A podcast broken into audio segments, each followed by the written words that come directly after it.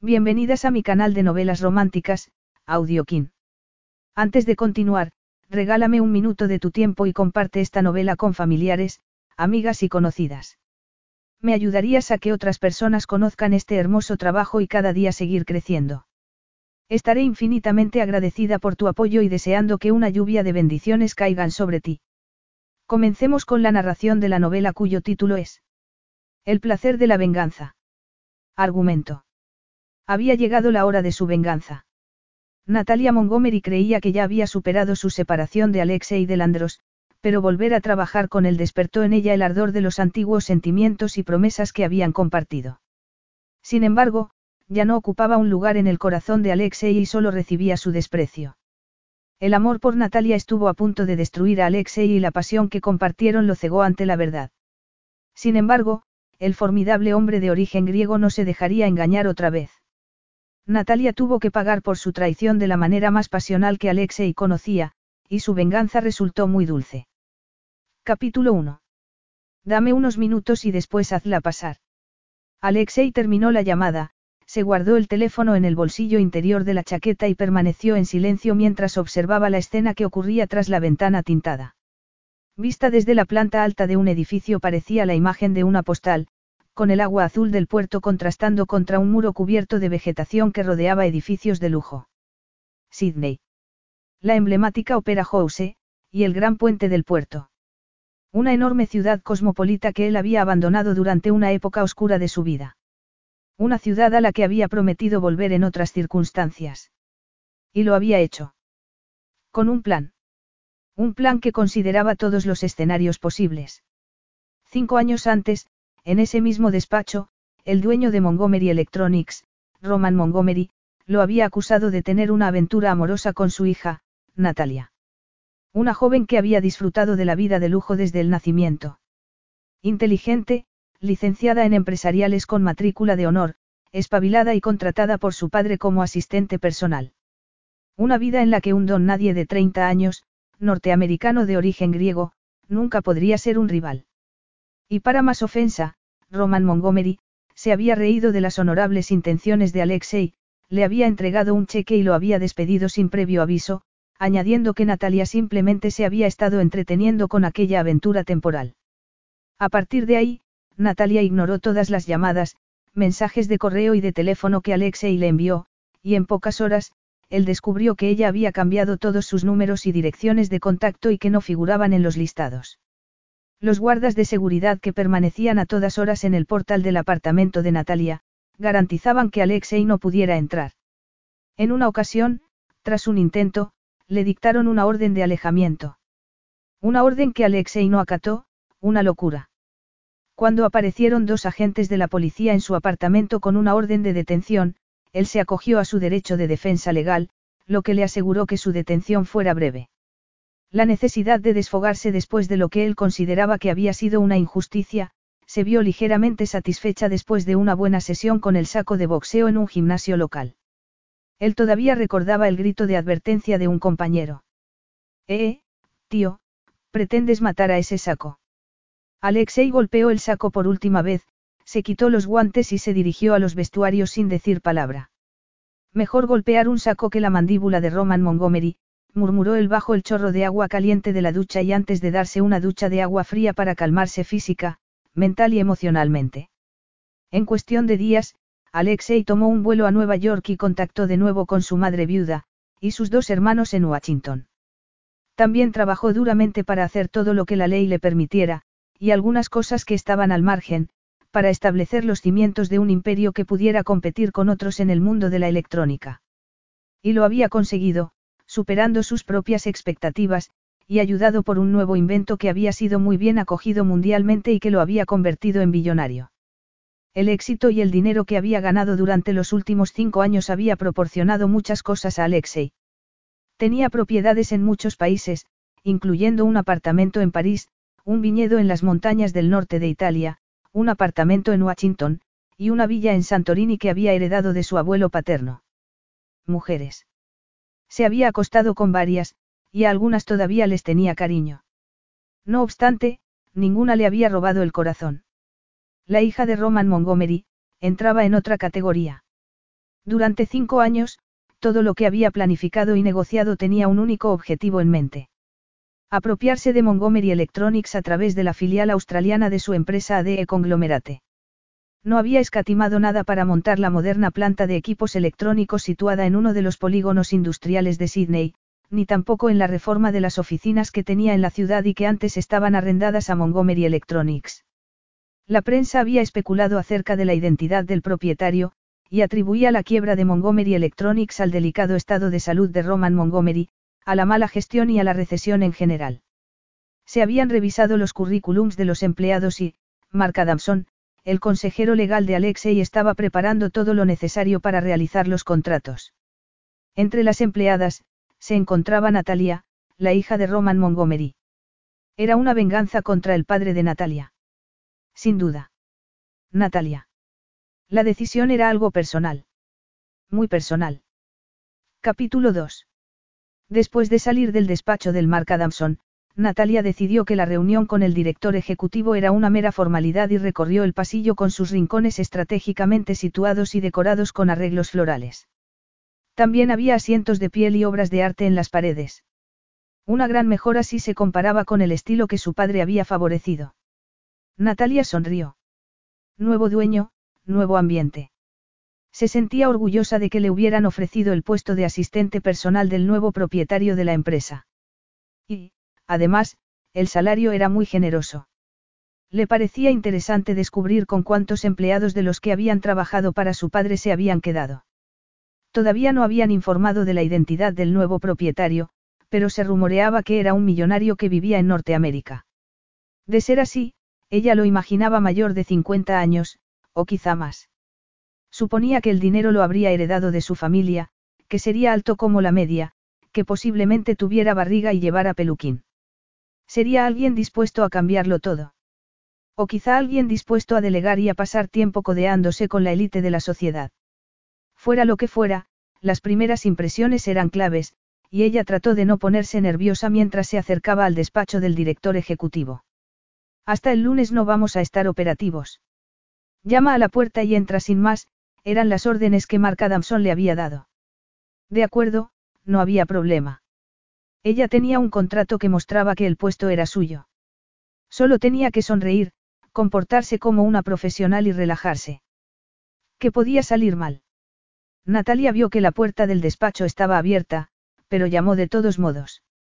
Se fijó en que había muebles de alta calidad, y estanterías a lo largo de una pared.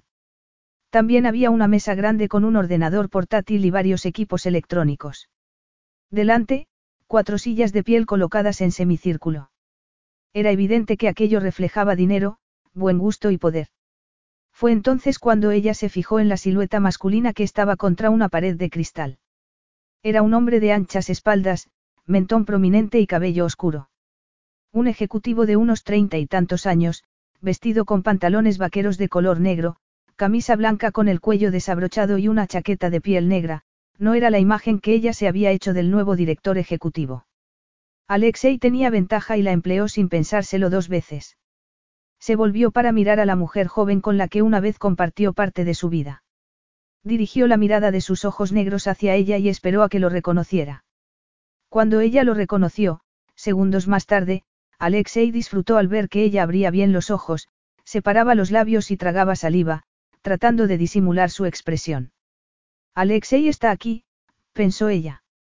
Se sentía incapaz de hablar con coherencia y se sentía como si le hubieran dado un puñetazo en el pecho. Respira, se dijo en silencio mientras las emociones la invadían por dentro al pensar en la de veces que había tratado de olvidar las imágenes del pasado que habían compartido. Demasiadas. Lo peor eran las noches sin dormir. Porque era cuando los recuerdos regresaban para cautivarla, la manera en que su sonrisa afectaba a todo su cuerpo, las caricias que le había hecho en la mejilla, provocando que le temblaran los labios. El sabor de su boca y su manera de acariciarla hasta volverla loca de deseo. El calor del brillo de su mirada antes de una relación íntima. Cinco años más tarde su actitud no mostraba nada de ternura, solo una inflexibilidad que la hacía estremecer. ¿Qué esperabas? Una reunión romántica. ¿En serio? Después de cinco años, Estás loca. ¿Y cómo era posible que Alexei Delandros hubiera acumulado tanto dinero en cinco años? Tanto como para comprar la empresa que había pertenecido a su padre. Llevaba una barba de varios días bien recortada que le daba un toque provocador, y su apariencia de hombre duro no encajaba con el hombre que una vez había conocido, y amado. Natalia lo miró a los ojos y trató de no desviar la mirada. Un acto de desafío o de orgullo y autocuidado. Ambas. Decidió. Alexei miró a Natalia y se fijó en las curvas de su cuerpo, en su cintura y sus caderas estrechas cubiertas por un traje de negocios negro. También en sus piernas esbeltas y en sus zapatos de tacón alto. Iba ligeramente maquillada, de forma que se resaltaban las facciones de su rostro, sus ojos negros y su boca sensual. Llevaba el cabello recogido en un moño y él deseó soltárselo para que cayera alrededor de su rostro. Tenía el aspecto de una mujer profesional.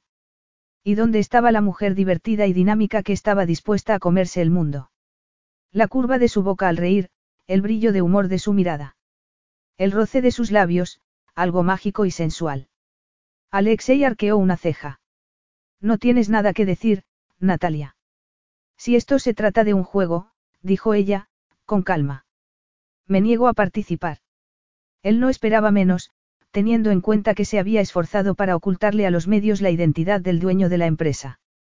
Ladeó la cabeza y comentó. Prefiero las estrategias deliberadas. Natalia sintió que la rabia la invadía por dentro, le robaba la capacidad de hablar y provocaba que sintiera ganas de darle una bofetada. ¿Qué se podía esperar de un hombre como tú? No sabes nada acerca del hombre en el que me he convertido. Era muy diferente al Alexei que ella había conocido. Las imágenes invadieron su cabeza, y eran tan reales que Natalia podía recordar su cuerpo bajo el de él, volviéndose loca de deseo. Por él, solo por él. Basta. Siéntate, dijo él. Prefiero quedarme de pie. Él ladeó la cabeza y esperó. En el contrato que me presentó tu asistente no se mencionaba tu nombre. Asistente, Natalia. Mark Adamson es el asesor legal de ADE, se apoyó en el escritorio y continuó. Alexei de Landros Electronics. En el contrato que firmé no figuraba claramente, sacó el documento de la cartera y lo rompió antes de tirarlo sobre el escritorio de Alexei. Deseaba hacerle daño. Igual que él le había hecho daño a ella al desaparecer de su vida. Días en los que apenas podía funcionar, noches donde no podía dormir hasta el amanecer. Semanas preguntándose por qué podía haberse marchado sin avisar. Un acto inexplicable que se agravó cuando una mañana ella se despertó con náuseas y tuvo que correr al baño. El segundo día que sintió náuseas descartó que le hubiera sentado mal la comida. Al final, la prueba de embarazo le confirmó la realidad. Habían utilizado protección en todo momento, entonces, ¿cómo había podido ser? Ella recordó que una noche el deseo había anulado al sentido común. No podía ser cierto. Aunque tres pruebas de embarazo después, ya no tenía ninguna duda. Las imágenes del tiempo que habían compartido, la alegría del amor y los planes de futuro, después, nada. Era como si Alexei hubiera desaparecido sin más. La energía que ella había invertido en buscarlo sin éxito. Su carpeta como empleado en Montgomery Electronics había sido borrada, pero ella no sabía por qué. Parecía como si él hubiese querido desaparecer, pero ¿por qué motivo? Ella había pasado noches enteras sin dormir, en busca de una respuesta, cualquier respuesta. Y únicamente para encontrarse con algunos escenarios que no encajaban con el hombre que ella pensaba que conocía tan bien. Estaba desesperada por encontrar al padre de la criatura que llevaba en el vientre cuando él había hecho lo posible por desaparecer. ¿Y si ella conseguía retomar el contacto? Querría luchar con él por la custodia compartida. Después de buscar confirmación médica acerca del embarazo, decidió llevarlo a término. La única persona en la que podía confiar era su madre, aunque debía encontrar las palabras adecuadas y el momento adecuado. Todo eso para que a las seis semanas de embarazo sufriera una pérdida no deseada. El feto no estaba desarrollándose de forma adecuada. Según la opinión del médico, en caso de que tuviera un segundo embarazo tendría que hacerse pruebas de sangre durante el primer trimestre y estar muy controlada. Al ver que Natalia no encajaba muy bien la noticia, Ivana decidió comprar unos billetes para pasar 10 días de vacaciones en Queensland Hamilton Island. Compartieron un apartamento con vistas al mar, disfrutaron de los restaurantes y tuvieron tiempo para relajarse con todo lo que el lugar tenía que ofrecer. Incluyendo masajes, y tratamientos terapéuticos en el spa. El sol, la brisa cálida, las playas idílicas. Unas vacaciones curativas que fortalecieron la relación madre-hija. Te quiero, cariño, Ivana abrazó a su hija mientras el taxista sacaba la maleta del maletero. ¿Estás segura de que no quieres que entre contigo?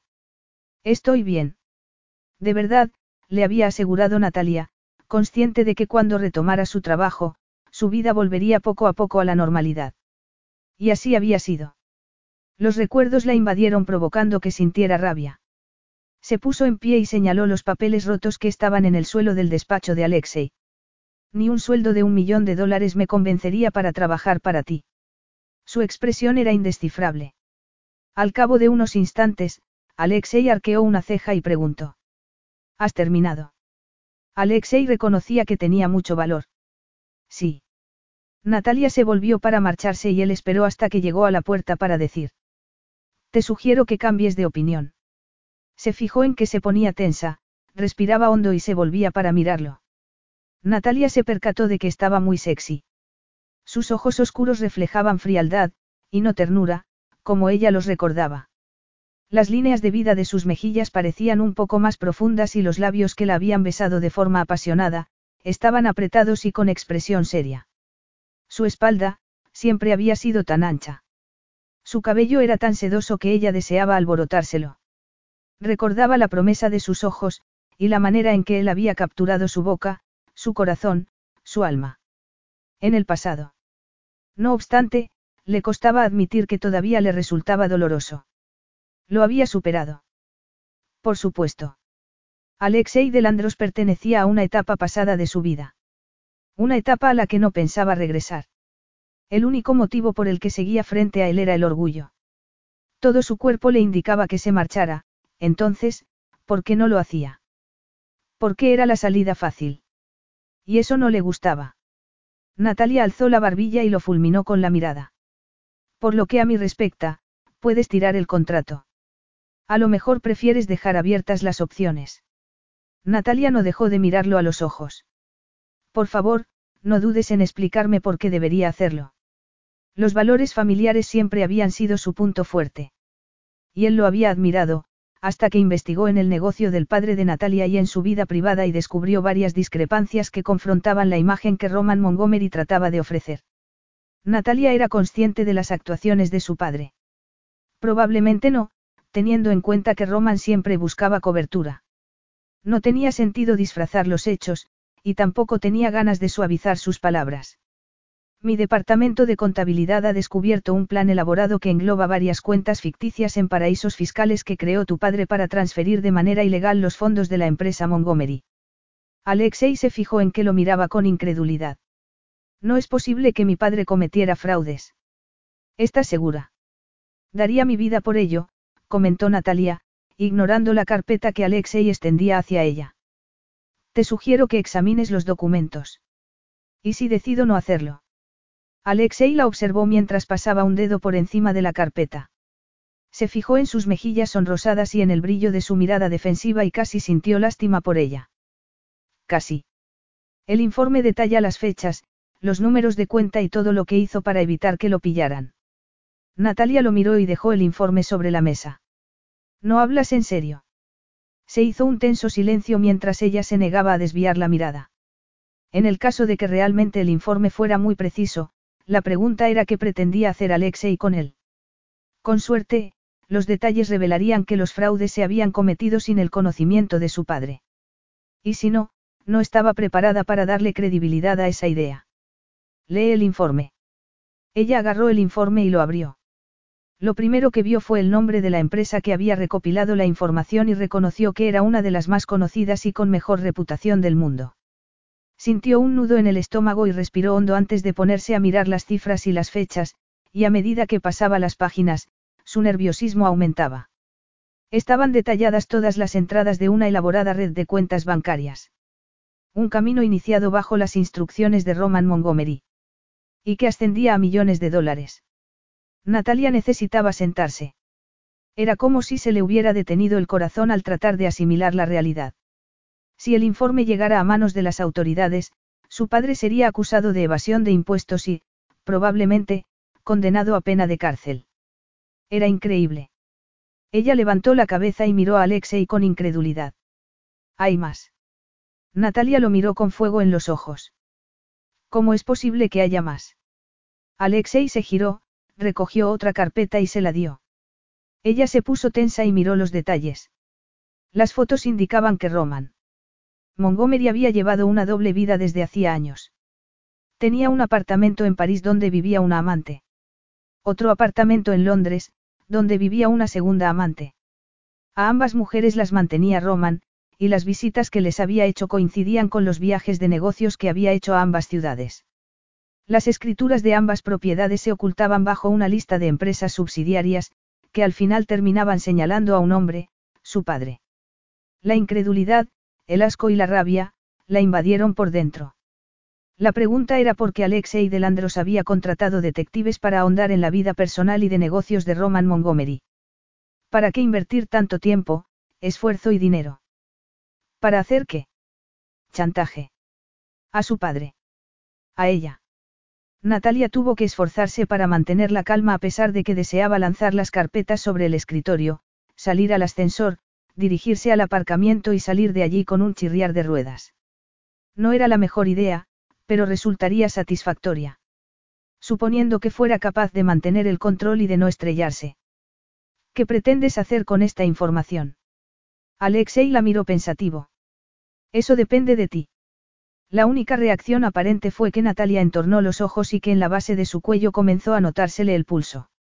Alexei recordó las numerosas ocasiones en las que él le había besado la base del cuello antes de besarla en la boca de forma apasionada. Natalia solía responder con un gemido que provocaba que él comenzara a mordisquearla con delicadeza. De pronto, notó que su cuerpo reaccionaba. Blasfemó en silencio y se cambió de postura, aprovechando para sacar un documento y un bolígrafo del escritorio y acercárselo a ella. Natalia lo miró con furia al reconocer una copia del contrato que ella acababa de destruir. No tengo intención de firmar un documento que represente a cualquier empresa que lleve tu nombre. Es tu decisión definitiva. Sí. Quizá quieras considerar las consecuencias de que presente la información que tengo sobre tu padre a las autoridades pertinentes y los medios de comunicación. Sería capaz de hacerlo. La respuesta estaba presente en su gélida mirada, y Natalia pensó en el impacto que la noticia tendría en la vida de sus padres. Y en su madre, una vez que se conociera que Roman le estaba siendo infiel. Cretino. Dijo con rabia. Ese lenguaje, la regañó Alexei. Durante un instante, ella deseó hacerle daño físico. El silencio invadió la habitación. Ha llegado el momento de decidir, Natalia. Debo considerar mis opciones. Hay dos opciones, la miró de arriba abajo. O firmas, o no, hizo una pausa. Así de sencillo. Las infidelidades de su padre expuestas al público. Y peor aún, mucho peor, la humillación de su madre y su sufrimiento. No podía hacerle eso a una mujer adorable que no merecía que la denigraran. Natalia fulminó a Alexei con la mirada y apretó los dientes con frustración al ver que él no reaccionaba. Dame los papeles. Segundos más tarde se los quitó de la mano y comenzó a leer las cláusulas, prestando atención a que no hubiera cambiado nada del contrato inicial. Todo estaba muy detallado. Como secretaria personal, ella tendría que estar disponible 24 horas, 7 días a la semana, dispuesta a acompañarlo en viajes de negocios dentro de Australia o al extranjero. El contrato sería válido para un año, y renovable por acuerdo mutuo. De pronto, un año le parecía mucho tiempo. Quiero renegociar que el contrato inicial sea de tres meses. No. Venganza o chantaje. ¿Cuál es tu intención? Ninguna de las dos. Esperaba que él la creyera. Ya, y la luna es una bola de queso azul, contestó ella, antes de respirar hondo. ¿Y qué garantía tengo de que no lo harás público? Alexei la miró con frialdad. Mi palabra. No es suficiente. Los documentos originales están en una caja de seguridad del banco. ¿Y las copias? Se llevarán a la caja de seguridad en cuanto hayas firmado el contrato de empleo. Pediré un certificado del banco para confirmarlo. Hecho, contestó él, y le tendió un bolígrafo. Ella dudó unos instantes antes de aceptarlo. Para que lo sepas, te odio. Un sentimiento que puede ser interesante para una relación, comentó con calma. Una relación de negocios, afirmó ella, antes de plasmar su firma en el contrato. Tras observar que él también firmaba, se levantó y salió del despacho para dirigirse al ascensor. Alexei estaba jugando duro, y esperaba que ella cumpliera su parte resignada. La cumpliría. No le quedaba más opción. Pero resignada. Desde luego que no. Capítulo 3. Natalia entró en su casa y saludó a Oye, su gato. Lo abrazó y se rió al oírlo maullar mientras se dirigía a la cocina. Está bien. Ya lo sé. Es la hora de cenar, se quitó los zapatos de tacón, dejó el bolso en la encimera y se dirigió a la despensa. ¿Pollo o pescado? Oye restregó la cabeza contra la barbilla de Natalia y comenzó a ronronear. Pollo, decidió ella. Sacó la lata, la abrió y sirvió la comida en el plato de Oye. Ahí tienes. Su apartamento era uno de los dos que había en una casa familiar reformada, en un barrio de lujo con vistas a un pinar que recorría el paseo marítimo. La casa la había heredado tres años antes por parte de su abuela materna, y estaba en lo alto de una colina con vistas a la bahía y a los barrios vecinos. La habían convertido en dos bonitos apartamentos, y ella le alquilaba uno de ellos a un inquilino responsable. El lugar era una buena inversión y Natalia podía disfrutar de un lugar donde no tuviera recuerdos del tiempo que había compartido con Alexei. Excepto a partir de su vuelta. Encendió el televisor y buscó un programa que pudiera distraerla un poco. Quedarse en casa había sido su elección. No era una mujer extremadamente sociable, pero tenía algunas amigas con las que disfrutaba y le gustaba ir al teatro, al cine, o a actos benéficos. También solía ir a un polideportivo que tenía piscina climatizada y diversos gimnasios. Aunque en aquellos momentos nada de eso la atraía. Deseaba darse una ducha, ponerse ropa cómoda y leer la copia del contrato con mucha atención, por si descubría alguna irregularidad. Una hora más tarde, dejó el contrato a un lado, consciente de que estaba redactado con mucho cuidado. Comer era un requisito, y después de picotear algo sin mucho apetito, se sentó de nuevo frente al televisor y eligió un programa que resultaba que ya había visto. ¿Qué más podía hacer? Llamar a una amiga. Por esquipe. Ojear una revista. No solía ser una persona indecisa, así que optó por meterse en la cama con un buen libro. Oye ladeó la cabeza, como cuestionando el cambio de rutina de su dueña, y se subió a la cama al ver que Natalia se acostaba. Media hora más tarde, Natalia era incapaz de centrarse en la lectura y no podía dejar de repasar los eventos del día. Finalmente, abandonó, apagó la luz y trató de dormir, sin éxito. De pronto, el recuerdo la transportó hasta seis años atrás, cuando conoció a Alexei por primera vez. Ocurrió en una fiesta de fin de año para los empleados de la empresa que tenía su padre y que se dedicaba a la fabricación de componentes electrónicos. Alto, de cabello oscuro, y muy atractivo, él permanecía apartado de los otros hombres. Durante unos instantes, ella se encontró incapaz de mirar hacia otro lado y él se giró como atraído por su presencia. Durante unos instantes, ella percibió la mirada de sus ojos oscuros, antes de que él volviera a prestarle atención a la mujer que tenía a su lado. Ella podría haberse acercado a él y presentarse. No obstante, en esos momentos, uno de los empleados de su padre se acercó a ella para presentarle a su hijo, así que, cuando terminaron de saludarse, Alexei ya no estaba por ningún lado. Una lástima, pensó ella, consciente de que probablemente no lo volvería a ver. Sin embargo, días más tarde se lo encontró en un supermercado cuando se disponía a hacer la compra. Estaban en el mismo pasillo. Se miraron e intercambiaron una sonrisa. Después, Alexei se presentó y Natalia hizo lo mismo. Acabaron tomando café e intercambiándose los números de teléfono. A continuación, entablaron una relación especial. Estaban tan compenetrados que apenas habían necesitado las palabras. Solo el roce de la mano de Alexei, su cálida sonrisa, el sabor de su boca mientras capturaba la suya. La fuerza de su cuerpo provocaba que se transportara a un lugar erótico y exquisito. Ella se sentía feliz, viva, en cuerpo y alma. En su corazón, sabía que estaban destinados a compartir el resto de la vida. Hasta que una mañana despertó y se encontró sola en su apartamento, sin una nota explicativa, ni un mensaje en su teléfono. El número marcado no existe, comentaba un contestador cuando ella lo llamaba. Y después se enteró de que él ya no trabajaba para la empresa de su padre. Cinco años sin ningún tipo de explicación. Para ella, Alexei había desaparecido de la faz de la tierra. Y era evidente que no quería que lo encontraran. De pronto, había regresado. No el hombre que ella había conocido y creído que amaba, sino un desconocido duro y decidido que estaba dispuesto a vengarse y a destruir a su padre empleándola a ella como herramienta. Chantaje, esa era la palabra que describía aquella situación. Ella necesitaba descargar su enfado. Limpió su apartamento de arriba abajo. Después, se dirigió a la pista de squash y golpeó la pelota una y otra vez contra la pared, imaginando que apuntaba al cuerpo de Alexei cada vez.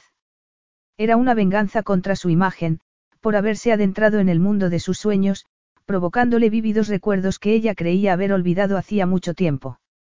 ¿Por qué estás tan agresiva? Cielos, pensó Natalia antes de volverse hacia su compañero de pista. Ha de haber un motivo, Aaron la miró fijamente. Cuéntamelo. Uno de los inconvenientes de una buena amistad era que se conocían demasiado bien. Se habían conocido en un acto social que había organizado su padre. Aaron era socio de un gabinete de abogados y el hijo mayor de una familia adinerada. Se le consideraba un buen partido, y solo algunas personas cercanas a él sabían que mantenía una relación sentimental con una persona de su mismo sexo. Nada que no pueda manejar, le aseguró Natalia al salir de la pista. Aaron era empático y siempre la había apoyado cuando ella lo había necesitado. Cena conmigo esta noche, le propuso él. La invitación era tentadora, pero ella dudó unos instantes mientras recogía una toalla limpia del montón que había junto a las taquillas. Reservaré y te recogeré a las siete, sonrió. Luego, si quieres, me cuentas lo que te pasa. Natalia no podía contárselo. No quería reconocer lo mucho que le afectaba la presencia de Alexei. Ni compartir esos recuerdos tan vívidos que parecían reales. Mantuvieron una conversación animada y disfrutaron de una rica comida, de un poco de vino y del ambiente relajado de una buena amistad. Había sido una velada agradable y Natalia se lo agradeció a Aaron cuando él la dejó en la puerta de su casa. Sorprendentemente, Natalia durmió bien aquella noche. Nada más despertarse, se puso la ropa de deporte y salió a correr. Después de una buena ducha, se vistió, se comió una manzana y se dirigió al centro comercial para hacer unas compras. De camino a comer a casa de sus padres, Natalia no pudo evitar cuestionarse qué parte era verdad y cómo su padre había conseguido engañarlas tan bien. No recordaba ningún incidente que indicara que el matrimonio de sus padres no fuera uno bien avenido. Aunque su padre sí había tenido que irse a un par de reuniones, en Londres y en París, donde no había necesitado su presencia como asistente personal. De pronto, recordó que su padre se había tomado tiempo libre para darse un masaje e ir de compras. Y también que había asistido solo a reuniones de negocio. ¿Cómo había sido tan ingenua? Y su madre lo sospechaba. Lo dudaba, teniendo en cuenta que Roman había buscado la coartada perfecta al contratar a Natalia como su asistente personal, asegurándose de que ella lo acompañara a sus viajes de negocio. Se sentía rabiosa por el hecho de que su padre las hubiera engañado. Por un lado, deseaba enfrentarse a él y preguntarle cómo había podido arriesgar su matrimonio de esa manera. Tranquila, pensó Natalia mientras aparcaba frente a la casa de sus padres. Sonríe, charla, y haz como si nada hubiera cambiado. Excepto que todo había cambiado, y el esfuerzo de tratar de disimular afectaba a su apetito. Fue durante el postre cuando le preguntaron por sus planes futuros. Cariño, Ivana se dirigió a ella con interés, vas a tomarte un descanso antes de optar a otro puesto. Por desgracia, no me tomaré ningún descanso, consiguió decir con una sonrisa. ¿De veras? Preguntó su madre como decepcionada. Esperaba que pudiéramos compartir tiempo de chicas. Salir a comer, ir de compras. Darnos un masaje, ir a hacernos la manicura. ¿Para quién vas a trabajar? Preguntó Roman. No había una manera fácil de dar la noticia, así que diría la verdad y esperaría la inevitable respuesta. Natalia miró a su padre con calma y dijo. Para ADE Conglomerate. ¿Pretendes trabajar para la empresa que ha comprado la mía? Preguntó el padre con dureza. ¿Hay algún problema? ¿Eres consciente de quién es el director? Me entrevistó un representante legal, contestó ella. Al fin y al cabo, al principio había sido así. ADE Conglomerate pertenece a Alexei Delandros. Delandros. Roman puso una expresión de rabia e incredulidad. Alexei de Landros. ¿En qué estás pensando? En mi madre, pensó ella, pero no dijo nada. Me hizo una oferta que no podía rechazar. ¿Cómo has podido plantearte trabajar para Delandros? ¿Por qué no hay alternativa? ¿En qué cargo? Como secretaria personal. Roman la miró con incredulidad y pegó un puñetazo a la mesa. Voy a llamar a mi abogado. Y te confirmará que el contrato se firmó sin coacción y que por lo tanto es completamente válido. Espero que sepas lo que estás haciendo, le advirtió él. Ella lo miró unos segundos. Después dejó el tenedor de postre y apartó el plato. La idea de comer otro bocado la hacía sentir enferma. Por lo que ella recordaba, siempre se había sentido orgullosa de pertenecer a una familia unida. De pronto se había visto obligada a reconocer que el padre al que había adorado no era el hombre que ella pensaba que era, y el dolor de la traición era casi dolor físico. Deseaba marcharse antes de decir algo que después no pudiera rectificar. Una hora más y podría marcharse. Natalia se tomó el café y aceptó la invitación de Ivana para mostrarle el jardín. Ambas salieron de la casa y dejaron a Roman tomándose un brandy y fumándose un puro. Cariño, estoy preocupada por ti, dijo Ivana mientras paseaban por el jardín. Tener que vender Montgomery Electronics ha sido un golpe muy duro para el orgullo y la autoestima de tu padre, añadió. No le resulta fácil asimilar que tendrá que depender del dinero y de las inversiones que he heredado de mi difunta madre. La abuela de Natalia había mostrado su rechazo a Roman Montgomery desde un principio y se había opuesto al matrimonio, asegurándose además de que todos los bienes que le correspondían a Ivana pasaran directamente a Natalia. Natalia adoraba a su babusca, las visitas que le hacía regularmente, su risa y su carácter alegre, las historias de su infancia en otro país, las costumbres de otra cultura, la división entre la riqueza y la pobreza. Ivana agarró la mano de Natalia y se la llevó a los labios. Te resultará difícil trabajar para Alexei. Ya no soy la chica enamorada de hace cinco años, mamá, le recordó Natalia. Quizá no, pero... He madurado. Eso espero, opinó Ivana. Por tu bien. Estoy bien, Natalia besó a su madre en la mejilla. Continuaron paseando por el jardín y admirando las plantas y el aroma de las flores. Al llegar al BMW plateado que estaba aparcado en la entrada, Natalia se sintió aliviada. Cariño, pasa y tómate algo de beber. En otro momento, mamá. Si no te importa. Vas a marcharte tan pronto. Tengo un nuevo trabajo, dijo ella. Tengo que revisar mi armario, mi ordenador, y acostarme pronto, se inclinó y abrazó a su madre. Te quiero. Gracias por la comida, abrió el vehículo. Te llamaré durante la semana, se sentó al volante, arrancó y se despidió lanzando un beso. No ha sido la comida más agradable, pensó Natalia mientras conducía hacia su casa. El día siguiente sería mucho peor. Trabajar con Alexei Delandros era lo que menos le apetecía hacer. ¿Cómo podía prepararse para encontrarse con su peor enemigo? Peinada a la perfección, vestida con elegancia, bien maquillada y con zapatos de tacón alto, mostrando profesionalidad y seriedad. Por la mañana, Natalia se incorporó al tráfico de la ciudad y se dirigió al aparcamiento de ADE Conglomerate, tratando de calmar sus nervios mientras subía en ascensor. Había trabajado como secretaria personal para su padre durante muchos años y sabía lo que implicaba el puesto. Era evidente que tendría que adaptarse, pero le resultaría muy difícil. Capítulo 4. Natalia entró en la recepción de ADE y se encontró con una mujer joven que la saludó enseguida. Natalia. Le tendió la mano y Natalia aceptó. Me llamo Marcie, sonrió la mujer. Te acompañaré a tu despacho. Era una sala amplia muy bien equipada. Louis es tu asistente, y su despacho está a la derecha, separado por una sala compartida.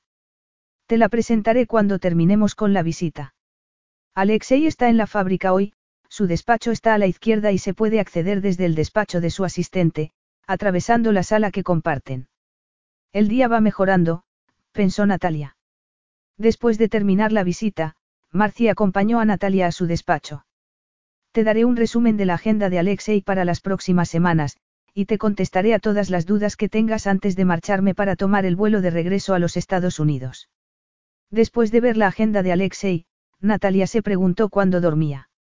No fue una buena idea, porque enseguida se preguntó si compartiría la cama con alguien. ¿Qué más te da? Lo odias. Te he impreso algunas notas que pueden resultarte útiles, le dijo la mujer con una sonrisa. Estoy segura de que estarás bien. Natalia estaba segura de que estaría bien, aunque muriera por ello. No permitiría que Alexei Delandros encontrara fallos en su manera de trabajar. Y en cuanto a su corazón, se había autoimpuesto protegerlo. Para tratar de recuperarse había retomado la vida social e incluso había coqueteado un poco, si sonreír, y mantener conversaciones interesantes podía contar como tal. Alguien se había dado cuenta de que había tratado de reparar su corazón roto para que nadie pudiera partírselo de nuevo. Ella había creído que lo había conseguido, hasta que unos días antes Alexei Delandros reapareció en escena y todo se derrumbó. Él se había aprovechado de los errores de su padre para colocarla entre la espada y la pared. Cielo santo. Quería jugar duro. Entonces, ella también jugaría. ¿Te parece bien? La pregunta de Marcie provocó que Natalia volviera a la realidad.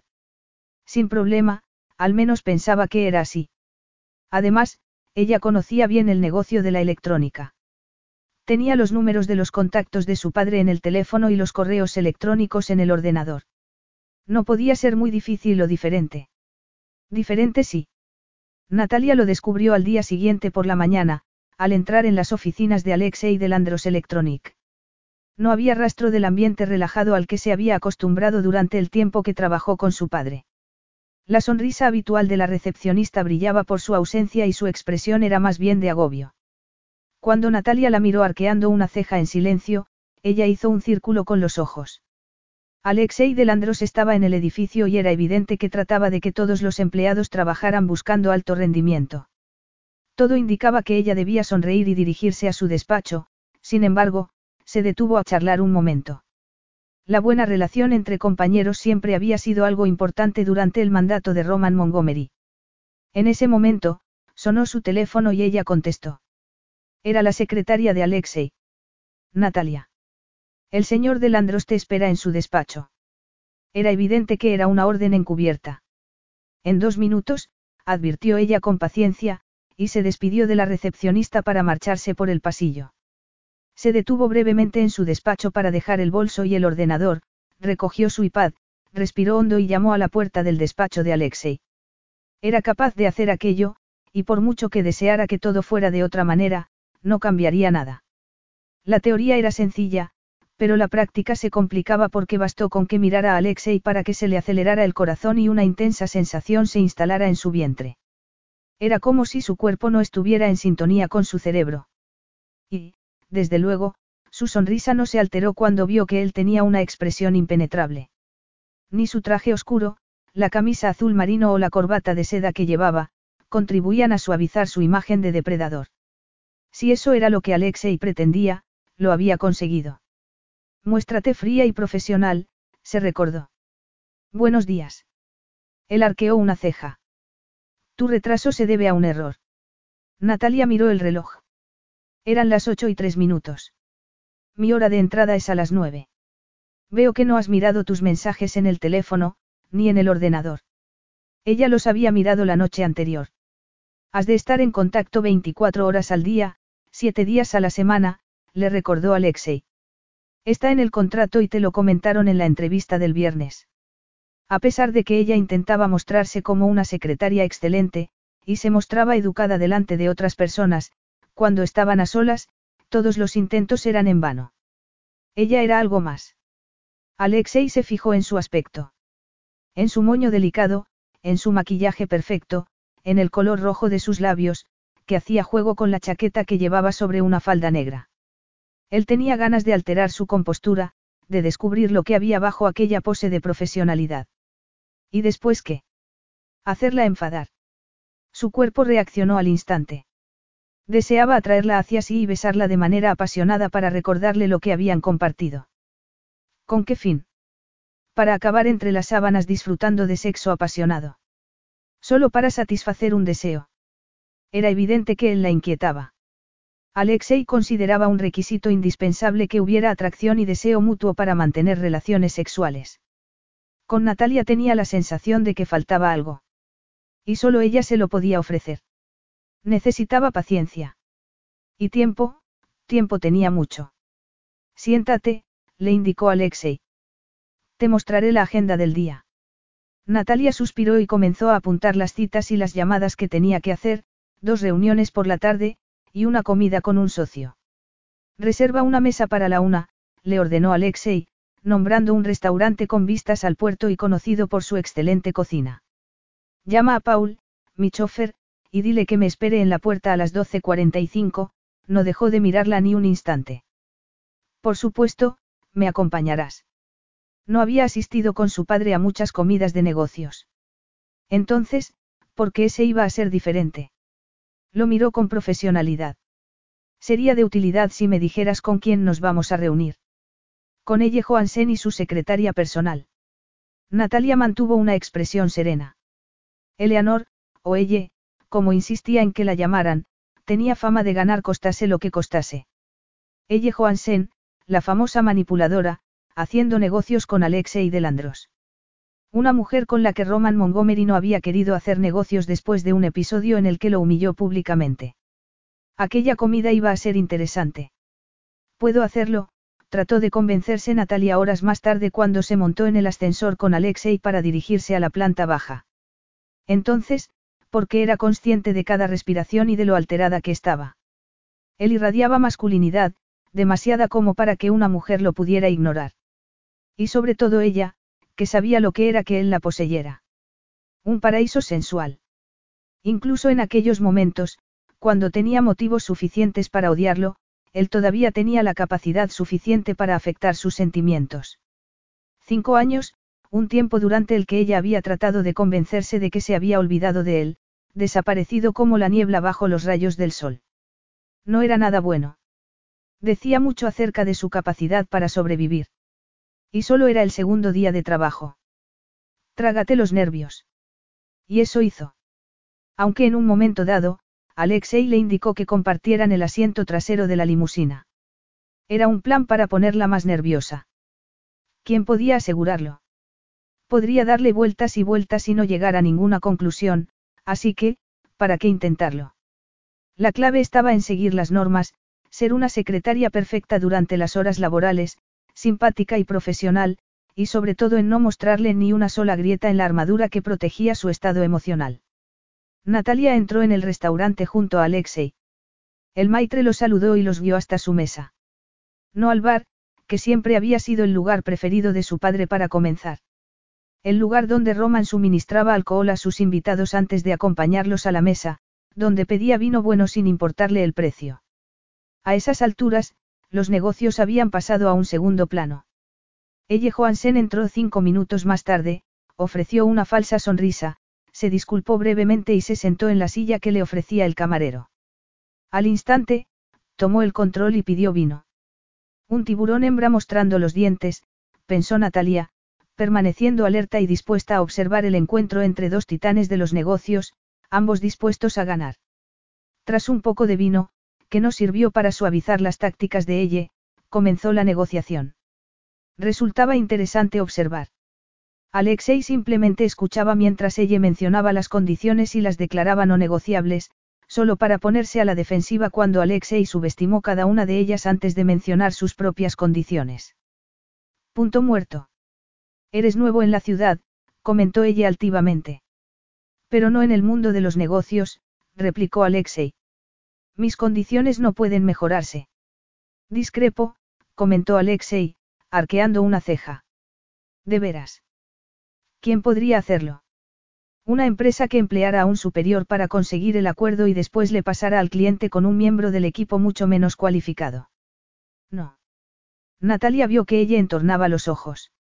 ADE Conglomerate era una gran empresa. Tener a Alexei como cliente sería un tanto a favor de aquella mujer. Entonces, no hay nada más que decir. Alexei se encogió de hombros. Eso parece.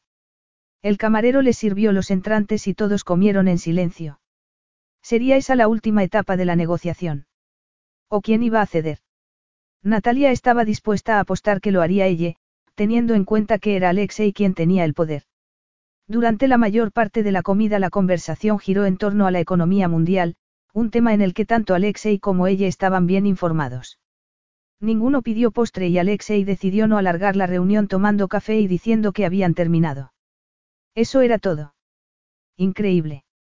Alexei indicó que Natalia se ocupara de la cuenta con la tarjeta de ADE y, después de pagar, ella lo siguió fuera del restaurante y vio que la limusina los esperaba en la puerta. Fue entonces cuando ella se acercó a él. Dile a tu abogado que me envíe una copia de tus condiciones. No tiene sentido. Estoy dispuesta a considerar algunos ajustes. De veras, pensó Natalia y notó la mano de Alexei sobre la espalda. En ese momento, Paul abrió la puerta trasera de la limusina. Alexei no hizo ningún otro comentario y se sentó junto a Natalia en el asiento trasero del coche antes de darle instrucciones a Paul. ¿Jaque mate? Preguntó Natalia con cinismo. El miércoles por la mañana recibieron una carta de Elle Johansen con una lista modificada de las condiciones de Alexei. Todas menos tres cláusulas de poca importancia, habían sido aceptadas. Devuélvelo al remitente, dijo Alexei después de observar el documento. Adjunta una carta rechazando las modificaciones y confirmando que ADE ya no requiere sus servicios. Natalia escribió las palabras importantes en su iPad, lo miró y vio que él arqueaba las cejas. Las tres cláusulas no son relevantes. Que yo sepa no te he pedido opinión. Era su imaginación o la temperatura de la habitación había descendido varios grados. Estabas presente cuando ella Johansen pidió una lista de mis condiciones, le recordó él. Creo que fui claro con ella, no. Perfectamente, pero ella está. Jugando conmigo, la miró a los ojos. Algo que no permitiré que haga nadie bajo ninguna circunstancia, añadió él. Natalia recopiló los documentos. Me aseguraré de que se devuelva hoy mismo. Por mensajero. Natalia inclinó la cabeza. Por supuesto. ¿Tienes algún comentario más que decir? Nada que quieras oír. No era la mejor respuesta, sin embargo, sentía un pequeño grado de satisfacción al tener la última palabra. Y entre tanto, no vio que Alexei sonreía con diversión. Natalia Montgomery era la antítesis de la mujer despreocupada que él había conocido. Apenas sonreía en su presencia y, aunque no debería importarle, le importaba, ya que recordaba muy bien la manera en que su voz se convertía en un gemido cuando él le proporcionaba placer. El dulzor de su boca cuando ella le acariciaba el cuerpo, jugueteando con tanta delicadeza que lo volvía loco, hasta que él tomaba el control y era ella la que jadeaba cuando él la torturaba con la boca en la entrepierna, saboreando el centro de su feminidad y jugueteando con la lengua hasta volverla loca de deseo y provocar que suplicara que la poseyera. Después, él la penetraba hasta que ambos se dejaban llevar por la pasión y se sentían uno solo hasta alcanzar el clímax. Alexei siempre había imaginado que acabaría con un anillo, una casa, hijos, el pack completo. Solo para que cambiara todo de forma repentina. Alexei se acomodó en la silla del despacho y contempló las vistas de la ciudad en un día de verano. Tras los edificios, el cielo y el mar parecían fundirse en uno solo. El pasado no podía cambiarse. Solo quedaba el presente y el futuro. Juntos con un plan, un plan que él estaba decidido a ganar. Capítulo 5. No era sorprendente que la prensa publicara cada movimiento de Alexei. Era el nuevo hombre en la ciudad. Un ejecutivo exitoso, muy atractivo, al que invitaban a muchos actos sociales. Él no solía aceptar dichas invitaciones. Prefería asistir a dos eventos importantes que destinaban la recaudación a organizaciones benéficas que trabajaban con niños. Ambos eventos atraían la atención de los medios, que después mostraban la prueba de que había asistido acompañado por una mujer glamurosa, que sonreía embobada a su lado. Más tarde, él les enviaba rosas, acompañadas del siguiente mensaje. En agradecimiento por una agradable velada. De veras. Como si a Natalia le importara. Aunque en su opinión, él se redimía donando una cantidad a cada asociación benéfica. Era loable. O quizá lo hacía de manera calculadora. Prefería no pensarlo. Por otro lado, tenía que admitir que él trabajaba muchas horas, ya que siempre era el primero en llegar por las mañanas y el último en marcharse. Nadie conseguía hacer lo que él hacía de 9 a 5. Un hecho que, evidentemente, había contribuido a que alcanzara el éxito. Su relevancia en el sector de la electrónica aumentaba cada día, igual que el respeto de sus colegas hacia él. Todo lo que su padre habría tenido si hubiera prestado más atención al negocio, en lugar de dilapidar el dinero de la empresa. Tres semanas después, Natalia había conseguido un admirable profesionalismo, independientemente de lo que le presentara Alexei. Y muchas veces sin avisar. Si trataba de ponerla a prueba, ella conseguía estar a su altura al menos a nivel profesional. Y personalmente. Por mucho que lo intentara no conseguía criticarlo. Los empleados admiraban su sentido para los negocios, sobre todo, los hombres. Las mujeres no dejaban de prestarle atención cada vez que él aparecía. Algo que Natalia había decidido ignorar. Sin mucho éxito. Y eso la molestaba. Ya había superado su relación con él. Hacía mucho tiempo. Entonces, porque aparecía en sus sueños para recordarle lo que habían compartido. Era una locura. Ese Alexei apenas se parecía al hombre a quien ella había entregado su cuerpo, y su alma. Él la había rodeado de afecto y ternura. De amor. Y ella había creído que tenía el mundo en sus manos y que nada, ni nadie, podría robárselo. Sin embargo, él lo había hecho. Y ella no había sido capaz de recoger los pedazos de su vida rota. La de noches que se había pasado llorando y preguntándose por qué. Suplicando que hubiera una llamada, un mensaje, un correo electrónico, cualquier tipo de contacto para darle una explicación. No había recibido nada, pero poco a poco había conseguido reconstruir su vida. Prometiendo que no permitiría que ningún hombre se acercara tanto a ella como para derretir su corazón helado. Tenía amigos en los que confiaba, y Aaron era uno de ellos. Ivana, su madre, otra persona en la que confiaba. Leisl, su mejor amiga, que se había casado y se había ido a vivir a Austria, pero con la que mantenía contacto por las redes sociales. Oanja, una enfermera y especialista en cosmética que trabajaba para un conocido dermatólogo de Sydney. Conocidos tenía muchos, pero ninguno con el que estuviera dispuesta a revelar sus pensamientos más íntimos. El sonido insistente de su teléfono móvil la hizo volver a la realidad. Miró la pantalla y contestó de manera animada. Soy Natalia. Necesito tu presencia esta noche. Era una exigencia, no una petición. Y no había motivo para que ella se estremeciera al oír su voz. Puede que tenga otros planes. Cancélalos. Si me hubieras avisado con más tiempo. Se te han olvidado las condiciones de tu contrato. Es mucho pedir cierto grado de cortesía. Durante un instante esperó su respuesta, y se decepcionó al ver que no había picado el anzuelo. Mi chofer te esperará en la puerta de tu casa a las siete. Ella se disponía a responder cuando él continuó. Así son los negocios, Natalia, comentó con burla, y mencionó un restaurante. Reserva una mesa para seis entre las siete y media y las ocho. Negocios, claro. Si no, ¿qué iba a ser? Por supuesto, contestó ella. Elegir la ropa que iba a ponerse no era problema, teniendo en cuenta que en su armario colgaban prendas para todas las ocasiones.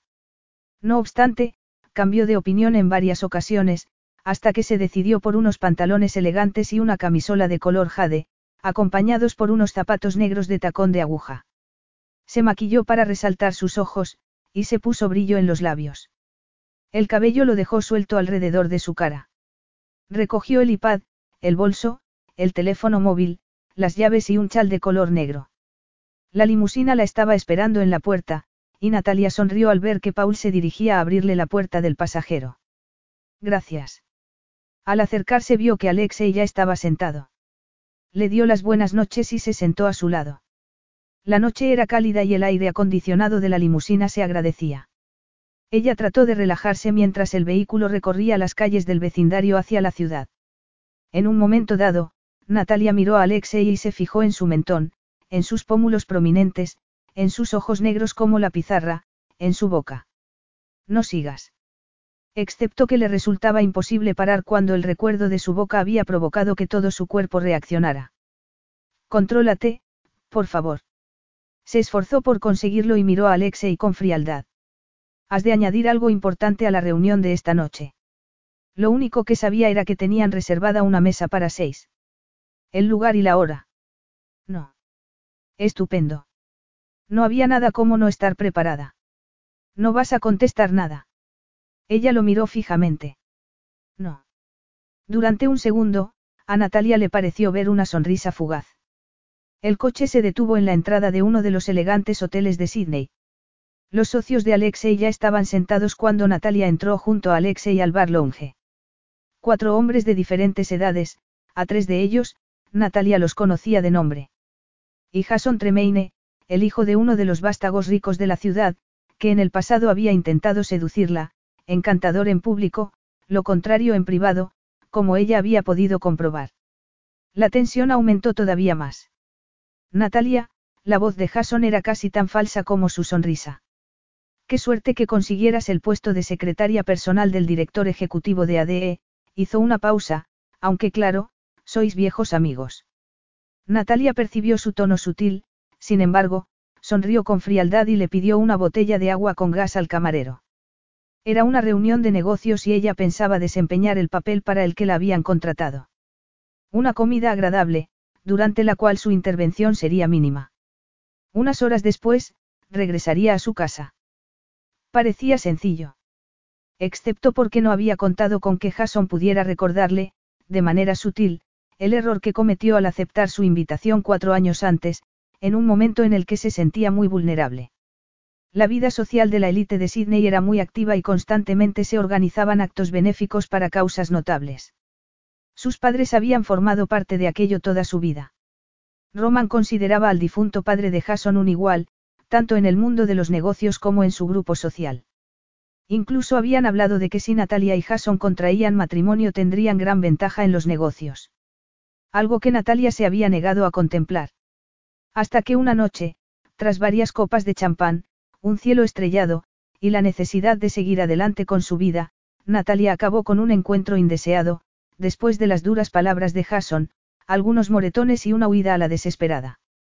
Algo que Jason no le permitiría olvidar nunca, igual que la caída en desgracia de Roman en cuanto al mundo de los negocios.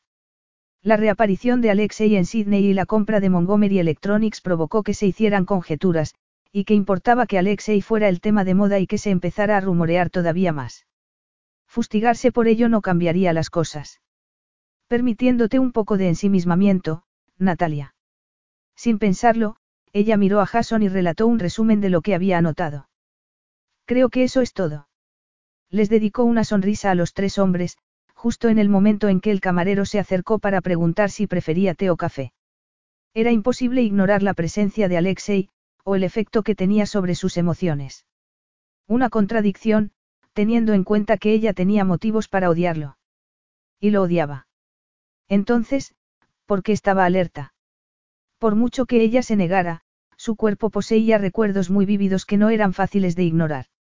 Alexei Delandros estaba presente, invadiendo su espacio durante las horas de trabajo, y entrometiéndose en sus sueños por la noche. Ella creía que lo había superado. Al menos pensaba que lo había hecho, hasta que unas semanas antes, cuando entró en el despacho del nuevo director ejecutivo, descubrió que se había adentrado en una pesadilla. Y todo, manipulada por un hombre al que había amado tanto que parecía imposible que nada pudiera interponerse entre ellos. ¿Cómo se había equivocado? Fue un alivio cuando Alexei dio por terminada la velada y llamó a su chofer. Tomaré un taxi, dijo ella. No es una opción. ¿Por qué? Si la reunión había terminado y ella ya estaba en su tiempo libre. Los invitados de Alexei se despidieron y salieron del restaurante. Natalia agarró su bolso. Mañana a primera hora tendrás un correo con la copia de las anotaciones que he tomado, la eficiencia profesional y la educación no podían ignorarse con facilidad. Alexei se guardó el teléfono en el bolsillo y señaló la salida. Mi limusina acaba de aparcar. He pedido un taxi. Cancélalo. No. Si Alexei volvía a sacar el tema de que tenía que estar disponible en todo momento, Natalia estaba dispuesta a decirle un par de cosas. El día había sido largo, lleno de retrasos e imprevistos que no había podido controlar, y empezaba a sentirse cansada. Deseaba llegar a su casa y acostarse. ¿Es que quieres montar un numerito? Preguntó él. Un taxi apareció y se detuvo tras la limusina en el momento adecuado. Ahí está mi taxi, comentó ella con educación. Alexei se acercó al taxi, pagó al conductor, y regresó a la limusina señalando que la puerta trasera estaba abierta. Natalia lo fulminó con la mirada. Sube al coche, dijo él con aparente calma. Se te ha olvidado la palabra por favor. ¿Estás loca? La respuesta debía ser sí. Él tenía la balanza del poder, e inclinarla hacia cualquier lado era un disparate. Durante años, ella había obedecido para encajar. La felicidad era igual a tener familia, buenos amigos, un trabajo satisfactorio y un estilo de vida placentero. No era que no tuviera opinión, ni que tuviera miedo de ofrecerla cuando lo necesitaba. Había sido una mujer alegre y divertida, hasta cinco años antes cuando todo se había estropeado.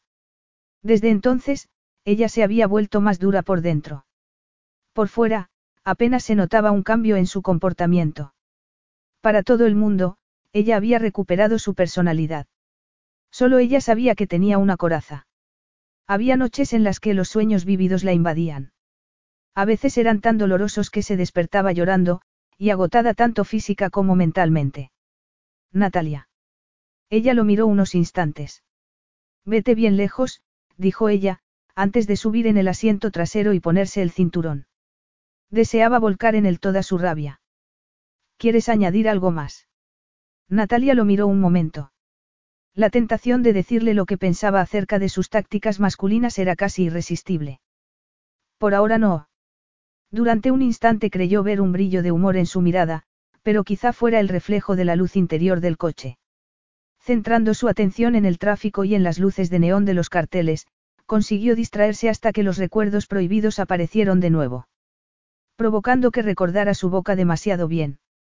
La manera en que su lengua exploraba su cuerpo y la poseía hasta que ella se perdía por completo entre la magia de sus caricias, provocando que los juegos preliminares ya no fueran suficiente.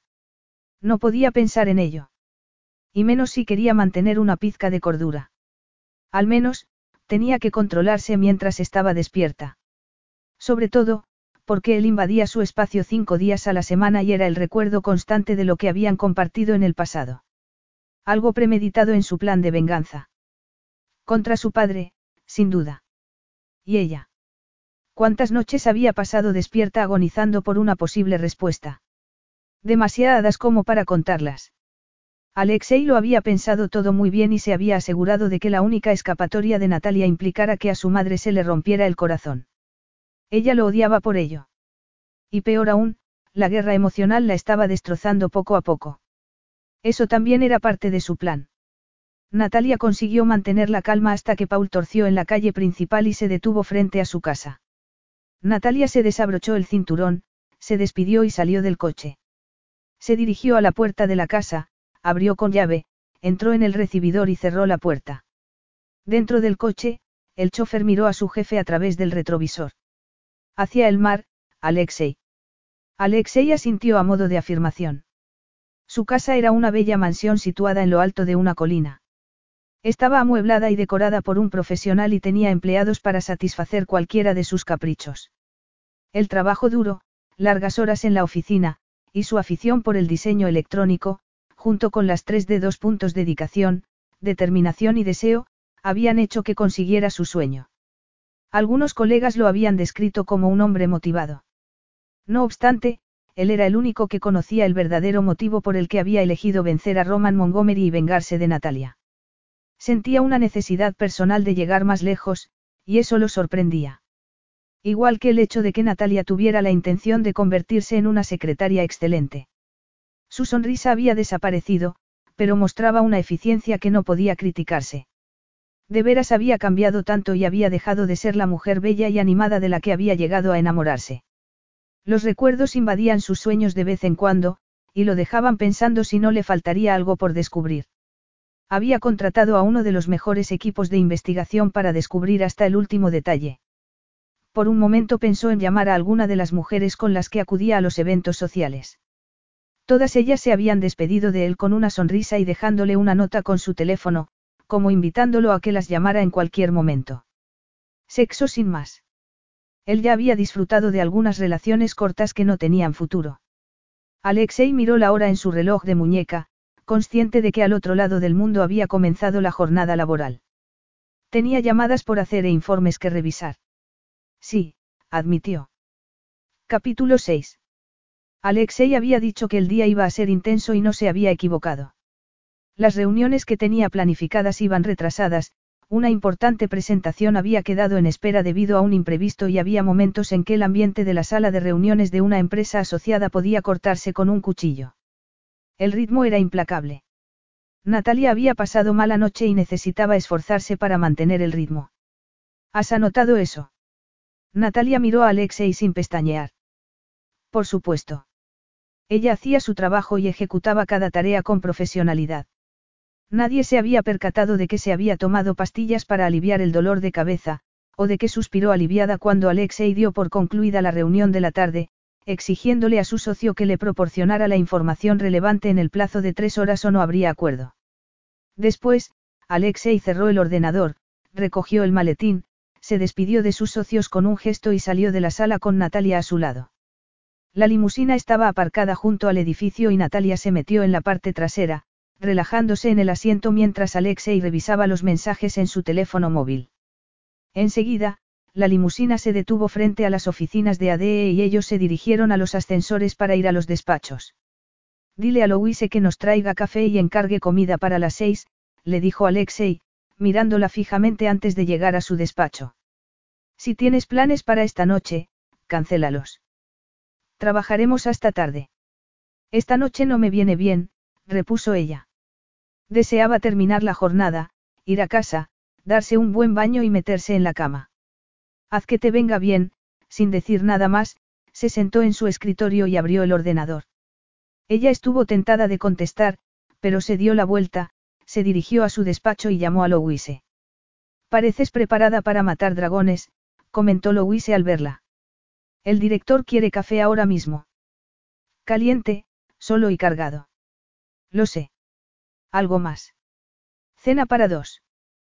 Para que la traigan aquí a las seis. Louise la miró y preguntó. ¿Dónde la pido? ¿Alguna preferencia? Natalia mencionó un restaurante cercano y le indicó los platos. Después esperó a que Louise se marchara antes de esbozar una sonrisa. Elegir la comida que menos le gustaba a Alexei le otorgaría una pequeña victoria. Y tenía la respuesta perfecta por si él la cuestionaba. Entretanto, escribió un informe a partir de las notas que había tomado y se las envió a Alexei. La dedicación era la clave, y el hecho de que ella pudiera manejar gran carga de trabajo decía mucho sobre su persona.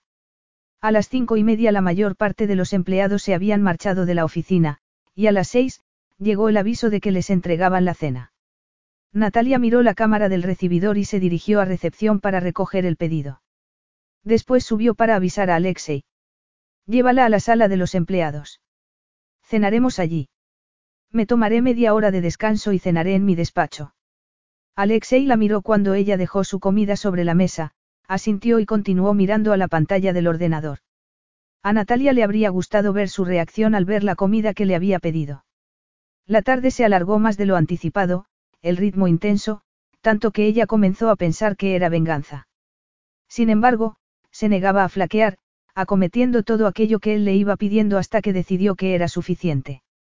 Cerró el ordenador con cuidado, se puso en pie y recogió el bolso. ¿Te pasa algo? preguntó él. No hemos terminado. Ella lo miró sin miedo. Yo sí. ¿Buscas el despido? Preguntó Alexei, mientras ella se dirigía hacia la puerta. Si quieres. Ambos sabemos que eso no va a suceder. Natalia se giró hacia él y durante un instante el ambiente se cargó de tensión. Lo miró con desafío, retándolo en silencio para que reaccionara. Él apretó los dientes. Piénsalo bien antes de meterte en una guerra dialéctica. De veras. ¿Por qué? Déjalo, Natalia. ¿Y si no lo hago? Él no contestó. No hacía falta. Ella podía excusarse y decir que estaba muy cansada, que le dolía la cabeza, probablemente debía disculparse. No obstante, no hizo nada.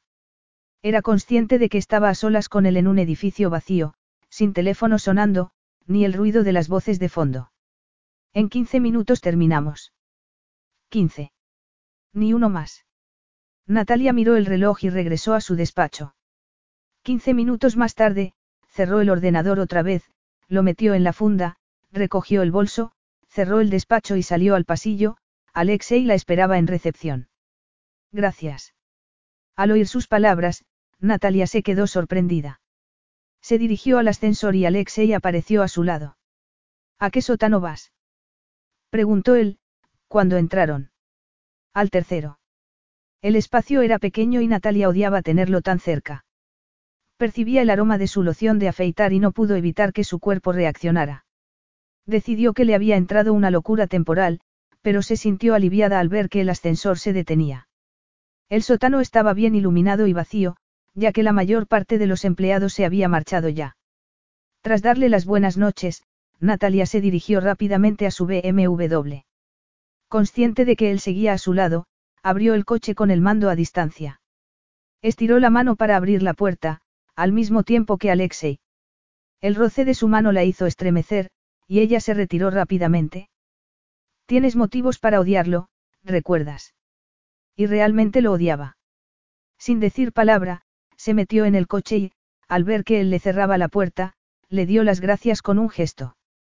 Arrancó el motor, sacó el coche de la plaza y se controló para no acelerar a tope.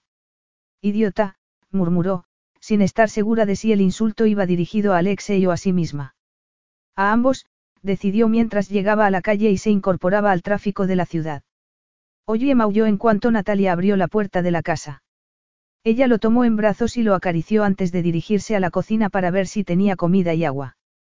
Se quitó los zapatos de tacón, dejó el maletín en su despacho y se dirigió al baño que tenía en el dormitorio. Se daría una ducha relajante, se pondría el pijama, vería un rato la televisión y se metería en la cama. Había sido un día largo, no tanto por las horas trabajadas, sino por el ritmo. Había hecho en un día lo que con su padre habría hecho en varios. En retrospectiva, había sido ella la que había adoptado una actitud de trabajo intenso durante los meses previos a la venta forzosa de Montgomery Electronics. Era evidente que Alexei se había hecho con la empresa a modo de venganza. ¿Cuántas noches había pasado ella sin dormir, preguntándose cómo habrían sido sus vidas si hubiera podido localizarlo cuando descubrió que estaba embarazada. Habían pasado cinco años, y durante ese tiempo ella había continuado con su vida, y bastante bien, hasta que Alexei reapareció en escena. Alterando su estado mental y sus emociones. Era su intención alterarla. Recordarle lo que habían compartido. La pasión, el amor. Hubo un tiempo en el que ella podía interpretarlo muy bien. El brillo de su mirada, la curva de su boca al sonreír. La pasión disimulada, un recuerdo de lo que habían compartido y pronto volverían a compartir. El roce de sus dedos al acariciarle las mejillas, sus ojos oscurecidos por la pasión, el roce de sus labios antes de hacerla perder la noción del tiempo y del espacio. Puro placer para los sentidos, que provocaba que le sobrara la ropa y que las manos se movieran deprisa para desnudarse y sentir la libertad de estar piel con piel y explorarse hasta quedar inundados de pasión. Natalia cerró los ojos para tratar de controlar los recuerdos, pero no lo consiguió. Tenía la imagen de Alexei grabada en la memoria, y afloraba desde un lugar del pasado al que no podría regresar. Todavía había una parte de su persona que anhelaba todo lo que habían compartido. Un pasado en el que ella había creído conocerlo bien, donde existía la promesa de que el amor que compartían era para siempre. Todo para que, de pronto, Alexei desapareciera y la vida de Natalia quedara patas arriba, perdiendo la esperanza y enfrentándose a la realidad de que debía continuar con su vida. Durante los últimos cuatro años Natalia había estudiado para ampliar su conocimiento acerca del campo de la electrónica, implementando ideas para llamar la atención de los medios, haciendo publicidad de la empresa mediante donativos a causas benéficas, todo aquello en lo que Roman mostró muy poco interés. La propuesta de que ella se incorporara a la junta directiva había quedado en saco roto. El motivo era que Roman estaba convencido de tenerlo todo bajo control, y quería que cuando él se retirara, el cargo directivo fuera ocupado por un hombre. Las mujeres siempre acababan implicadas en una relación sentimental, casándose o teniendo hijos. Por tanto, su atención siempre estaba dividida. Natalia se dedicó a nombrarle mujeres que habían conseguido el éxito profesional, y todo para recibir una palmadita en la espalda y el comentario de, juntos hacemos un buen equipo. ¿Por qué cambiar? Porque si no cambiamos, la empresa será muy vulnerable, había contestado ella, sin éxito. Eso no sucederá nunca, le había asegurado Roman. Como se había equivocado, pensó Natalia, encontrando la escapatoria en el cansancio y el sueño. Natalia decidió que pensar no servía para nada, mientras conducía su BMW entre el tráfico de la ciudad al final de otro día. Había sido un día lleno de acción, y de exigencias que ponían a prueba su capacidad para cumplir las instrucciones de Alexei. Ella necesitaba distraerse y hacer algo físico, como ponerse los guantes de boxeo y descargar su rabia contra un saco de boxeo, imaginando que en lugar del saco lo tenía él. En el maletero llevaba siempre una bolsa con la ropa del gimnasio, por si algún día necesitaba ir al gimnasio sin planificarlo. Pocos días antes había recibido la publicidad de un gimnasio cercano a su casa que solo era para mujeres, y decidió ir a probarlo. Aparcó el coche y se fijó en los carteles atractivos de la entrada. Sacó la bolsa del maletero y entró en la recepción. Una chica le tomó los datos, le echó un pequeño discurso y llamó a una empleada para que acompañara a Natalia y le mostrara las instalaciones. El equipo era moderno y había algunas mujeres jugando en las máquinas. Era la única palabra que Natalia podía emplear para describir a las chicas que estaban vestidas a la última moda deportiva, bien maquilladas y bien peinadas, entrenando a un ritmo suave, como para evitar sudar. Entonces vio a una mujer con una cámara y se dio cuenta de que estaban grabando un anuncio. Están a punto de terminar, la empleada comentó en silencio mientras le indicaba un pasillo. Los vestuarios están a la izquierda. Cada cubículo tiene cerrojo individual, una taquilla para dejar las cosas personales y una ducha, la empleada sonrió y le entregó una llave. Disfruta de tu estancia aquí. ¿Y si tienes dudas? pregunta. Femenina y funcional, una agradable combinación. Natalia se puso la ropa de deporte, y realizó unos ejercicios de calentamiento antes de ir a la sala para entrenar de verdad. El ejercicio físico la ayudaba a relajarse y aumentaba el nivel de endorfinas. Una hora más tarde, Natalia se dio una buena ducha y se vistió de nuevo con ropa de calle. Al salir, sonrió a la recepcionista y le entregó la llave de la taquilla.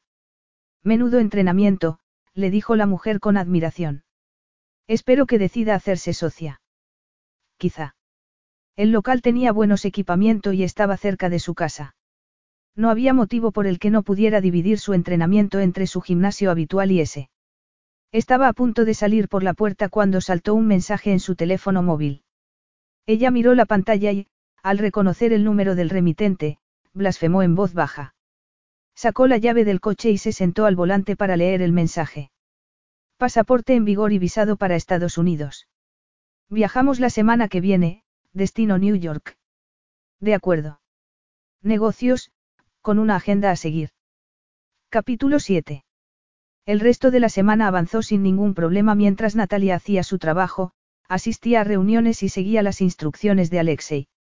Sí, tal y como sospechaba, él esperaba verla flaquear ante tanta presión, ella se sentía satisfecha de ir un paso por delante y resistiendo sin problema. No tenía nada planeado para el fin de semana, excepto, quizá, una llamada de su amiga Anja para ir al cine. Un fin de semana agradable, tranquilo y discreto. Entonces, ¿por qué tenía esa sensación de inquietud? Como si tuviera que tener algo más en su vida que un fin de semana predecible. Estaba contenta como estaba no. ¿Por qué te sientes segura? le dijo una vocecita. Es una elección consciente, decidió. Y estaba contenta con ella hasta ese momento. La causa era Alexei. Allí. Invadiendo su mente, sus sueños, recordándole lo que una vez habían compartido. Como si quisiera verse atrapada en una vorágine emocional. Alternaba entre apartar el deseo secreto que albergaba en su corazón y la necesidad de enfrentarse a Alexei por provocarlo. La corriente eléctrica que experimentó cuando sus manos se rozaron en la puerta del coche, y que durante un momento la dejó incapaz de pensar o de moverse. Él también la había notado. Por favor, vuelve a la realidad. La única motivación de Alexei era la venganza. Entonces, ¿por qué perder el tiempo intentando buscar ese algo difuso que no terminaba de cuajar? O peor aún, porque era ella la que tenía que pagar el precio de las indiscreciones de su padre y de sus fechorías económicas. Era suficiente. Excepto que sus planes para el fin de semana cambiaron de golpe cuando el sábado a las 10 y 53 de la mañana recibió un mensaje de Alexei diciéndole que se pusiera en contacto con él lo antes posible. ¿Quién se cree que es? Natalia guardó el teléfono de nuevo en el bolso y cerró el bolsillo. Él podría esperar. Ella necesitaba darse una ducha y cambiarse de ropa después de haber jugado una hora al squash. Tomarse su tiempo le daba cierta satisfacción. Cuando salió a la recepción, Aaron la estaba esperando. ¿Pasa algo? Es tan evidente. Ajá.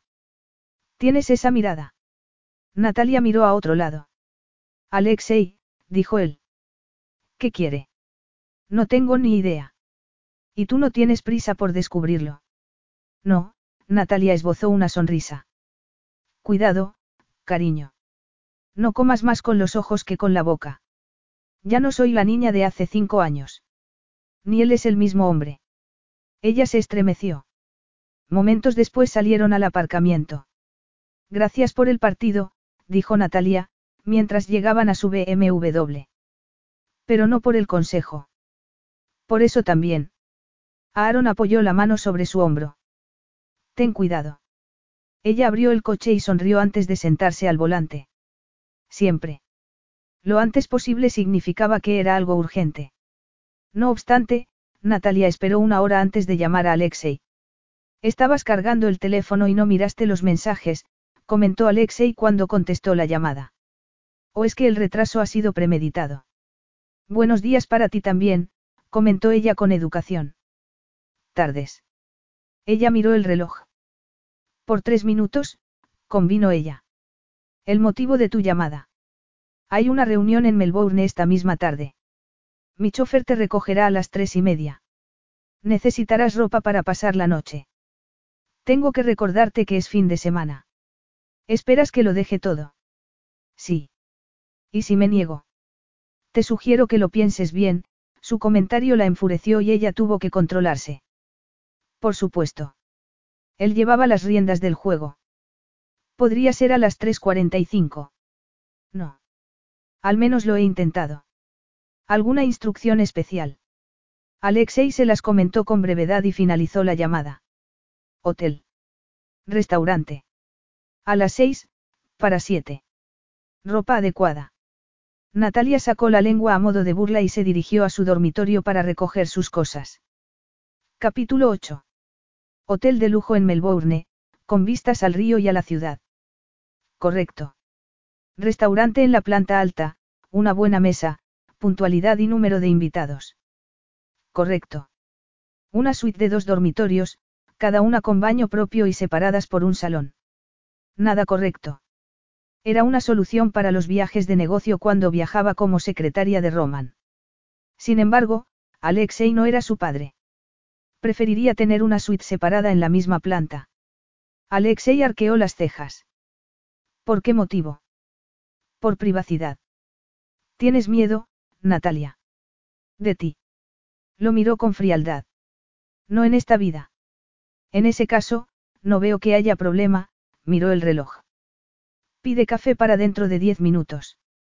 Trae tu iPad, ordenó, antes de desaparecer en su dormitorio. Ella llamó al servicio de habitaciones, entró en el otro dormitorio, deshizo la maleta y salió al salón para encontrarse con que Alexei estaba sentado mirando la pantalla del ordenador. Se había quitado la chaqueta y la corbata, y se había desabrochado algunos botones de la camisa. Desprendía tal masculinidad que Natalia notó que todo su cuerpo se ponía alerta. No es justo. Llegó el café, sirvió dos tazas y le entregó una a Alexei. Abrió su iPad y comenzó a trabajar escribiendo algunos cambios en las cláusulas contractuales antes de enviárselo a Alexei y comprobar la agenda de la noche. Cuatro invitados, tres hombres conocidos en el mundo de la electrónica y una secretaria personal. Tuvo tiempo de darse una ducha, de ponerse un pantalón de seda negra, maquillarse y peinarse. Más tarde se puso una chaqueta roja con solapas de seda. Una cadena de oro, unos pendientes a juego y una pulsera. Unos zapatos negros de tacón y estaba lista para marcharse. A las seis y cincuenta, con el bolso bajo el brazo y la cartera en la mano, salió al salón para reunirse con Alexei. Él se volvió para mirarla y ella no fue capaz de controlar ni la temperatura de su cuerpo ni el ritmo de su corazón. Ella había conocido a otros hombres igual de atractivos, pero ninguno la había afectado tanto como Alexei. Una admisión a la que no pensaba darle ningún tipo de consideración. Debía avanzar. Tenía una cena de negocios a la que asistir, una noche que podía alargarse y cualquier contratiempo que podía generar una reunión al día siguiente. La comida era deliciosa, y las vistas impresionantes. Los edificios iluminados de la ciudad, los carteles de neón y una negociación de alto nivel en la que Alexei señalaba las condiciones de un contrato relacionado con una de las empresas subsidiarias de ADE. Resultaba interesante ver cómo la otra secretaria lanzaba alguna mirada ocasional a Alexei, con cierto indicio sensual en su sonrisa. Natalia decidió centrarse en el trabajo y no preocuparse por si él le correspondía. La empresa a la que representaban los tres hombres quería que se escribieran ciertas concesiones en el contrato existente, algo que Alexei se negaba a considerar. Natalia observó que las negociaciones avanzaron un punto. Rechazó una segunda copa de vino y pidió una botella de agua con gas. El poder se convirtió en un arma eficaz, una que Alexei eligió emplear sin piedad y que tuvo como resultado que el portavoz del otro grupo hiciera un intento de recuperar el equilibrio en la lucha de poder. Sin éxito, ya que Alexei dio por terminada la reunión, se puso en pie, inclinó la cabeza y le hizo un gesto a Natalia. Caballeros. Deliberaremos y mañana nos pondremos en contacto contigo. Alexei no dudó un instante. Tengo otra reunión mañana a las nueve. La conclusión era clara. O jugaban según las reglas de Alexei, o no jugaban, pensó Natalia mientras subían en el ascensor en silencio y se dirigían hasta su suite. Cuando él abrió la puerta con la tarjeta y gesticuló para que ella pasara adelante, Natalia se puso tensa. Buenas noches. Estaba a punto de entrar en su dormitorio cuando la voz de Alexei la hizo detenerse. Quiero tener el informe de la reunión de esta noche para las 7 de la mañana. Ella hizo todo lo posible para no apretar los dientes. Se volvió hacia él, inclinó la cabeza y añadió. Si me haces un resumen de la agenda de mañana me ayudaría a tener un horario de trabajo. A las siete y media. Hablaremos durante el desayuno. Pide que lo traigan a las siete y cuarto. Una pequeña concesión, si terminaba el informe esa misma noche o si se despertaba pronto para acabarlo, daba lo mismo. Sin decir nada más, se volvió y se dirigió al dormitorio. Que duermas bien, el tono de Alexei tenía cierto tinte de diversión. Natalia lo miró por encima del hombro. Siempre lo hago. Sin más, cerró la puerta con llave y, en silencio, lanzó un puñetazo al aire. Tener la última palabra resultaba muy satisfactorio. Una corta victoria, pensó Natalia durante el desayuno. Alexei llevaba desabrochados dos botones de la camisa y las mangas enrolladas. Había dejado la chaqueta colgada en el respaldo de la silla. Su aspecto era informal y ella trató de convencerse de que se sentía cómoda viéndolo así, pero sabía que mentía.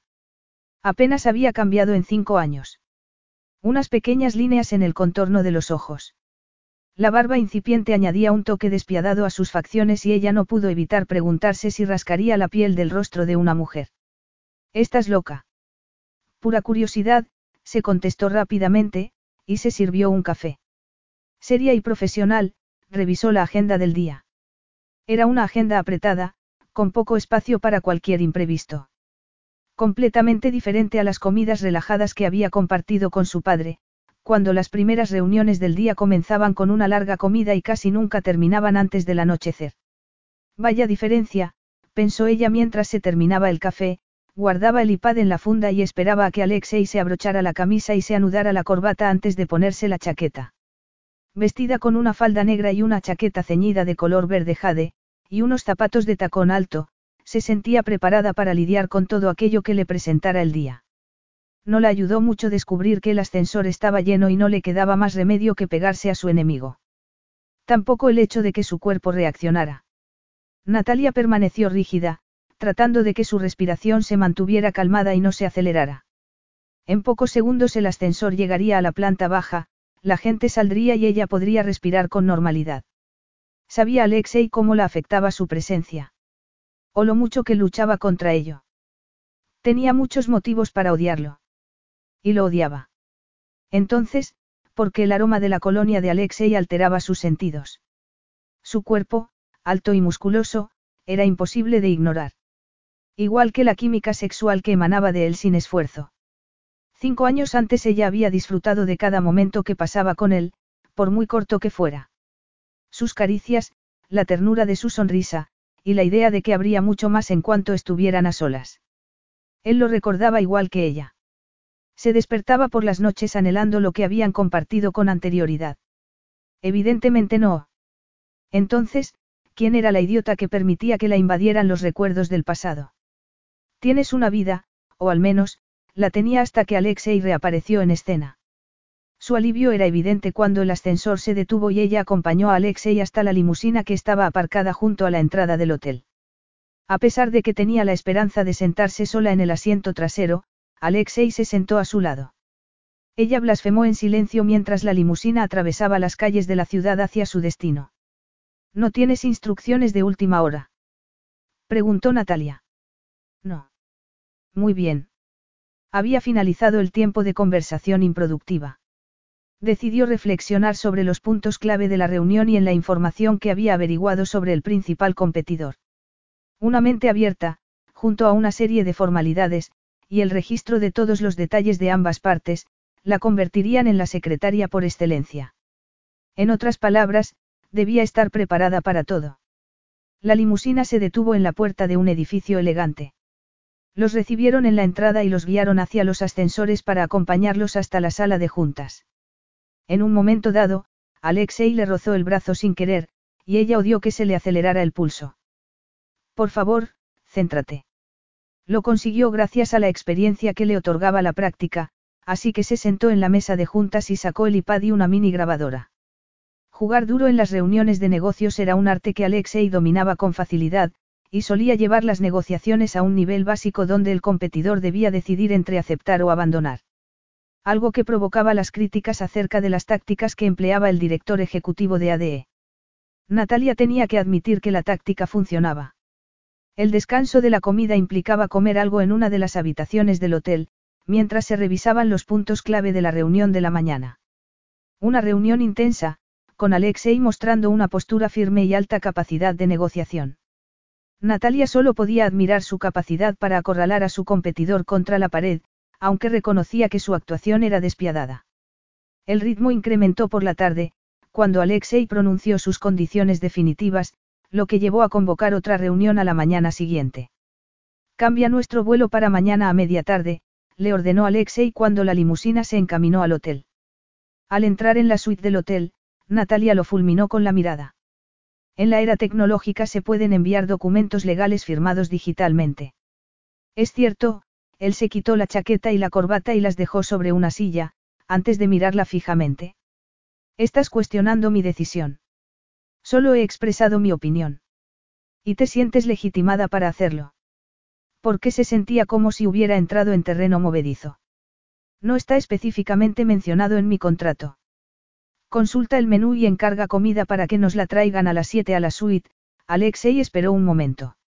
Yo tomaré arroz pilaf de marisco, se inclinó y recogió la chaqueta y la corbata antes de dirigirse a su dormitorio. Me cambiaré e iré una hora al gimnasio. A Natalia no le gustaba aquello. Podía soportar las comidas y las cenas de negocios, pero lo de pasar la noche fuera la molestaba.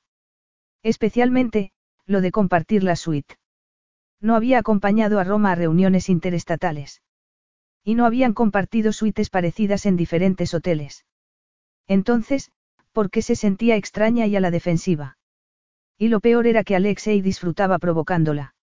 Se mostraba civilizado durante las reuniones de negocios y en presencia de otras personas, sin embargo, cuando estaba a solas con él parecía que tuviera la intención de, ¿de qué?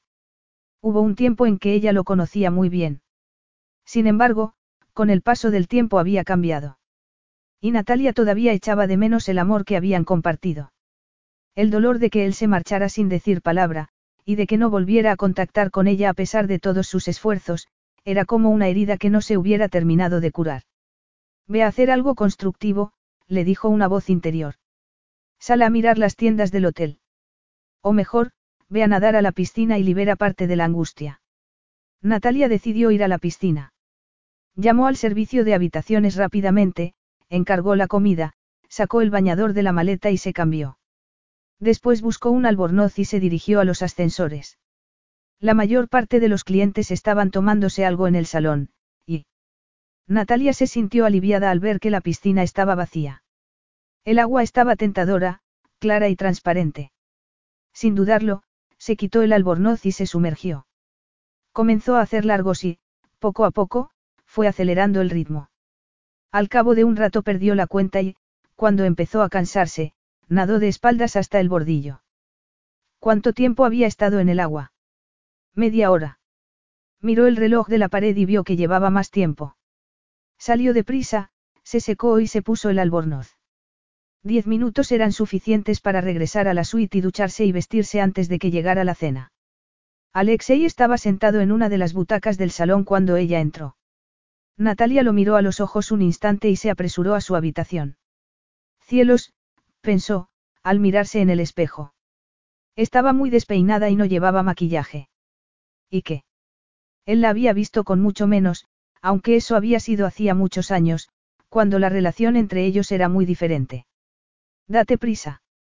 Dúchate, vístete, hazte un moño, ponte lápiz de labios y sal. La cena, un vino, café y la recapitulación de los asuntos del día. Una hora, quizá dos. Después, podría escaparse a su habitación. Tres horas y un poco más, pensó Natalia mirando el ordenador. Habían leído y discutido los puntos importantes, había dado su opinión cuando se la habían preguntado. Alexei también le había pedido su punto de vista.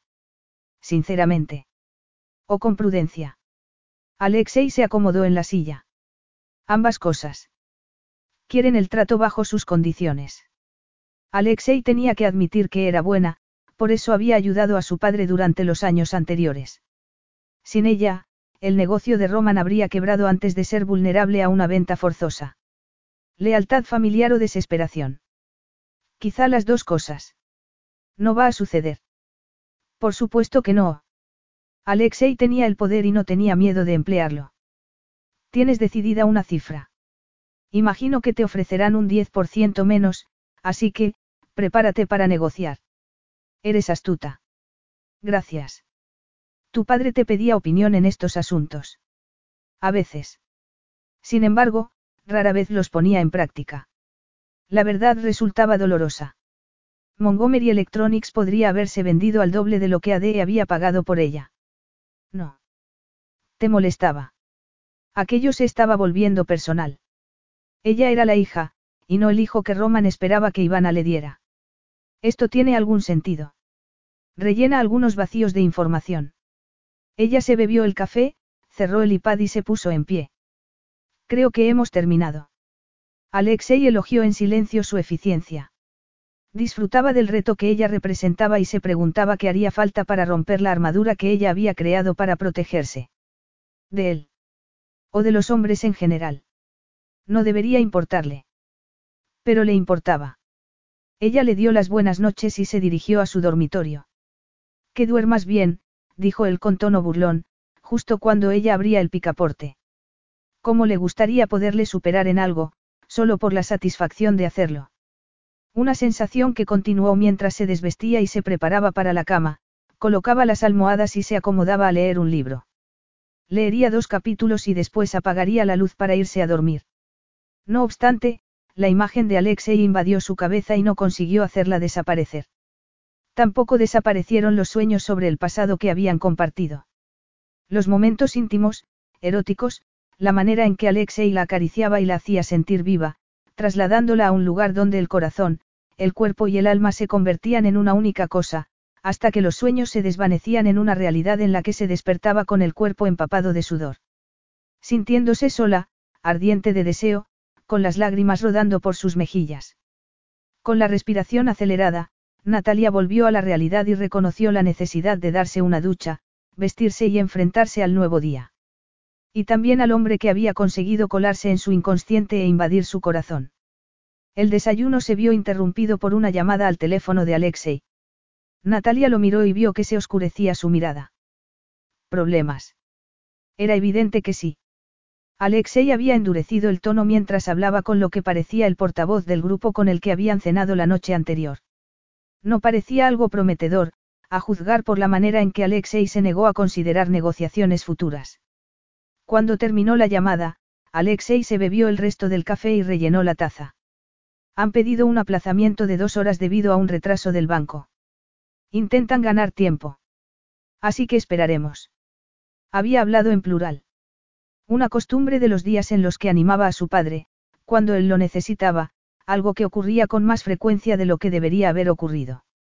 Tienen mi número de teléfono, y la hora del vuelo, comentó Alexei. La pelota está en su tejado, miró el reloj. Voy a quedar con un amigo durante un par de horas. Entre tanto, necesito que hagas unas compras por mí. ¿Compras? ¿Te supone un problema? Preguntó mirándola a los ojos. Supongo que me darás una lista. El viaje de Nueva York es de negocios, combinándolos con la familia, comentó él, mientras ella guardaba el iPad. Natalia trató de ignorar que se le había acelerado el corazón y se contuvo para no decirle que escogiera los regalos él mismo. Supongo que podré añadirlo a mi perfil, pero no te acostumbres, añadió en silencio. Ayudar al jefe a elegir regalos para la familia era algo demasiado personal. Para tu madre. Libros. Eso no ayuda mucho, comentó Natalia. De ficción. Románticos. De historia. De crímenes. Románticos, pero de suspense. Sus autores favoritos. ¿O no lo sabes? Ella nombró unos pocos, pero parecía que no le sonaban. Pañuelos, añadió él, para añadirlos a la colección de mi madre y mi cuñada. De algún diseñador en concreto. Él nombró unos cuantos y le entregó una tarjeta de crédito. Dos horas más tarde, Natalia había comprado varios regalos muy bien envueltos. Ella recordaba algunas ocasiones en las que habían ido de compras juntos. Alexei la había rodeado por los hombros y la había estrechado contra su cuerpo. En sus ojos, la promesa de cómo iba a terminar el día. Los recuerdos no deberían afectarla, no obstante, la afectaban y ella trató de contenerlos y guardarlos de nuevo bajo llave. Al entrar al hotel vio que Alexei estaba de pie a un lado, y parecía a punto de leer un artículo en el periódico. Cuando ella se acercó, Alexei recibió una llamada y él se movió a un lado para contestarla. Natalia miró el reloj y vio que tenían una hora y media para recoger las cosas, salir del hotel y llegar al aeropuerto. Han aceptado el acuerdo, comentó Alexei, al regresar a su lado. Por supuesto, pensó ella. Tenía alguna duda. Capítulo 9. Unas horas más tarde desembarcaron en el aeropuerto de Sydney, recogieron las maletas y se encontraron con Paul en la sala de pasajeros. Bienvenidos, Paul los recibió con una sonrisa. ¿Habéis tenido éxito? Natalia agachó la cabeza y Alexei contestó afirmativamente mientras Paul se ocupaba de las maletas y los guiaba hacia la salida. Ya habían grabado los documentos de confirmación firmados por vía digital a favor de ADE Conglomerate. Otro asunto zanjado, pensó Natalia mientras Paul salía con la limusina de la terminal. Daba igual cuántos vuelos hubiera tomado Natalia durante los años, porque al regresar a Sydney siempre le afloraba el placer de la familiaridad, el sonido de la ciudad, los edificios famosos. Misión cumplida. Estaba a tan solo media hora de su casa, y pronto se liberaría del estado de alerta en el que se encontraba día tras día. Una locura temporal debida a estar con Alexei un mínimo de ocho horas al día, cinco días a la semana, o más, si contaba con las cenas de negocios, y los viajes. Ella no se encontraba cómoda con ello. Deseaba darle puñetazos, pero ella nunca tenía rabietas. Ni siquiera las había tenido cuando era niña. Claro que no había tenido motivos. Sonrió al recordar cómo una vez, cuando estaba en primero, un niño le tiró de la trenza, con tanta fuerza, que ella empezó a llorar. Le dio tanta rabia que no dudó en darle una patada donde más dolía. Un gesto que provocó que ambos recibieran una regañina y una llamada a sus padres. Un incidente que había olvidado hasta entonces. La limusina se detuvo frente a su casa y Natalia salió. Alexei le sujetó la puerta del coche mientras Paul sacaba su maleta. Ella le dio las gracias a Paul, y se disponía a agarrar la maleta cuando Alexei se le adelantó para acompañarla a la puerta. Ya me ocupo yo. Durante un momento a ella le pareció ver que se le oscurecía la mirada. Natalia buscó la llave, abrió la puerta, y cuando se disponía a agarrar la maleta, Alexei la agarró y la metió en el recibidor antes de marcharse sin mirar atrás.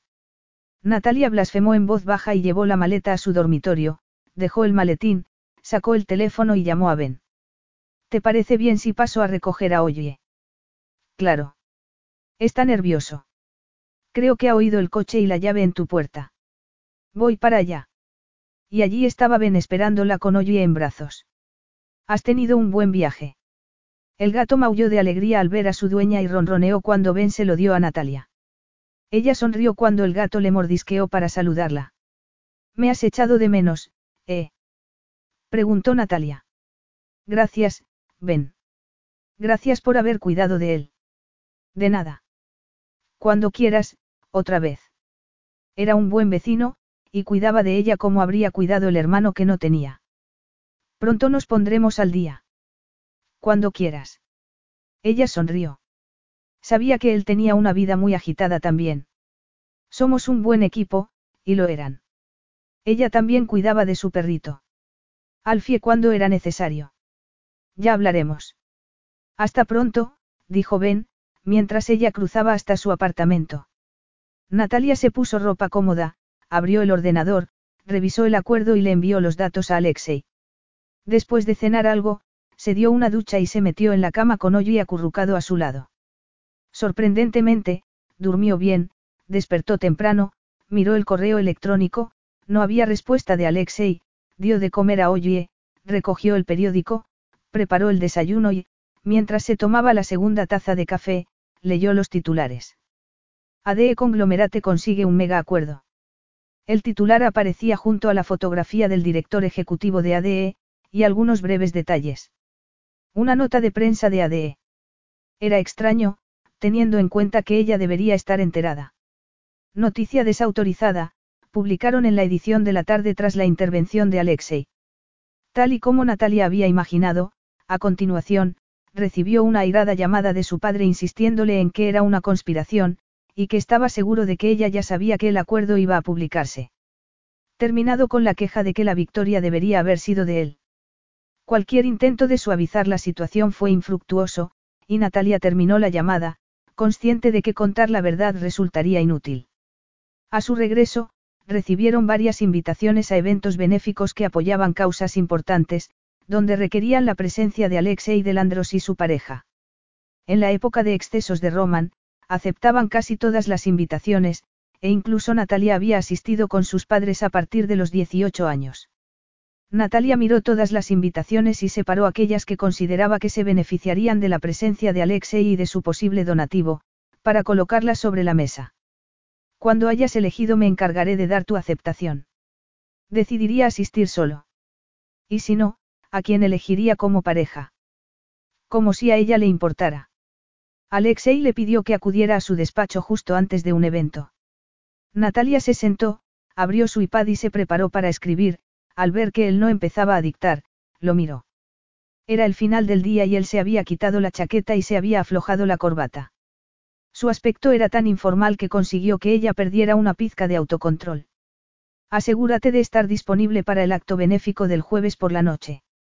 Ella lo miró fijamente.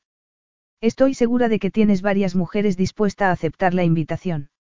Ninguna de ellas posee tu capacidad de observación y diplomacia. Insinúas que solo se centrarían en cautivarte. Preguntó Natalia, y vio que él esbozaba una medio sonrisa. Considera tu presencia como un trabajo de secretaria personal. Estar a su lado durante una larga cena. Comportarse, cuando por dentro deseaba golpearlo. Un acto inconcebible para hacer en público. Algo más sutil como un codazo accidental en las costillas. Para un asunto relacionado con el trabajo, aclaró ella. Me aseguraré de que la mini grabadora quepa en mi bolso. Has asistido a varios eventos en el pasado. Dudo que el de mañana sea muy diferente. Muchas personas eran invitados habituales en los actos benéficos. Personas influyentes y adineradas, que se dedicaban a donar fondos a causas importantes, activas en el ámbito social y que conocían la caída en desgracia de Roman Montgomery. El hecho de que la hija de Roman estuviera sentada junto a Alexei Delandros, causaría mucho interés y todo tipo de especulaciones. La elegancia y la sofisticación eran requisito, y Natalia destacaba en ambas. Haberse educado en uno de los mejores colegios privados de Sydney y haber viajado por el mundo le había asegurado que pudiera manejar con éxito casi cualquier situación. El evento de aquella noche no sería diferente. Entonces, ¿por qué estaba tan nerviosa mientras se retocaba el maquillaje, antes de que Alexei llegara a su casa? Ella había insistido en encontrarse con él en el hotel donde se celebraba el acto, pero él no había aceptado. Natalia había ido a una de sus boutiques favoritas y había comprado un vestido nuevo de seda color champán, recubierto de encaje. Espectacular, pensó ella, mientras se colgaba una cadena de oro con un diamante, se ponía una pulsera y unos pendientes a juego, unas piezas que le había regalado su difunta abuela. Natalia se pasó la mano por el cabello y se ahuecó los rizos antes de recoger su bolso. La limusina de Alexei llegó a la hora pactada, y ella respiró hondo cuando oyó que llamaban al timbre. Se dirigió a abrir, tratando de calmar el latido de su corazón. Él tenía presencia, una cualidad que lo hacía diferente de la mayoría de los hombres. Difícil de definir con palabras, pero real. Unos ojos oscuros que podían chamuscar el alma, una boca que prometía pecados sensuales, basta, le dijo una vocecita interior a Natalia. Recordar lo que habían compartido no servía para nada. Era el acompañante perfecto. Y estaba devastador con traje de etiqueta. Podía haber pasado por un modelo de Armani. La personificación del hombre en que se había convertido, seguro y cómodo consigo mismo. La adquisición de las cosas buenas de la vida, su influencia y poder. Una cualidad añadida que soportaba con facilidad. La limusina se adentró en las calles de la ciudad, hasta que llegó al hotel donde se celebraba el evento. Los fotógrafos estaban preparados para la llegada de los invitados famosos, y los flashes disparaban cada vez que la élite de la sociedad de Sydney bajaba de las limusinas, las mujeres ofrecían sonrisas fingidas, en caso de que su imagen fuera la elegida para publicar en las páginas de sociedad de los periódicos del día siguiente. Alexei apoyó la mano en la cintura de Natalia y ella sintió que una corriente eléctrica recorría su cuerpo. Su papel era puramente laboral. Nada personal. Debería haberse puesto una etiqueta discreta donde pusiera secretaria personal, para aclarar su presencia. Natalia ofreció una leve sonrisa mientras acompañaba a Alexei hasta un patio interior, donde los invitados se estaban reuniendo para los aperitivos, antes de que abrieran las puertas del comedor. Los camareros estaban en el patio ofreciendo copas de champán mientras los invitados se mezclaban con los socios y amigos.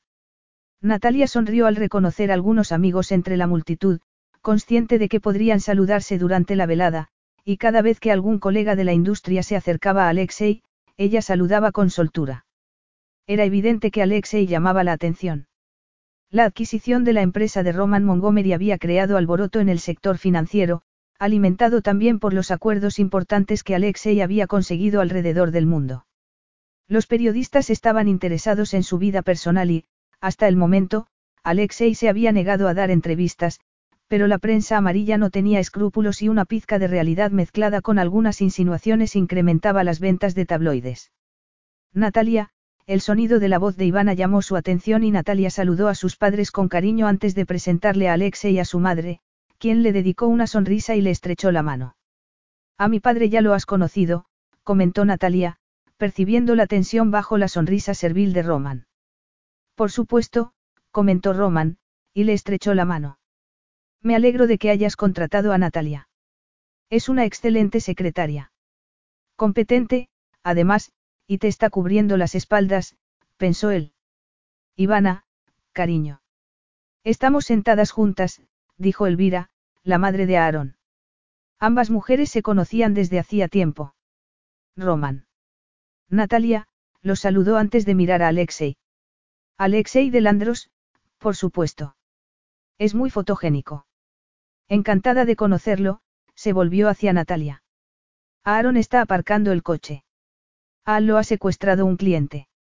Estoy segura de que pronto conseguirá escapar. La palabra interesante no describía la organización de las mesas.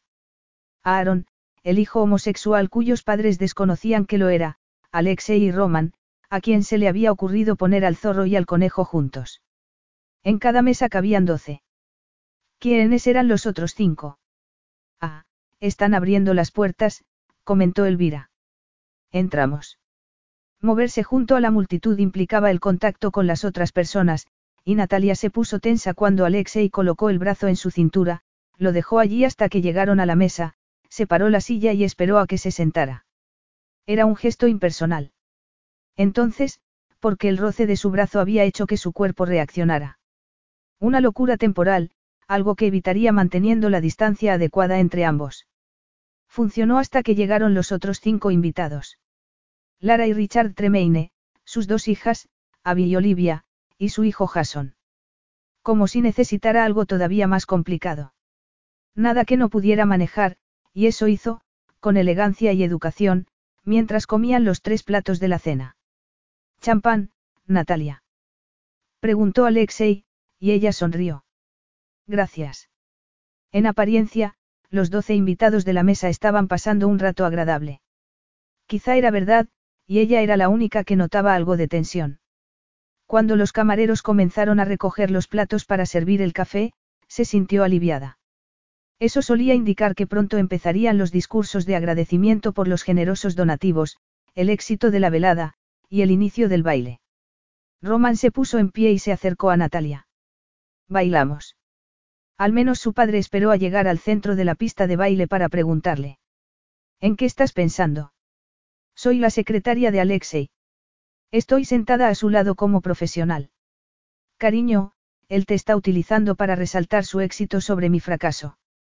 Natalia lo miró y, al ver rabia y frustración en su mirada, trató de hacer que se sintiera mejor. ¿Para qué iba a hacer eso, si la prensa ya ha publicado la jugada en varios periódicos? Es que no aprendiste nada hace cinco años. Ese hombre se marchó sin decir nada. Eso no es importante para esta discusión, admitió Natalia. Vamos a reunirnos con los otros. Un café solo y sin azúcar fue de gran ayuda. Natalia sonrió al ver que Roman sacaba a su madre a bailar, de forma que Alexei, Jason Tremaine y Natalia eran los únicos ocupantes en la mesa. No era el mejor escenario, y Natalia se preguntó si podría escaparse al cuarto de baño. Sin embargo, la suerte no estaba de su parte ya que Jason se puso en pie y se acercó a ella. Creo que es nuestro turno. Es el mío, intervino Alexei poniéndose en pie y colocando la mano sobre el hombro de Natalia. Si nos disculpas. Ella miró a Jason y esbozó una sonrisa, antes de acompañar a Alexei a la pista de baile. No era necesario, dijo Natalia. No. Ella prefirió no contestar. Comenzó a sonar un tema lento y Alexei la estrechó contra su cuerpo. La cabeza de Natalia apenas le llegaba hasta el hombro y él se contuvo para no besarle la sien, como había hecho en el pasado. Inhaló el aroma floral que desprendía su cuerpo, notó que su cuerpo reaccionaba a causa del deseo, y percibió la promesa acerca de cómo terminaría la noche. Él había estado tan seguro de su relación, de ella, había imaginado que envejecerían juntos, después de haber formado una familia. Hasta que Roman Montgomery empleó tácticas intimidatorias para asegurarse de que Alexei se marchara del país. Cinco años después, Alexei había cambiado, igual que su vida. Debemos regresar a la mesa, dijo Natalia cuando cambió la música. Ahora que ya hemos cumplido con el baile. Cumplido. Eso es lo que ha sido, una obligación. Si no hubiera notado el latido acelerado de su corazón, la habría creído. Al cabo de un rato, tras el discurso final, se dio por terminado el evento. Los invitados salieron al patio de entrada a esperar un taxi, o su limusina privada. Algunos continuaron la fiesta en una discoteca. La limusina llegará en pocos minutos, indicó Alexei. ¿Puedo tomar un taxi? No lo harás. Ella estuvo a punto de replicar, pero no lo hizo. Además, a aquellas horas no había muchos taxis. Te has vuelto conformista, Natalia. Solo porque tiene sentido. ¿Y cómo sonrías? Alexei no sonrió, o al menos ella no lo vio, porque Paula aparcó la limusina en ese instante. Supongo que habéis pasado una velada agradable. Preguntó Paula al verlos. Una velada exitosa, contestó Alexei. Mucho, añadió Natalia, refiriéndose a los donativos, los asistentes, etc. Cuando la limusina se detuvo frente a su casa, se sintió aliviada. Sacó las llaves del bolso y salió del coche. Gracias por traerme, y por la velada, hizo una pausa. Estoy bien. La luz del porche está encendida, cerró la puerta trasera y se volvió hacia el camino de su casa, sin darse cuenta de que Alexei se había reunido con ella. Soy capaz de ir hasta mi puerta sin compañía.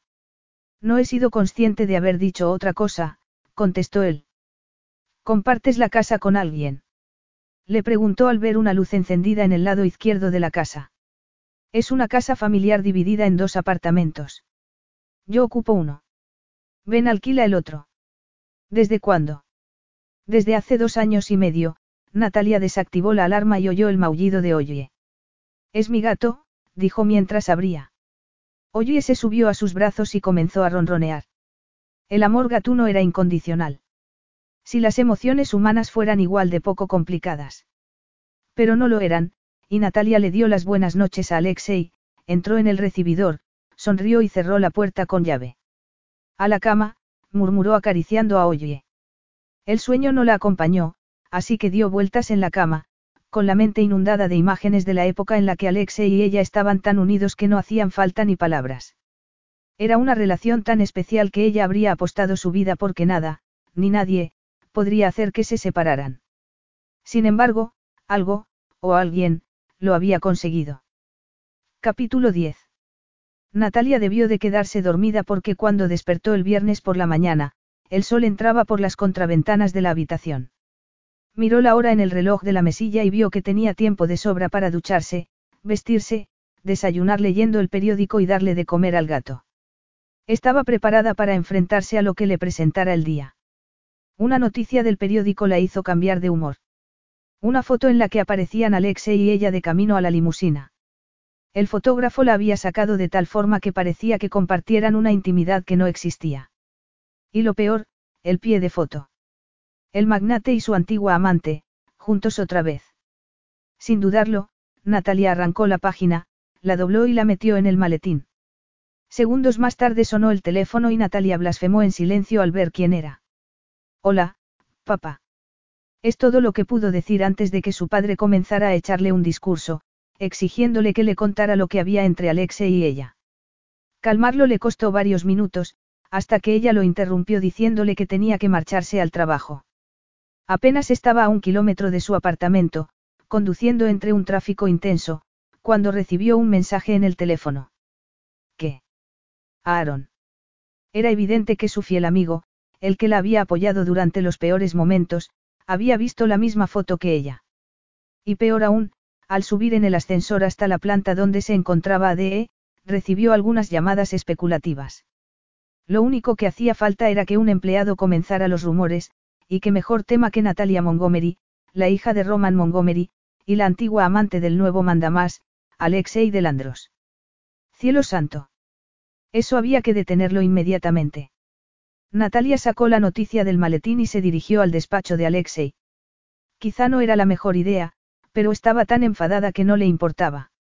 Si él se sorprendió al verla, no lo demostró, y ella odió cuando él se acomodó en la silla mirándola con interés mientras se acercaba a su despacho. Natalia respiró hondo. Dejemos una cosa clara, dijo sin más. Actuaré como una secretaria eficiente en todos los asuntos de negocios. Todo lo relacionado con lo personal queda fuera de cuestión. Define personal. Lo que me coloque en una situación ingrata. ¿A qué te refieres? Natalia sacó la página del periódico y la colocó sobre el escritorio. A esto. Ella lo observó mientras él leía el pie de foto y esperó su reacción, pero no hubo ninguna. No tengo control sobre los medios.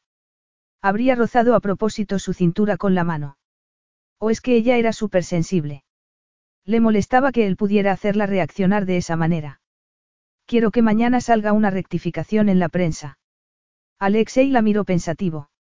¿No crees que eso solo servirá para empeorar la situación? Natalia respiró hondo y sus ojos se oscurecieron de rabia. No hay ninguna situación. Él arqueó una ceja. Quizá quieres informar tú a los medios. Ella apretó los labios para no decir nada. Miró a Alexei fijamente, y al ver que no reaccionaba, se volvió y salió de su despacho. Durante toda la mañana continuó dándole vueltas a la noticia, al mismo tiempo que trataba de convencerse de que los periodistas solo estaban haciendo su trabajo. No le sirvió de mucho. No le gustaba que parte de su vida privada fuera de dominio público. Natalia pidió comida, le escribió un mensaje a Ivana y blasfemó en silencio cuando en recepción le contaron que había varias llamadas de los medios y que no se las habían pasado. Por la tarde, recibió un mensaje de texto en el teléfono. Vuelo Sydney barra Nueva York, lunes por la mañana. Detalles en el ordenador. Confirma. Alexei. Dos semanas. Natalia se quejó en silencio cuando abrió el ordenador y miró la agenda de Alexei. Reuniones, algunas comidas de negocios, tres cenas de negocios. Familia. La familia de Alexei. Así que, no todo era trabajo lo que significaba que ella tendría tiempo libre para mirar algunas boutiques o disfrutar de un buen café en una de las numerosas cafeterías. Envió un mensaje de confirmación y giró la silla hacia la ventana para contemplar las vistas del puerto. Sonrió. De pronto, el día parecía más brillante. El fin de semana se dedicó a revisar su armario, a hacer la lista de lo que tenía que llevar, a preguntarle a Ben si podía cuidar de Oye, también llamó a Ivana, que se limitó a decirle. Cuídate, cariño, en lugar de toda una serie de recomendaciones, que era su estilo habitual. A la mañana siguiente, cuando sonó el despertador, Natalia deseó poder quedarse durmiendo más rato. Tenía que ser puntual. Alexei le había dicho que la recogería a las siete y media, y que estuviera preparada. La limusina llegó puntual y Paul metió el equipaje en el maletero mientras ella se sentaba con Alexei en el asiento trasero. Buenos días, lo saludó. No era necesario que revisaran la agenda. Podrían hacerlo durante el vuelo. Natalia descubrió que volarían en un jet privado. Una especie de oficina aérea, con azafatas que les ofrecerían café y comida a bordo. Después de revisar la agenda, Alexei comentó. Hay un dormitorio con una cama cómoda y un baño. Te sugiero que descanses unas horas. ¿Y tú? Preguntó ella, sin pensar. Yo dormiré en el segundo turno, la miró. A menos que sugieras que la compartamos. Eso no sucederá. Tranquila, Natalia. Ella no había sido capaz de relajarse desde el primer día en que él reapareció en su vida. La habitación era más espaciosa de lo que ella había imaginado. Había una cama con sábanas limpias, un pequeño armario y una butaca. Ella se quitó el maquillaje, se puso un camisón y se metió en la cama. Para su sorpresa, durmió durante más de cuatro horas y despertó descansada. Se vistió, se pintó los labios y regresó a la cabina, donde tomó café y un poco de fruta mientras Alexei trataba de descansar en la habitación. No le resultó fácil, ya que el aroma del perfume de Natalia provocó que lo invadieran los recuerdos de la pasión que habían compartido, y lo que él pensó que era amor incondicional. Algo en lo que resultó estar equivocado. Sin embargo, durante las últimas semanas él había visto algún indicio de la mujer a la que había llegado a conocer también. Una pizca de ternura en su sonrisa. Una pizca de melancolía. Su manera de respirar cuando él la sostuvo entre sus brazos en la pista de baile. La tensión que percibió en ella cuando la acompañó a la puerta de su casa. Había cierto grado de vulnerabilidad que le resultaba intrigante, y ella trataba de disimular. Y casi lo conseguía. Tras parar a repostar en Los Ángeles, llegaron a Nueva York, donde un chofer uniformado los esperaba en la sala de llegadas. Era evidente que Alexei ya había empleado ese servicio con anterioridad, a juzgar por la manera amistosa con la que hablaba con aquel hombre. El chofer agarró las maletas y los guió hasta una limusina negra. Un chofer y un guardaespaldas. Era necesario. En Nueva York existían muchas realidades y gran mezcla de culturas. Natalia había viajado allí en algunas ocasiones y, de camino al hotel que se encontraba cerca de Central Park, se dedicó a mirar por la ventana. Con clase, pensó Natalia mientras subían en el ascensor hasta una planta alta, desde donde se contemplaba la ciudad que nunca dormía. Durante los días siguientes, asistieron a varias reuniones de trabajo mientras ella trataba de mantener su perfil de profesional. Cada día era un nuevo éxito. Las noches, no tanto. Concertar cenas de trabajo no le molestaba, y tampoco le había molestado asistir a ellas cuando su padre era el director ejecutivo. Con Alexei era algo muy diferente. Cinco años habían hecho que cambiara mucho. Se había convertido en un hombre totalmente diferente al que ella había conocido. Claro que ella tampoco era la niña que creía que el amor valía para superar cualquier cosa. ¿Cuánto se había equivocado? pensó mientras se vestía para la noche. Alexei le había advertido que eligiera algo formal, y ella había escogido un vestido rojo de cuello alto, pero que dejaba sus hombros al descubierto. Se maquilló resaltando sus ojos, se pintó los labios de rojo, y se peinó dejándose el cabello suelto alrededor del rostro. Agarró un chal a juego, se puso unos zapatos de tacón, respiró hondo y salió al salón contiguo para ver que Alexei hablaba por teléfono en un idioma que ella no llegaba a comprender. Vestido con un traje de etiqueta negro, una camisa blanca y una pajarita negra, sus ojos parecían más oscuros. Y su boca, era una boca que podía volverla loca, tal y como ella sabía bien. Su colonia desprendía un aroma sensual que la hacía pensar en todo lo prohibido. Al verlo, Natalia notó que debía controlar su respiración y que todo su cuerpo se había puesto tenso. En el espacio cerrado de la limusina, se sentía tan frágil como la pieza más delicada de cristal veneciano. Un leve roce, y se quebraría. Capítulo 11. La velada prometía ser algo muy formal. A juzgar por el lugar, el gran comedor, la calidad de los manteles que cubrían las mesas y la lujosa cristalería y cubertería. La seguridad era evidente. Comprobaban todas las invitaciones y los invitados eran acompañados a las mesas. Un evento por todo lo alto. ¿Por qué conmigo? preguntó ella. ¿Y por qué no? Es un asunto social, no de negocios. La línea entre las dos cosas es confusa, ¿no crees? Natalia no pudo decir nada más porque una mujer rubia, que apareció de la nada, se acercó a Alexei por la espalda y le rodeó el cuello. Adivina quién soy. Natalia se fijó en su anillo y su collar de brillantes, oyó su tono sensual y sintió un nudo en el estómago. Una amiga. Una amante. Está sí, dijo Alexei, divertido. Ella lo soltó y se colocó delante. Tu perfume es inconfundible. La chica se rió y se puso de puntillas para besar a Alexei en la mejilla. Después, se giró hacia Natalia. ¿Y tú eres? Natalia, contestó Alexei. Deja que te presente a mi prima, Stasi. Somos familia, comentó Stasi. Así que Alexei está fuera de mi alcance, por desgracia. Aunque de vez en cuando hace de pareja, miró a Natalia y después a Alexei. ¿Y tú eres la? Una amiga, contestó Alexei. Ajá. El eufemismo de. Amiga, insistió él. Su secretaria personal, lo corrigió Natalia. Esta sí sonrió. Trabajo y placer. Una combinación interesante, sonrió mirando a Alexei. Sabes que tu madre piensa hacer una cena familiar en tu honor. Estará encantada de conocer a Natalia. No creo que mi presencia sea apropiada. Alexei tratará de convencerte, dijo Stasi, con una risita. Eso se le da muy bien. He de regresar con mis padres. Planean presentarme a un hombre estupendo que, según mi querida mamá, tiene un potencial excelente como marido. Será una noche divertida, se besó los dedos y los colocó sobre la mejilla de Alexei. Cuídate. Stasi se volvió hacia Natalia y le dijo. Espero volverte a ver. Tu prima es encantadora, comentó Natalia. Lo es. También es muy inteligente. Es licenciada en Derecho Penal. Ama la vida, y no tiene intención de casarse, ni ahora ni en un futuro cercano. Para decepción de su madre. Está claro que no ha conocido al hombre adecuado. El matrimonio es tan importante. Natalia no estaba preparada para contestar.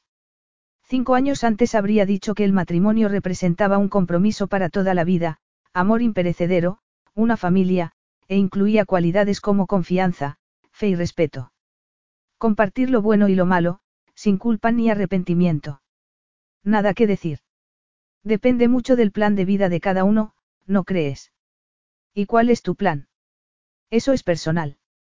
Durante un instante, a ella le pareció ver un cambio en su expresión, y se preguntó si no sería una jugada de su imaginación. Quizá deberíamos sentarnos en nuestra mesa, le indicó Alexei, e inclinó la cabeza hacia el empleado que los esperaba para acompañarlos a la mesa. Lo mejor de la sociedad, pensó Natalia, mientras bebía un sorbo de excelente vino francés. Era parecida, pero muy diferente, a otras funciones benéficas a las que ella había asistido en otras ocasiones. Había muestras de extrema riqueza en los vestidos de diseño que llevaban las mujeres, y solo con sus joyas podría haberse financiado alojamiento y comida para un país pobre. El salón era enorme, pero se llenó enseguida. La música de fondo se perdió entre las voces de la gente, mientras los camareros servían copas de champán y vino bueno. Querido Alexei, dijo una mujer que estaba sentada en la mesa de frente. Había oído que habías aterrizado por esta parte de la ciudad, así que me alegro de que nos honres con tu presencia. Claro que tienes interés personal en la organización benéfica, sonrió y miró a Natalia con interés. Has traído una nueva amiga. Se llama Natalie, no. Natalia, sonrió ella mientras la corregía. De origen ruso. Era el nombre de mi bisabuela. Qué interesante. La historia de su bisabuela era interesante, la historia de una familia que escapó de una vida de pobreza para asentarse en la granja de un pariente lejano al norte de Europa. Con tan solo 18 años se casó y tuvo cuatro hijos. La más pequeña, la abuela de Natalia, que viajó a los Estados Unidos de adolescente, encontró trabajo y alojamiento en un viñedo de California, pidió prestada una máquina de coser y cosió ropa de niño hasta altas horas de la madrugada. Los bordados eran su especialidad, y al principio vendía los camisones gracias al boca a boca, hasta que se animó y empezó a venderlos directamente a una tienda de ropa de niños en un pueblo cercano. Como en una novela, su abuela se casó con el hijo del dueño del viñedo, y tuvo un hijo y una hija. Por desgracia, su marido y su hijo se mataron en un accidente junto a los padres de su esposo. La abuela de Natalia intentó gestionar el viñedo, pero decidió venderlo al cabo de dos años y comenzó una nueva vida con su hija Ivana en Australia. Abrió una tienda en Sydney y, poco a poco, consiguió exportar la ropa de niños al extranjero. Natalia admiraba a Babuska, una mujer fuerte moral y emocionalmente. Una mujer que había trabajado cada día de su vida y para la que la familia lo era todo. Más champán. La voz de Alexei hizo que volviera a la realidad y Natalia sonrió antes de rechazar la copa. Apagaron la música y empezaron el discurso de bienvenida, seguido por la descripción del proyecto de la organización benéfica y la petición de que la gente fuera generosa con sus donativos. El evento fue un éxito en todos los sentidos. Los invitados lucían sus mejores galas, la comida estaba deliciosa y había champán de sobra. Natalia comparó la velada con alguna de las que había pasado con su padre. La tensión iba aumentando a medida que su padre bebía más alcohol y ella intentaba minimizar los efectos colaterales. El alivio llegaba cuando la noche se daba por terminada y podían marcharse. Esa noche, la tensión era de otro tipo, y estaba provocada por su reacción ante la presencia de Alexei. La sensualidad amenazaba su cordura. ¿Qué iba a hacer al respecto? Esta noche cenaremos en casa de mi madre. El comentario que Alexei le hizo al día siguiente, durante el desayuno, provocó que Natalia se quedara un instante sin respiración. Ella dejó de teclear durante unos segundos. Seguro que lo había oído bien. Estoy seguro de que disfrutarás pasando tiempo con ella, contestó Natalia con sinceridad, antes de comenzar a teclear de nuevo. Tenía que transcribir las notas que había grabado en las reuniones del día anterior antes de comer y de la consulta de media tarde, donde se pondría un traje y unos tacones para dar una imagen más profesional. Él también iba vestido de forma informal, con unos vaqueros y una camiseta de color negro que resaltaba sus anchas espaldas y la musculatura de sus brazos. También su cintura y sus marcados abdominales. El hecho de que hacía deporte se hacía evidente en cada movimiento. Ella deseaba explorar cada músculo con sus manos, quitarle la camiseta para acariciar su piel. Notó cómo contenía la respiración cuando ella le desabrochó el cinturón y el botón del pantalón. Después, le bajó la cremallera de los vaqueros, con un juego sensual que solo podía tener un final, él le acarició los senos e inclinó la cabeza para besarle los pezones y succionar con delicadeza. La manera en que ella le acariciaba el vientre para llegar hasta su miembro mientras él la besaba en la boca de forma apasionada, hasta que los juegos preliminares no resultaban suficiente. Ni tampoco las promesas sensuales de ofrecerle placer sexual. Déjalo ahí, le advirtió una vocecita interior a Natalia, mientras revivía un recuerdo erótico que habían compartido. Alexei la miró a los ojos, como si supiera lo que ella estaba pensando. Ella era incapaz de moverse, ni tampoco tenía capacidad de articular palabra. Había sido un instante, pero tardó un año en recuperarse y volver a centrarse en su trabajo. Tú también estás invitada. Natalia presionó la tecla equivocada. Podía enfrentarse a la parte profesional, pero cenar con la madre de Alexei entraba en una categoría completamente diferente. Tendremos que tomar notas esta noche. Preguntó ella. La expresión de Alexei permaneció inmutable. Posiblemente, teniendo en cuenta que mis dos hermanos y yo formamos parte de una sociedad que tiene su sede en Europa. Aunque en principio, lo de esta noche será una reunión familiar.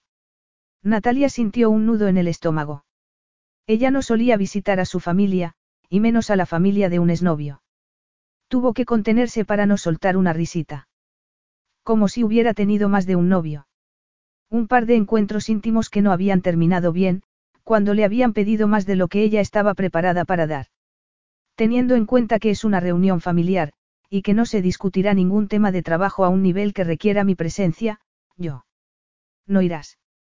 Alexei arqueó una ceja. Mi madre te espera. Mi cuñada estará encantada de tenerte para suavizar lo que ella llama el exceso de testosterona, esbozó una sonrisa. A pesar de que tiene cariño a sus dos cuñados. No creo que sea apropiado. ¿De qué tienes miedo, Natalia? De que nos inviten a pasar la noche. En la misma habitación. ¿Qué sabía la familia de Alexei acerca de su relación de antes?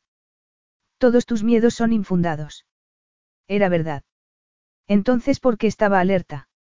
Ella no necesitaba recordar lo que habían compartido.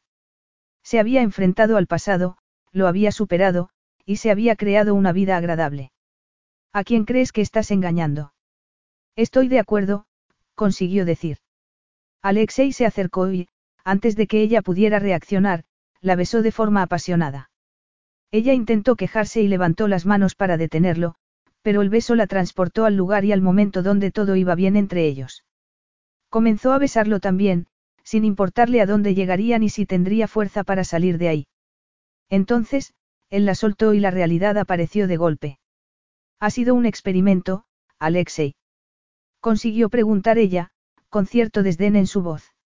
Había visto un brillo oscuro en la mirada de Alexei, justo antes de que él consiguiera disimularlo. Intentó mantener las emociones bajo control. Las palabras te odio, continuaban sin ser pronunciadas. O era a sí misma a quien odiaba. Por haber sucumbido a la magia que habían compartido. Y su vivido recuerdo. Una respuesta. ¿Tú crees? Esforzándose por mantener la calma, Natalia se acercó al espejo, sacó su lápiz de labios, se retocó el maquillaje, recogió su maletín y metió el ordenador y la grabadora y se dirigió a la puerta de su habitación de hotel, consciente de que Alexei caminaba a su lado mientras se dirigían hacia el ascensor para bajar a la recepción. Preparada para convertirse en la excelente secretaria que asistiría a todas las reuniones que tenían por delante. Capítulo 12.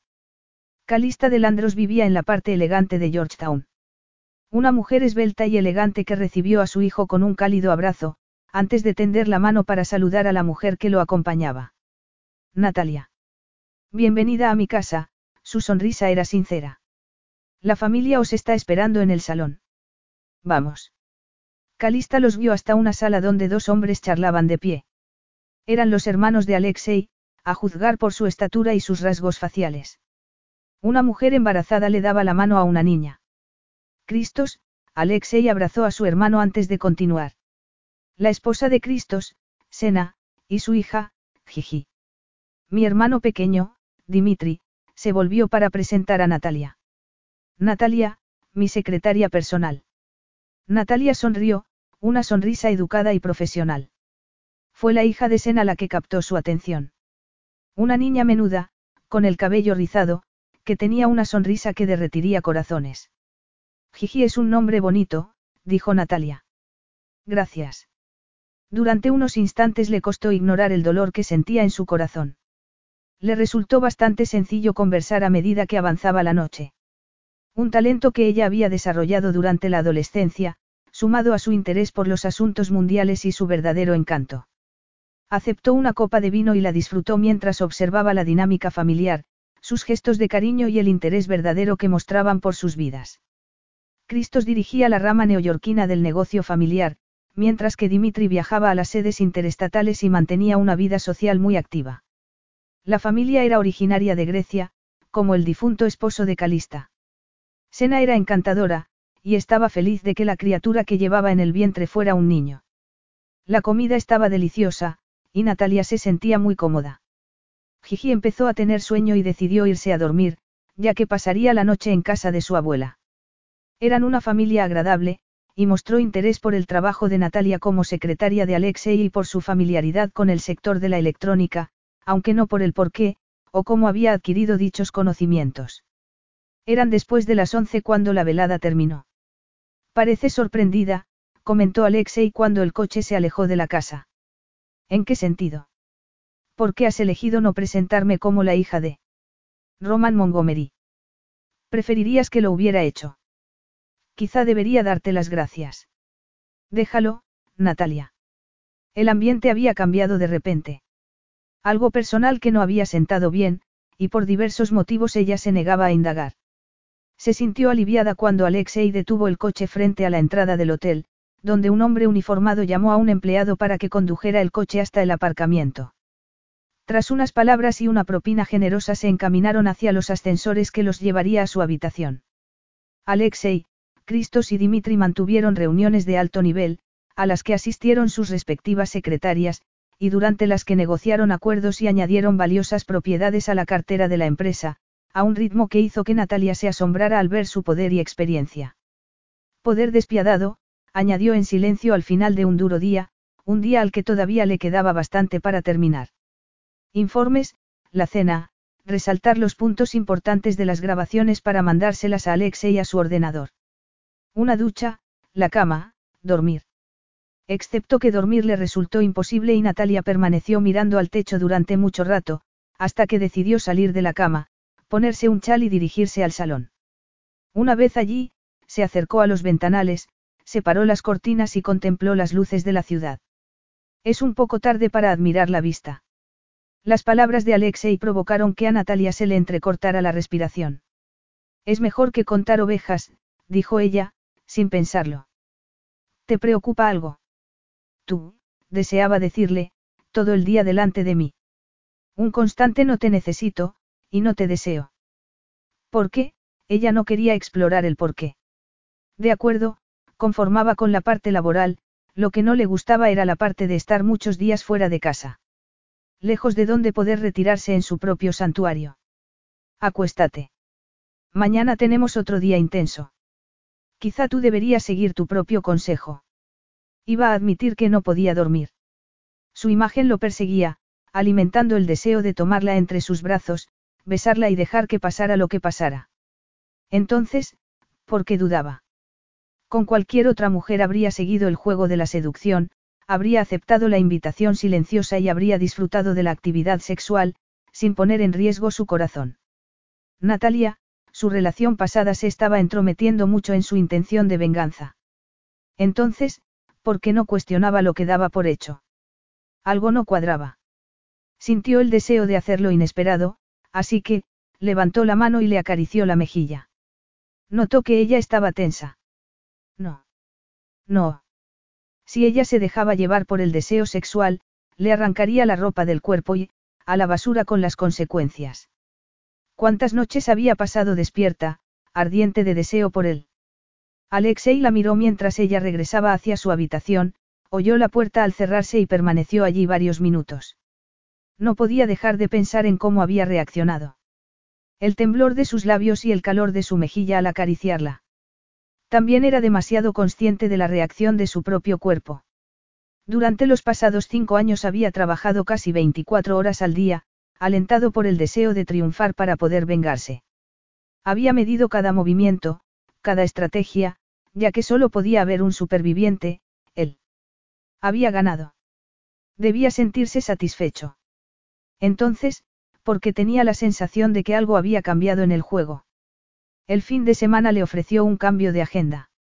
El día era precioso y Natalia decidió visitar algunas de las tiendas famosas de Nueva York. Tuvo la oportunidad de relajarse, saborear un café y un pastel, y explorar por donde le apetecía. Sentarse y observar a la gente pasar. Disfrutar del ambiente cosmopolita. Y de estar alejada de la poderosa presencia de Alexei. Asegúrate de llevarte el teléfono para que pueda localizarte en caso de que sea necesario, le había dicho él. Por supuesto. Aunque te recuerdo que es mi día libre. Pero no la noche. Delandros Corporation celebra la cena anual para conmemorar el amor que sentía mi difunto padre por Grecia, su lugar de origen. Mi madre insiste en que nos acompañes. La invitación de Calista de Landros era difícil de rechazar. No creo que sea. Apropiado. Preguntó Alexei. No. ¿Y cuál es el motivo? Preguntó con una medio sonrisa. Es una ocasión importante para la familia y los amigos. Mi trabajo como secretaria no encaja en esa categoría. Considéralo como una petición personal. Lo personal no entra en la agenda. Él sonrió. El límite se ha vuelto algo confuso. No por mi parte, confirmó Natalia. Él quería que ella cambiara de opinión, y lo haría, pronto. Mi madre se decepcionará mucho si rechazas la invitación, decidió chantajearla. Natalia deseó negarse, pero cedió.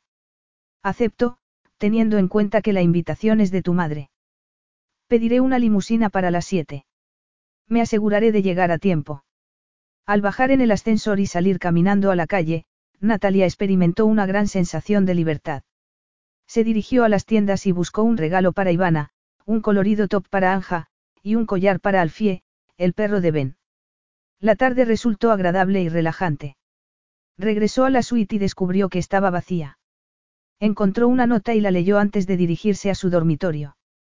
Un hombre podía ducharse, vestirse y estar preparado en menos tiempo que una mujer. No obstante, Natalia terminó cinco minutos antes que Alexei. Iba vestida con una falda negra, una camisola a juego y una chaqueta roja. El maquillaje impecable y unos pendientes como única joya. Él iba vestido de etiqueta, y su barba incipiente le añadía una masculinidad imposible de ignorar. Una copa antes de marcharnos. Natalia negó con la cabeza. Él miró el reloj, recogió las tarjetas para abrir la puerta, y la guió fuera de la habitación. La noche transcurrió de forma agradable, gracias a la compañía de Calista y su familia.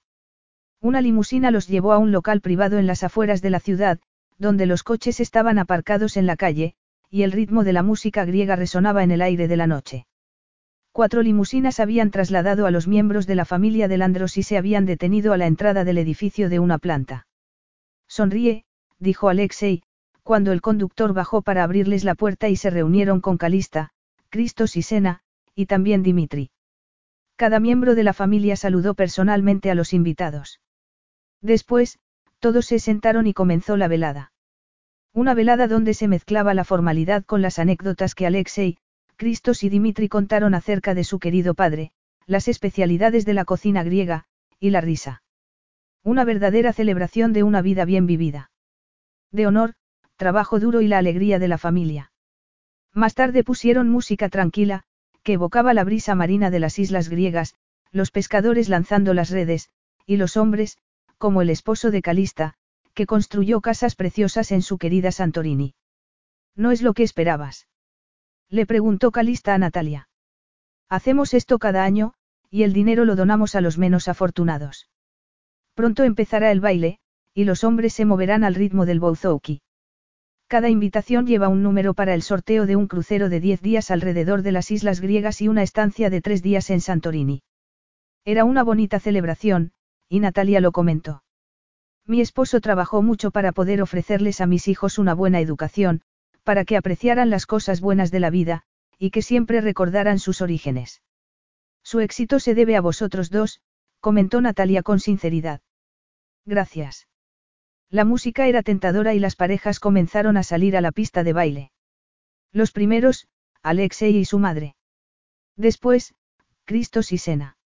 Es nuestro turno, indicó Dimitri. Y al ver que ella dudaba un instante, añadió. No muerdo. Bueno saberlo. Era la versión joven de Alexei. ¿Te importaría si te abrazo un poco más? Ella lo comprendió enseguida. Intentas llamar la atención de alguien. Ajá. Natalia sonrió. Dudo que fracasaras a la hora de atraer la atención de una mujer. Así que si quieres usarme de señuelo, bromeó Natalia, puedes decirme quién ha llamado tu atención. La rubia que se te está comiendo con la mirada. No. Um, la mujer de la mesa de la izquierda. O la que lleva el vestido de color bronce con un colgante de diamantes. Eres mucho más que una cara bonita, comentó Dimitri con una risita. Estoy entrenada para observar. Algo que se te da bien. ¿Vas a decirme quién es? Por curiosidad o por verdadero interés. Por interés. Una abogada que trabaja en la empresa de su padre. No tiene nombre. Si te lo dijera, tendría que matarte. Está bien, sonrió Natalia. ¿Y, Alexei? La pregunta era inesperada. ¿Qué es lo que hay entre vosotros? Has malinterpretado. Discrepo. Subió el volumen de la música y las parejas comenzaron a hablar más alto. Algunas tropezaban en la pista de baile, pero a nadie parecía importarle. Alexei apareció al lado de Natalia y la llevó de nuevo a la pista de baile sin darle la oportunidad de protestar. No me los pasos, protestó ella. No importa. Yo te guiaré. Al poco rato, ella había aprendido los pasos y se dejó llevar por la música, el ambiente, y el hombre que la guiaba. Hasta que empezó a sonar música lenta y Alexei la estrechó contra su cuerpo. Ella tuvo que contenerse para no apoyar la mejilla contra su pecho. El sonido del bouzouki invadía el ambiente, y evocaba los recuerdos de aquellos que regresaban año tras año para revivir la magia de lo antiguo y lo moderno, la historia y el futuro. Es especial, pensó Natalia, y sintió que se le encogía el corazón. Después del baile sirvieron café, y realizaron el sorteo. Como era tradición, Calista sacó un papelito de una urna y leyó el número premiado. Hubo un grito de victoria y los invitados aplaudieron. La música continuó hasta que los invitados empezaron a despedirse y los coches fueron desapareciendo poco a poco. Había sido una noche memorable, y Natalia se lo dijo a Calista y le agradeció la invitación. Después se despidió de Sena, Cristos y Dimitri, y se dirigió a la limusina que Alexei había alquilado para que los llevaran de vuelta al hotel. ¿Has disfrutado de la noche?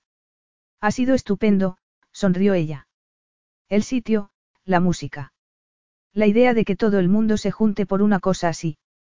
Reviviendo los recuerdos del pasado, compartiendo la amistad durante años. Alexei observó su rostro relajado por el placer, y se contuvo para no estrecharla contra su cuerpo y besarla en la boca. El deseo lo invadió por dentro y su cuerpo reaccionó. Deseaba lo que ella podía darle, mientras él la complacía. Sexo, como una manera de definir el amor. No funcionaba de ese modo. El amor era un regalo del corazón, algo incondicional. Una fuerza de la naturaleza compartida por dos personas cuyas vidas se unían inexplicablemente para siempre. No había buscado algo parecido durante los años. Solo para descubrir que las mujeres estaban más interesadas en su dinero que en su corazón. La limusina se detuvo en la curva de entrada al hotel. Era tarde, pero la ciudad seguía viva. Una ciudad que nunca duerme, pensó Natalia mientras subían en el ascensor. Una vez en la suite, Natalia se quitó los zapatos de tacón y la chaqueta, le dio las buenas noches a Alexei y se retiró. Él la dejó marchar. Y blasfemó en silencio, por las oportunidades perdidas. Deseo, por una mujer. No por cualquier mujer, podría tener a muchas dispuestas a darle lo que él quería. Sexo entre las sábanas, solo para saciar su cuerpo. Nada más. Él era selectivo, directo. No daba falsas esperanzas. Satisfacción sexual por un precio. Con Natalia no había sido así. Lo que habían compartido permanecía en lo más profundo de su ser. Un recuerdo que no había conseguido erradicar, por muchos intentos que hubiera hecho. Ella estaba allí, formaba parte de él, igual que cada latido de su corazón. Alexei tenía mucho autocontrol. En la sala de juntas. Una puerta lo separaba de la habitación de Natalia. Podría entrar, seducirla, y quizá consiguiera obtener su conformidad. ¿Por qué no lo hacía? Perder no era una opción. Capítulo 13. Los siguientes días tuvieron varias reuniones entre Alexei, Cristos y Dimitri para explorar las estrategias de compra de una empresa que estaba al borde de la quiebra. Natalia grabó mientras cada uno daba sus opiniones y puntos de vista, hasta que decidieron hacer un descanso. No tienen más opción, comentó Dimitri cuando se reunieron de nuevo. A menos que United venda más barato que tú, comentó Natalia, y vio que los tres hombres la miraban desconcertados. Un comentario interesante, comentó Cristos. ¿En qué lo basas? Tienden a quedarse al margen, y después saltan justo cuando se va a ofrecer un acuerdo competitivo. Alexei entornó los ojos y se acomodó en la silla. No son uno de los jugadores principales. Dimitri se inclinó hacia adelante. Tienes experiencia con sus tácticas. Ella inclinó la cabeza. Saben cómo jugar. Y nosotros también, comentó Cristos, mirando a Alexei. Un plan alternativo. Natalia recordaba que dos años antes, United había complicado las negociaciones de su padre, avergonzándolo, engañándolo y dejándolo fuera de juego. Ahí lo tienes, comentó Dimitri. Secretaria es un cargo poco apropiado. Imagino que la capacidad de observación que tiene Natalia salvó la falta de atención que ponía Roman Montgomery en el mundo de los negocios. Si mi padre me hubiera escuchado, pensó ella en silencio. Natalia señaló la cafetera. ¿Alguien quiere más café? Todos dijeron que no, así que ella recogió las tazas y llevó la bandeja al aparador. La reunión continuó un rato más. De vez en cuando, Dimitri rompía el ritmo bromeando y Natalia sonreía. En un momento dado, ella tuvo que contenerse para no reír, y Alexei fulminó a Dimitri con la mirada. Cuando terminaron, Dimitri se marchó mientras Alexei acompañaba a Cristos. Natalia es una excelente secretaria. Alexei miró a su hermano. Estoy de acuerdo. También es la hija de Roman Montgomery, añadió Cristos, y la mujer con la que tú saliste durante tu estancia en Sydney. ¿A qué viene esto? preguntó Alexei. Aparte de que no es asunto tuyo. No nos contaste por qué regresaste a Nueva York después de vivir en Australia. Echaba de menos esto, y la familia. Hubo algo más, a menos que esté equivocado, esperó un poco y añadió. Dimitri ha estado coqueteando con ella. ¿Y no te ha gustado? Natalia es mi secretaria. A Dimitri le gusta jugar. Ambos sabemos que es inofensivo. Sin embargo, su forma de actuar te ha parecido inapropiada. Estaba fuera de lugar durante una reunión. Dimitri trataba de conseguir una reacción. Es interesante que lo haya conseguido. Basta, dijo Alexei. Cristos levantó las manos como para calmarlo y sonrió antes de dirigirse hacia los ascensores. Natalia se centró en resumir los puntos clave de la reunión, en reservar un sitio para comer y en solucionar imprevistos de manera tranquila y calmada. Todo lo que requería su cargo. Al final del día, lo único que deseaba era darse una ducha, cambiarse de ropa y relajarse. Te deseo suerte, le dijo una vocecita, cuando recibió la llamada que decía que los agentes financieros afiliados con la empresa en quiebra estaban dispuestos a negociar. Ella acompañó a Alexei hasta los ascensores que los llevaría hasta la sala de juntas donde se llevaron a cabo las duras negociaciones, en las que resultaron ganadores los hermanos de Landros. Un éxito más. Cualquier celebración se retrasaría hasta que se completaran las formalidades legales. Natalia miró el reloj de pared y trató de no pensar en lo cansada que estaba, mientras seguía a los hombres fuera de la sala.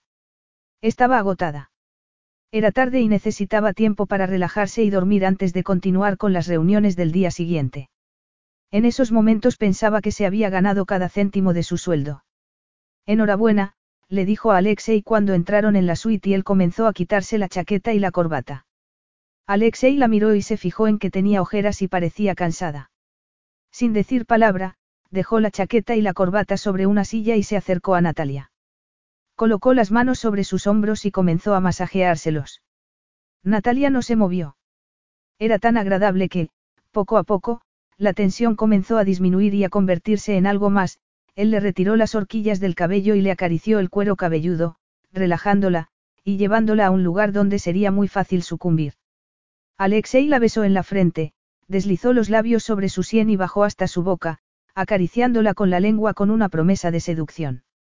Natalia lo permitió, hasta que la realidad empezó a tomar fuerza. Ya había pasado por eso antes, se había quedado embarazada y había sufrido una pérdida. El médico le había advertido que antes de quedarse embarazada otra vez debía tomar ciertas precauciones para evitar otra pérdida. No estaba tomando anticonceptivos, y si Alexei no iba preparado. O peor aún, y si se quedaba embarazada. Cerró los ojos y volvió a abrirlos cuando una vocecita gritaba no en su cabeza. No mantengo relaciones esporádicas, comentó ella. Te quiero en mi vida, dijo Alexei. Ella lo miró a los ojos sin saber qué decir, Alexei le acarició los labios con un dedo. Es mucho pedirte que compartamos lo que tuvimos una vez. No me gusta lo de tener amantes, dijo ella. Se odiaba por haber bajado la guardia, por estar tentada a permitir que él la besara y sentirse viva. A aceptar lo que él le ofrecía, sin pensar en las consecuencias. Estuvo a punto de ceder, consciente de lo fácil que sería dejarse llevar. Sin pensarlo, se separó de él, agarró la chaqueta y la tarjeta de la habitación y salió de la suite. Necesitaba alejarse de él. En lugar de llamar al ascensor decidió bajar un piso por las escaleras y, al ver que el ascensor estaba allí, aprovechó y bajó hasta la calle. El aire era fresco. La zona estaba bien iluminada y, en esos momentos, estaba tan enfadada que no valoró los peligros de caminar sola por una ciudad que no conocía bien.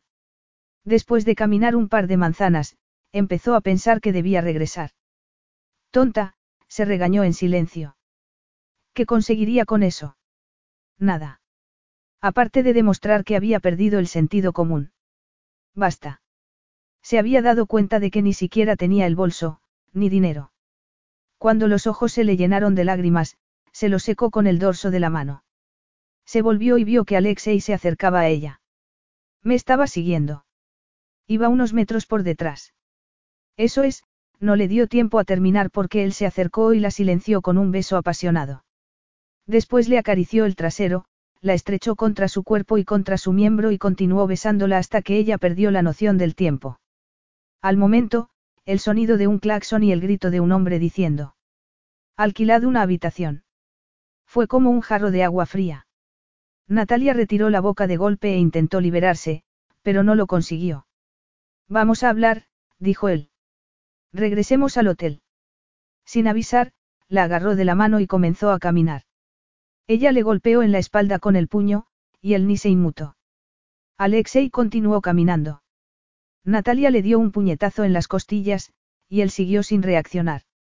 Alexei, para, exigió ella. Por favor. Vas a comportarte. Ella permaneció en silencio hasta que llegaron al hotel. Una vez allí, se dirigieron a los ascensores y Natalia no volvió a mirarlo hasta que llegaron a la suite. Una vez allí, se volvió hacia él y dijo. Quiero marcharme. Mañana por la mañana recibirás mi dimisión. Le dio la espalda y se dirigió a su habitación. En aquellos momentos no le importaba nada. Había terminado. Con él, y con aquella situación. Nunca imaginé que fueras una cobarde. Oyó las palabras de Alexei cuando se disponía a abrir la puerta de la habitación. ¿Por qué? Se volvió y lo fulminó con la mirada. ¿Por qué me has besado? Me has acompañado a cada paso, contestó él. Ya no soy a chica que conociste hace tiempo. No. Ya te habrás dado cuenta. Cuéntame en qué has cambiado. Esta conversación no tiene sentido. Yo creo que sí lo tiene. Natalia se sentía como si estuviera al borde de un precipicio, dividida entre la necesidad de soltar la rabia que la invadía o de vivir, aunque se arrepintiera después. Te marchaste sin decir palabra, el doloroso recuerdo provocó que se pusiera muy tensa. Te llamé muchas veces. Busqué en tu apartamento, y en los hospitales y pregunté a todos aquellos que podían saber algo acerca de tu paradero. Te mandé mensajes, correos electrónicos, suplicándote que me dieras una explicación. Cerró los puños y se clavó las uñas en la palma, pero no sintió el dolor. Solo pedía que alguien me dijera si estabas vivo o muerto. Después de cinco años, el dolor que había sentido después de que la hubiera abandonado seguía presente. Como el de una herida que no había llegado a cerrarse. ¿Sabes lo que era despertar cada día y esperar una llamada, o un mensaje, que pudiera calmar el sufrimiento que sentía? Al final desesperas, y llega la necesidad de aceptar que ya no existe el camino por el que habías encaminado tu vida. Sí. Ella no podía parar de hablar. Necesitaba decírselo todo. O peor, la angustia de no saber que había ido mal. ¿Por qué no contestabas a mis mensajes? ¿Para qué pensara lo peor? Él se acercó y la agarró por los hombros. Para un poco, le pidió con tranquilidad. ¿Por qué? Ella cerró los ojos, y los abrió de nuevo al sentir que él la sujetaba por la barbilla. No recibí ninguna carta, ni ningún mensaje. Natalia le retiró la mano. ¿Pretendes que me lo crea? Él se puso tenso. Dejé mensajes en tu contestador automático. Y también te envié mensajes de texto. Quiere decir que nunca los recibiste. Natalia se quedó sin habla y se puso pálida. No, susurró después. Nada. ¿Cómo podía haber sucedido? De pronto recordó que cuando se mudó de apartamento y perdió el teléfono, su padre insistió en reemplazar todos sus números, tanto el personal como el del trabajo, por otros de otra compañía. También le propuso cambiar de correo electrónico por un motivo que, en aquel entonces, parecía válido. Su padre. ¿Cómo pudo hacer tal cosa? Roman quería que te casaras, y yo no era un buen candidato. Cuéntamelo. Necesito saber todo lo que hizo mi padre. Roman me exigió que terminara mi relación contigo, y me entregó un cheque de gran cantidad. Yo lo rompí. Natalia no podía creer que su padre hubiera llegado a esos extremos. Era imperdonable. Habían perdido cinco años de sus vidas. Y una pérdida. Natalia sintió frío y se cubrió el vientre con la mano. Cerró los ojos para tratar de tranquilizarse. Después, los abrió y miró a Alexei fijamente. Él te despidió, ¿verdad? Y te amenazó con impedirte que consiguieras un trabajo en cualquiera de las empresas de electrónica del país. Él no dijo nada, pero no hacía falta. La verdad estaba presente. Cerró los ojos y Alexei le dio la mano para atraerla hacia él. Había magia en la manera en que él la besó en el cuello e inhalaba su aroma. Natalia notó que el deseo la invadía por dentro, y cuando él la tomó en brazos para llevarla al dormitorio, gimió. Él notó las lágrimas de Natalia a través de la tela de la camisa, y la besó en la frente. Con cuidado, la dejó de pie en el suelo y la miró a los ojos mientras la desnudaba. Ella notó el calor de sus dedos cuando le desabrochó el sujetador. Sus senos, una vez liberados, se pusieron turgentes con anticipación y, cuando él se los acarició, ella contuvo un gemido.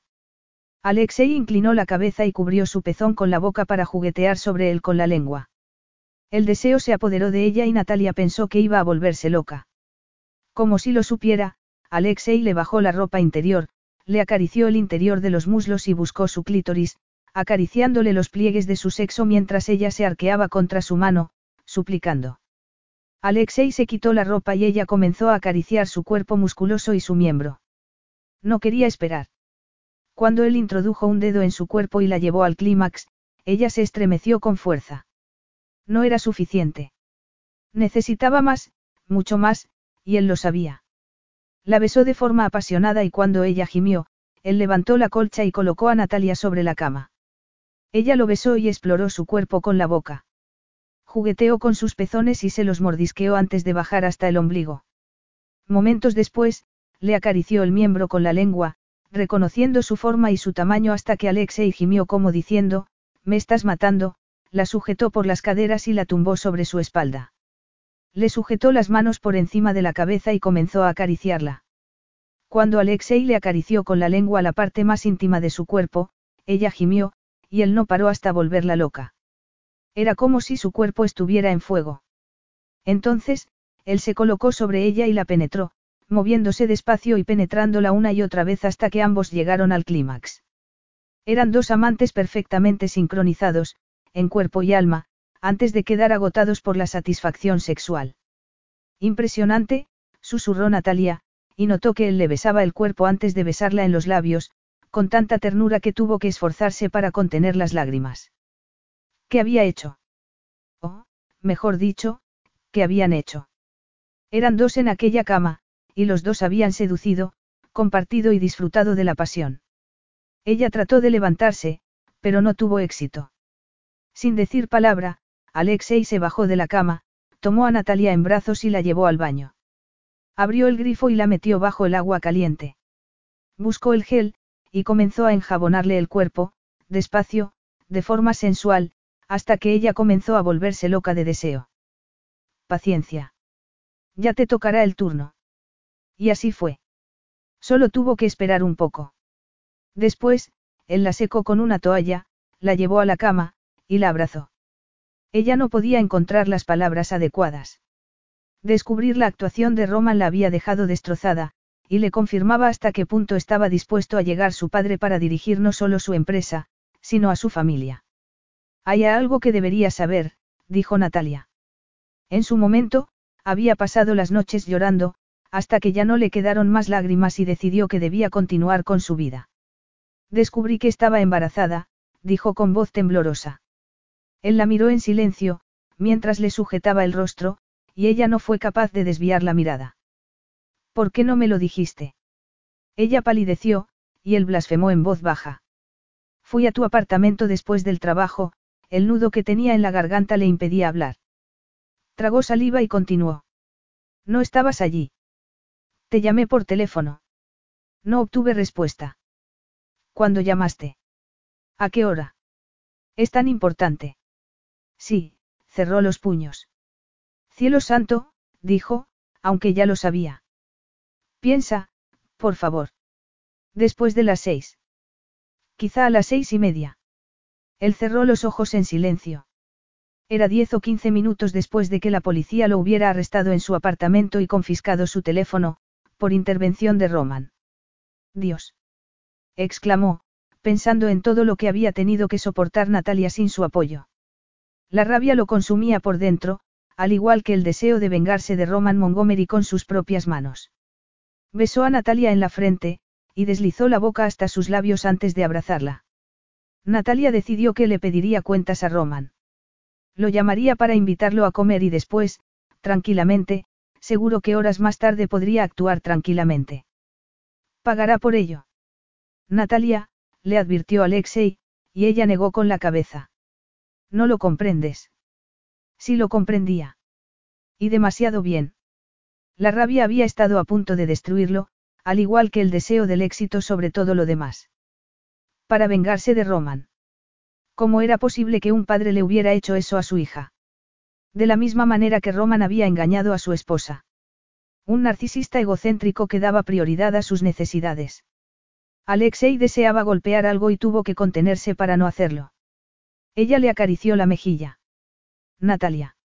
No hay nada que puedas decir para evitar que me enfrente a mi padre.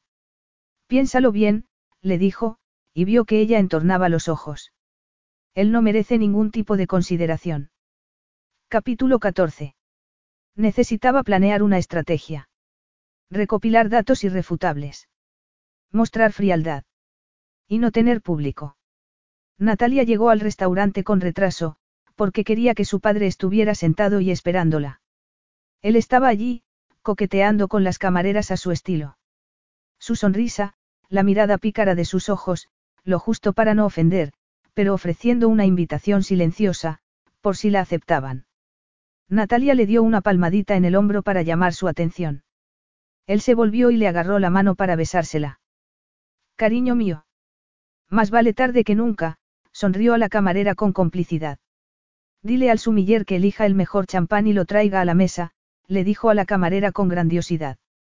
Es una celebración. Quizá no pensara lo mismo cuando terminara la comida. ¿Has tenido problema con el tráfico?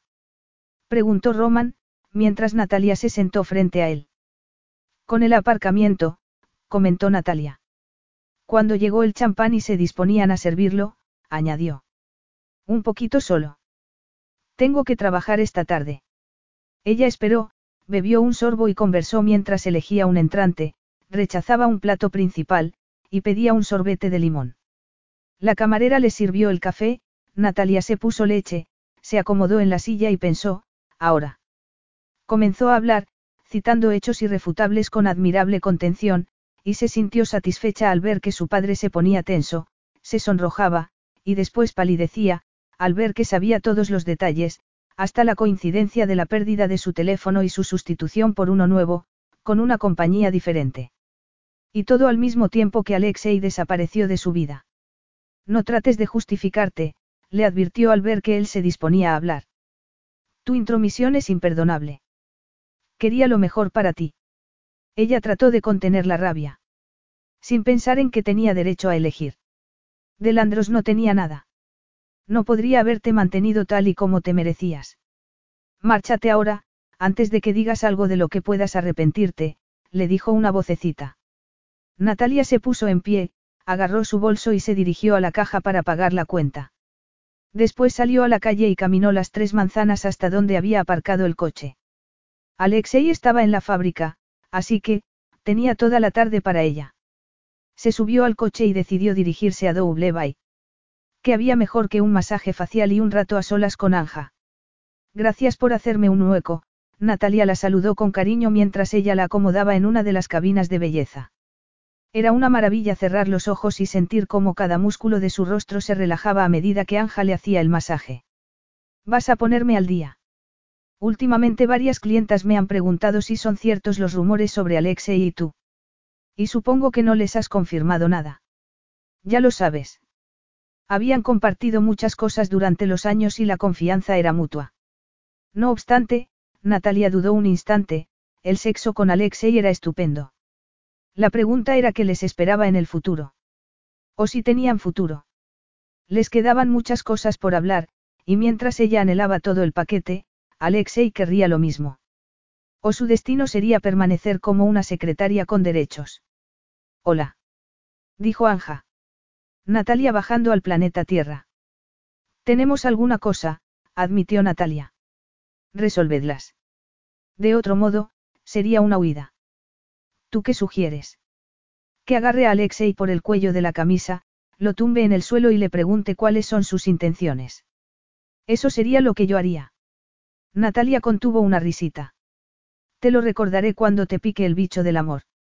No va a suceder pronto. Igual te equivocas.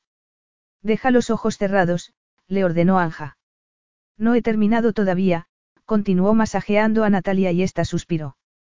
Hay algo que no me has contado. Nada que contar. Todavía no. Ella podía esperar, y lo haría, consciente de que había un momento y un lugar, y no era aquel. Natalia recibió un mensaje en el teléfono nada más entrar en casa. Cena esta noche. Te recogeré a las seis. Alexei. Ella miró el reloj y vio que tenía tiempo de sobra para prepararse. Se dio una ducha, y miró la ropa de su armario. Formal o semiformal. Lo último le pareció la mejor elección, así que escogió un vestido de color verde esmeralda. Unos pendientes y un collar sencillo, zapatos de tacón negros, un bolso con lo básico y un chal. Pocos minutos antes de la cita, estaba preparada. Al momento llamaron al timbre y ella se acercó a la pantalla para ver quién era. Al ver a Alexei, abrió la puerta de edificio. Él la estaba esperándola en la puerta principal, vestido con pantalones informales, una camisa con el cuello desabrochado y una chaqueta. Estaba muy atractivo, Natalia sintió un nudo en el estómago, y una ola de calor la invadió por dentro cuando se acercó para abrazarlo. Levantó el rostro y lo besó. Podría haberse quedado más rato, tuvo que resistirse para no invitarlo a pasar, sugerirle que olvidaran la cena, que ya comerían más tarde. Mucho más tarde. Entonces, él la besó en el cuello, inhaló su aroma, agarró sus manos y le besó una de ellas.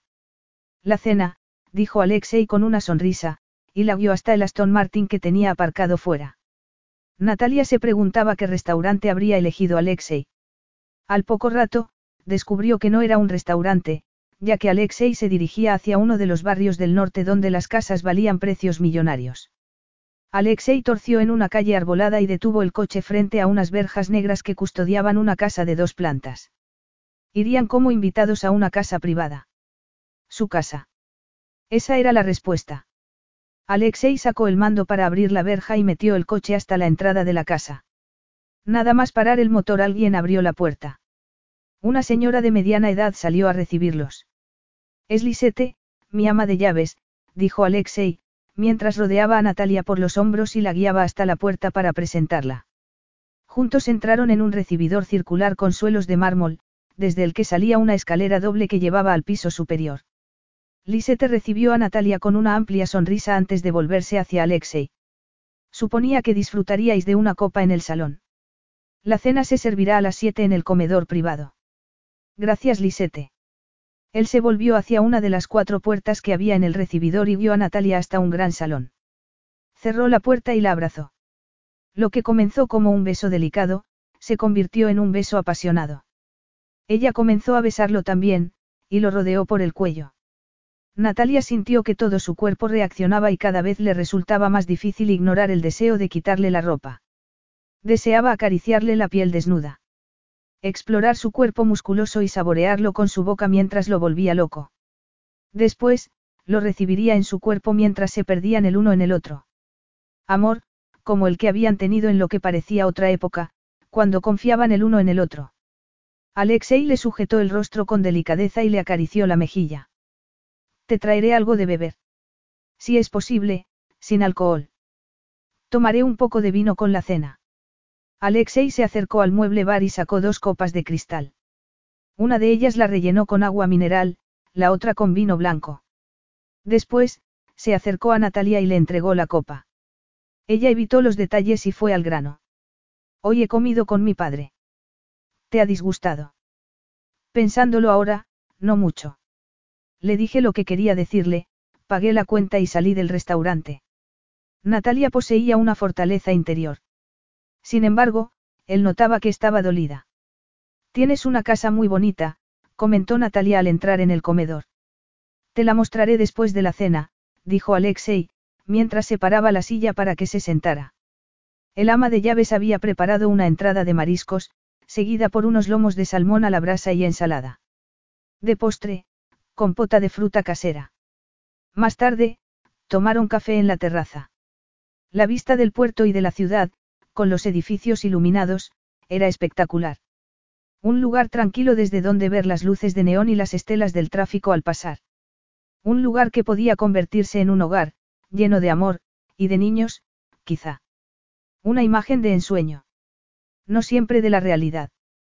¿Y a dónde iban a partir de ahí? La palabra amor no se había mencionado. Alexei se levantó de la silla, agarró a Natalia de las manos para ponerla en pie y la abrazó. El brillo de su mirada, su beso, la sensualidad de su lengua contra la suya, el sonido de desesperación cuando él continuó explorándola. Era mucho más de lo que ella creía posible. Él levantó la cabeza y vio que Natalia tenía las mejillas sonrojadas, y los labios ligeramente hinchados y temblorosos, mientras trataba de no perder el autocontrol. Él le acarició el labio inferior. Quédate conmigo esta noche. Esto no será una petición relacionada con el trabajo. Bromeó ella. Ni por asomo. Me lo pensaré. Sin decir nada más, él la acompañó al interior de la casa, cerró las puertas de la terraza, conectó la alarma y se dirigió hacia la escalera que llevaba hasta la habitación principal. Alexei le quitó la ropa despacio, mientras ella le desabrochaba la camisa y se la quitaba, para contemplar su torso musculoso. No pares, dijo él. Natalia empezó a desabrocharle el cinturón. Solo estaba disfrutando el momento. Aja. ¿Quieres ayuda? Ella le acarició su miembro por encima de la cremallera y sonrió. Lo tengo controlado. Descontrolado es mejor. No quieres jugar. Todo lo que puedas soportar. Suena interesante. Interesante no describía lo que compartieron mientras él terminó de desnudarla y le acarició cada curva de su cuerpo hasta que tembló, ardiente de deseo, anhelaba tanto sentirlo en su interior, que no fue consciente de que había empezado a gemir, ni de que también lo acariciaba con las manos. ¿Quieres oír que no me ha importado ninguna otra mujer después de ti? Le preguntó Alexei. Con un simple movimiento, se inclinó hacia adelante y abrió la cama. La tumbó entre las sábanas y se colocó sobre su cuerpo para acariciarle el vientre con la lengua y explorar su entrepierna hasta volverla loca. Después la penetró y comenzó a moverse despacio en su interior. Poco a poco aumentó el ritmo, hasta que un poderoso orgasmo se apoderó de ellos, en cuerpo y alma. Mucho más tarde, Alexei la tomó en brazos y la llevó al baño. Abrió el grifo de la ducha y la metió bajo el agua, enjabonándole todo el cuerpo de forma seductora. Con una pícara sonrisa, Natalia agarró el bote de jabón, se colocó tras él y comenzó a enjabonarle los hombros y la espalda. Después lo volvió para que la mirara. Ella podía acariciarlo de manera sensual, igual que había hecho él con ella. Comenzó en sus pezones y continuó bajando por sus costados hasta detenerse en las caderas. Si paras aquí, sufrirás. Me da miedo, se burló ella, mientras él la sujetaba por los hombros. Mucho miedo.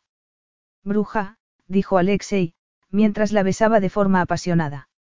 Sujetándola por el trasero, le levantó el muslo sobre el de él, y le acarició los pezones antes de introducir uno de ellos en su boca. Una intensa sensación la invadió por dentro y empezó a jadear. Alexei, le acarició la entrepierna y le cubrió el otro pezón con la boca, para mordisqueárselo justo cuando empezaba a acariciarle el punto más sensible. Ella separó los labios y gimió mientras él la acariciaba con delicadeza. Después, cuando introdujo un dedo en su cuerpo, notó que le temblaban las piernas. Natalia necesitaba más, mucho más que aquel delicado juego. Natalia rodeó su miembro con la mano y lo presionó una pizca. Al notar que Alexei empezaba a respirar más rápido. Alexei la llevó a la cama y la besó antes de poseerla una y otra vez, hasta que ambos llegaron al orgasmo. No hubo palabras, solo un suspiro que escapó de los labios de Natalia. Ella no quería moverse, y no creía que pudiera hacerlo, ya que Alexei la abrazó durante una eternidad, hasta que el sueño se apoderó de ellos. Despertaron al amanecer, y Alexei la besó antes de hacerle el amor otra vez, con tanta delicadeza que a Natalia le entraron ganas de llorar. Era una buena manera de comenzar el día. Sigue durmiendo, murmuró él, y estiró de la colcha. Por la mañana, después de ducharse y vestirse, desayunaron en la terraza. Después, Alexei la llevó a su casa, la despidió con un beso y se dirigió a la ciudad. Natalia le dio de comer a Oye, se cambió de ropa para ir a la oficina, revisó su maletín y se dirigió a la ciudad.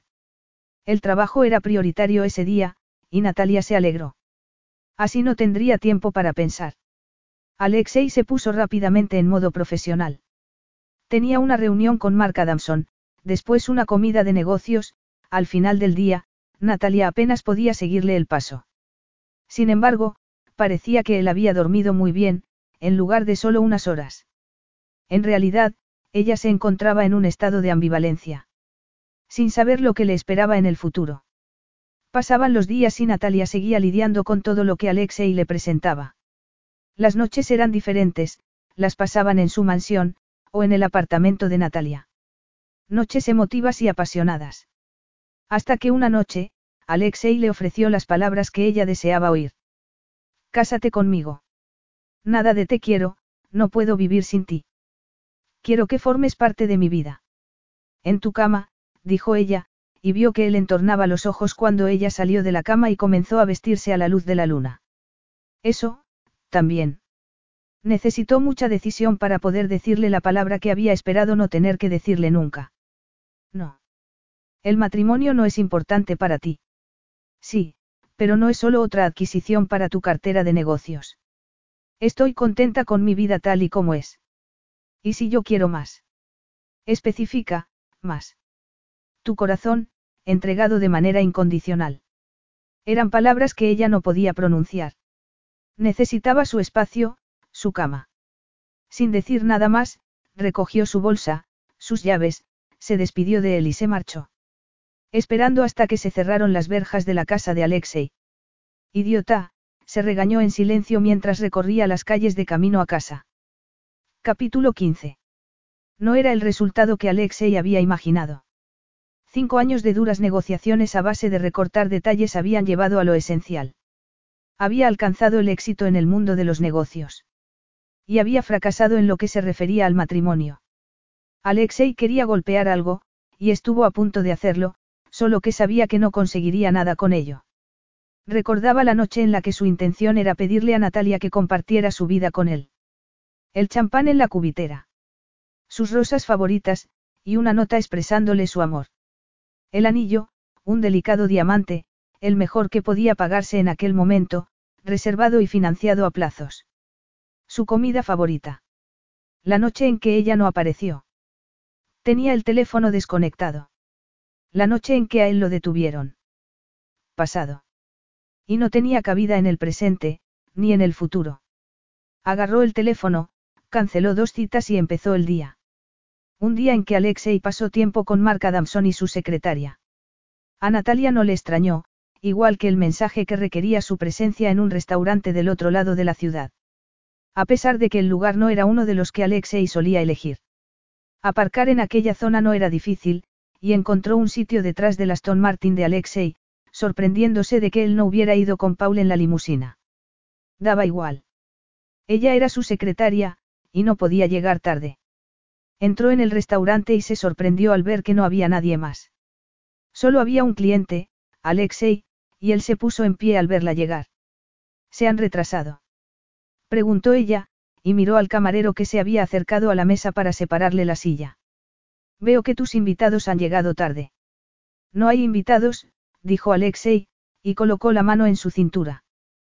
Por favor, siéntate. Ella frunció el ceño y se sentó. No hay reunión. Hoy no. Entonces, ¿para qué estamos aquí? Resultaba difícil leer su expresión. Otro camarero se acercó con una cubitera y una botella de champán. Descorchó la botella y le sirvió una copa a Alexei para que diera su aprobación, pura formalidad, teniendo en cuenta la etiqueta, después de servir la otra copa, el camarero se retiró. Alexei levantó la suya y brindó. Por nosotros. Natalia no dijo nada. Un camarero se acercó con una bandeja de plata que contenía una rosa y una tarjeta. Natalia lo miró y él colocó las dos cosas delante de ella. Hace cinco años tenía planeada una cena sorpresa con champán. También un anillo para sellar nuestro amor. Natalia no pudo evitar que una lágrima rodara por su mejilla. Él se inclinó hacia adelante y se la secó. Te quiero. Eres una bella mujer, con un gran corazón. Natalia intentó decir algo, pero él le cubrió los labios con el dedo. Anoche. Natalia se contuvo para no interrumpirlo. Era demasiado pedir decirle que quería oír las palabras. ¿Te casarás conmigo? Por favor. Sí. Él se puso en pie y la abrazó antes de besarla de forma apasionada. Hay palabras para ocasiones como estas, dijo ella, cuando se separaron. Eres el amor de mi vida. Y seré tuya mientras viva. A Alexei se le oscureció la mirada. Te tomo la palabra. Confiaba en que así fuera. Alexei metió la mano en el bolsillo y sacó un anillo. Agarró la mano izquierda de Natalia y se lo colocó en el dedo. Durante unos instantes, ella se quedó sin habla. Es precioso. Pero. El anillo que compraste hace cinco años, todavía lo tienes. ¿Por qué lo preguntas? El hecho de que él pudiera haberlo guardado tenía importancia. Era el símbolo del amor eterno, y la intención de que pasaran la vida juntos. El anillo que le había colocado en el dedo brillaba a causa de la luz de la vela. Era magnífico y tremendamente caro. Representa el amor que compartimos entonces.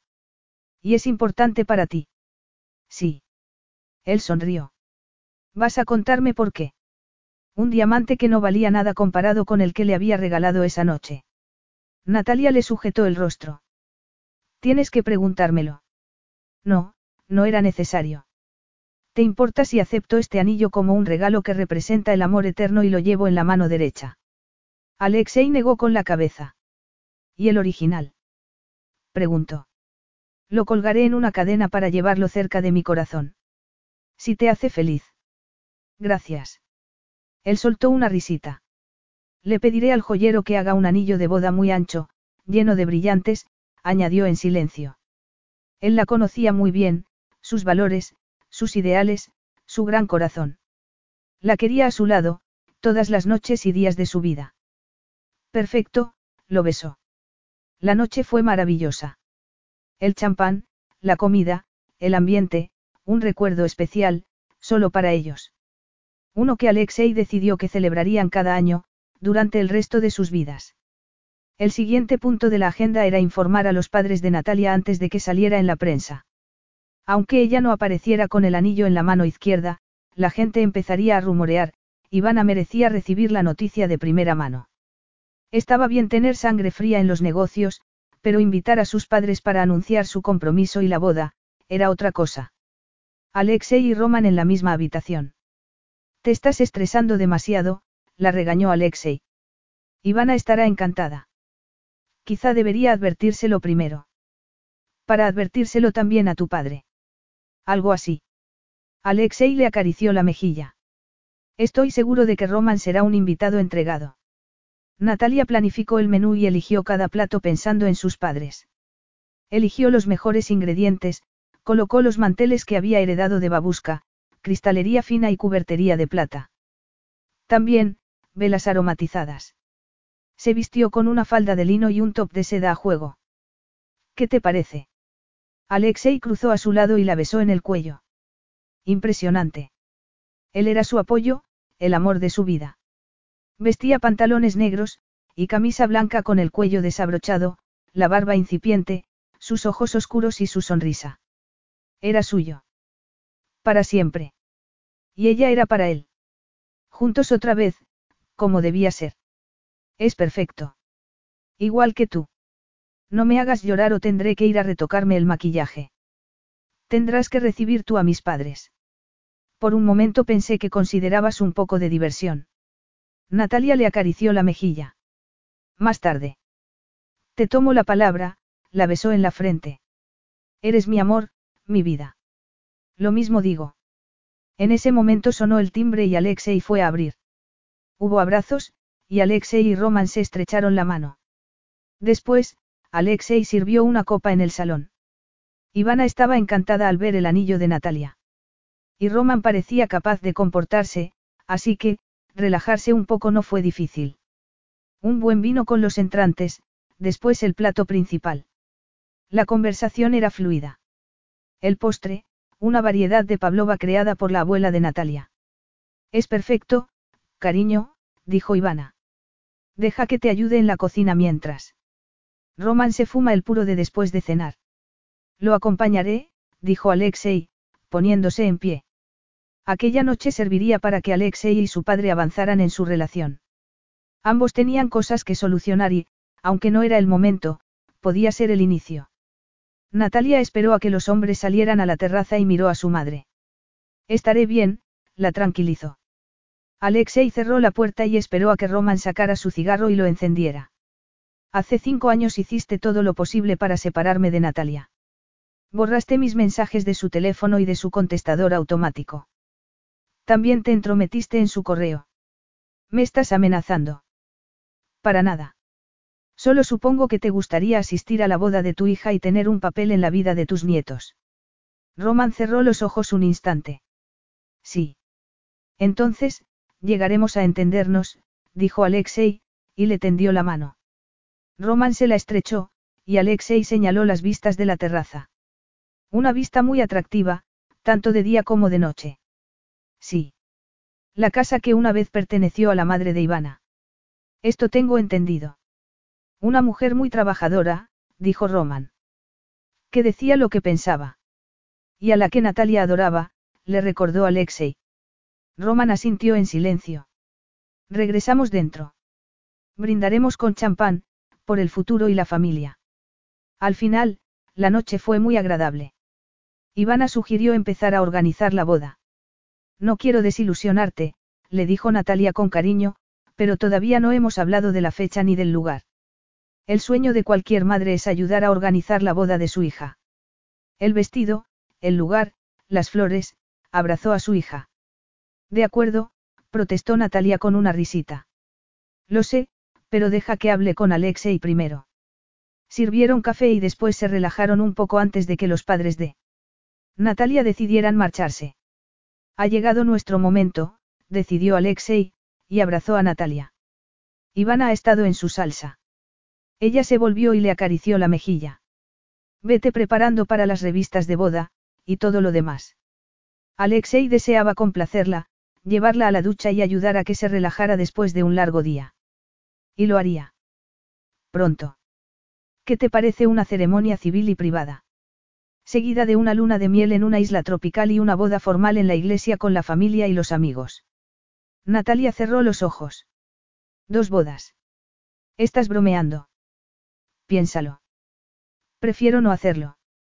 Tus padres, algunos amigos. Sin ostentación, una comida, o cena si lo prefieres, después nos iremos una semana, para relajarnos, a una isla privada, sin turistas. Conozco a alguien que posee el lugar perfecto. Y repetirlo todo después, con elegancia. ¿Cuándo? Seis u ocho semanas más tarde. Creo que puede ser un gran plan, se rió cuando él la tomó en brazos y la llevó al dormitorio principal para desnudarla. Fue una maravilla sentir cómo sus manos se deslizaban por su cuerpo antes de poseerla, dormir acurrucada contra él. La discreción era clave a la hora de planificar una boda privada. El lugar se debatía entre los jardines de la casa de Ivana, o la finca de la casa de Alexei. La mansión que Alexei tenía al lado del mar resultó ser el lugar ideal, y Lisette prepararía el banquete. Estoy tranquila, le aseguró Natalia a Ivana mientras terminaba de maquillarse. Sin embargo, le temblaban las manos. Llamaron a la puerta y Lisette entró con una bandeja. He pensado que un té os sentaría bien. Qué amable, comentó Ivana con una sonrisa. ¿Quieres acompañarnos? Un momento para ayudar a calmar los nervios. Natalia amaba a Alexei con todo su corazón. El amor que sentía hacia él era verdadero. Ivana sonrió, como si pudiera leer la mente de su hija, y Natalia bebió un sorbo de té antes de desenvolver el vestido de encaje blanco para ponérselo. Ivana le abrochó la cremallera y dio un paso atrás para darle su aprobación. Unos zapatos blancos de tacón y un sombrero blanco, completaban el atuendo. Ivana le entregó un ramo de rosas blancas que había recogido en su jardín. Había llegado el momento de reunirse con Alexei, quien estaba esperándolas en el salón. Él iba vestido con un traje oscuro, camisa blanca y corbata de seda oscura. Ivana compartía el papel de dama de honor y madre de la novia. Roman entregó a la novia a Alexei, y Cristos, que había volado desde Nueva York, hizo de padrino. Una ceremonia sencilla y emotiva, puesto que Alexei agarró la mano de Natalia y se la llevó a los labios antes de besarla en la boca con ternura y delicadeza. Intercambiaron los anillos y ella recibió una alianza con un diamante incrustado, mientras que Alexei había elegido para él un sencillo anillo de oro. El beso que selló su matrimonio fue más que evocador. El amor y las lágrimas se agolparon en los ojos de Natalia cuando ella susurró. Te quiero. La comida fue muy agradable, con amor, risas, ambiente relajado y familiar. Lisette se había superado. Roman permaneció tranquilo, reflexivo, mientras que Ivana estaba relajada, encantada de que su hija hubiera encontrado la felicidad con su primer y único amor. La paradisíaca isla tropical se convirtió en el destino de su luna de miel. Era propiedad de un amigo de Alexei, y en ella no había hoteles ni turistas. Solo una casa con empleados para satisfacer las necesidades de los invitados. Tenía una piscina privada, con un ventanal en el techo para permitir la entrada del sol. Una terraza con tumbonas de caña y vistas a la piscina exterior, que parecía fundirse con el océano azul. Un yate de motor amarrado al final de un muelle. En el interior, un salón grande, un despacho, tres lujosos dormitorios con baño. Una sala de juegos, con billar y tenis de mesa. Y una sauna. Además, un helipuerto con un helicóptero. Un lugar perfecto, alejado del mundo de los negocios internacionales, pero con todo lo necesario. Los empleados vivían en una casa al final de la isla. Era una pareja, y su hijo mayor ejercía como cocinero cuando los propietarios, o sus invitados, estaban en la casa. Otro de los hijos era el patrón del barco y el piloto del helicóptero, y la hija, ayudaba en diversas tareas. Ha sido una maravillosa e inolvidable experiencia, pensó Natalia al final de su estancia. Siempre podemos volver, le aseguró Alexei cuando subieron al helicóptero para regresar a casa. Sería estupendo, dijo Natalia con una sonrisa. Quizá al cabo de unos años, con un hijo pequeño con el que hacer castillos de arena y disfrutar del sol. Le sentó bien regresar a casa y terminar de mudarse a casa de Alexei. Poner su casa en alquiler, entrevistar a los posibles inquilinos, descubrir que Ben tenía un amigo con muy buenas referencias y empleo fijo. El trabajo resultó muy intenso durante la primera semana. Alexei tenía que recuperar el tiempo y los días se alargaban hasta medianoche, cuando por fin podían darse una ducha y meterse en la cama. La vida había vuelto a la normalidad, pero todavía les quedaba celebrar la boda formal, con la familia de Alexei, los amigos cercanos y los empleados de ADE. Una agencia se encargó de los detalles y se aseguró de que todo saliera lo mejor posible. Ocho semanas después de la boda privada, disfrutaron de lo mejor, las dos familias juntas, los invitados, una bonita iglesia, y un local precioso para el banquete. El vestido superaba lo que Natalia había imaginado. Un corpiño de encaje con escote en forma de corazón y mangas tres cuartos, con capas de seda que caían desde la cintura hasta los pies. El velo completaba el bonito vestido y solo Alexe y ella sabían que debajo llevaba la cadena de oro con el anillo original, acomodado entre sus senos. Natalia llevaba en la mano derecha el magnífico anillo de diamantes que Alexei le había regalado, y que ella había llevado como anillo de compromiso en su primera boda. Muy pronto, él le colocaría una alianza en la mano izquierda, y se convertirían en marido y mujer ante una iglesia llena de invitados. Inclina la cabeza. Tengo que retocarte la sombra de ojos. Natalia obedeció y sonrió a Anja. Dime una vez más por qué he aceptado hacer esto. Por Ivana, le recordó Anja. Tu madre está en su salsa. Su sonrisa, y su relación con la madre de Alexei y su familia, es algo bonito de ver. También por Alexei, el hombre maravilloso con el que te has casado. Lo sé. De verdad, lo sé.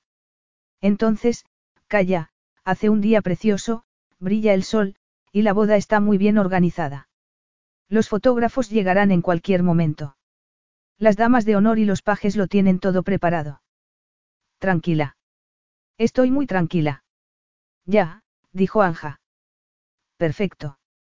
Puedo decir que prefiero mi primera boda.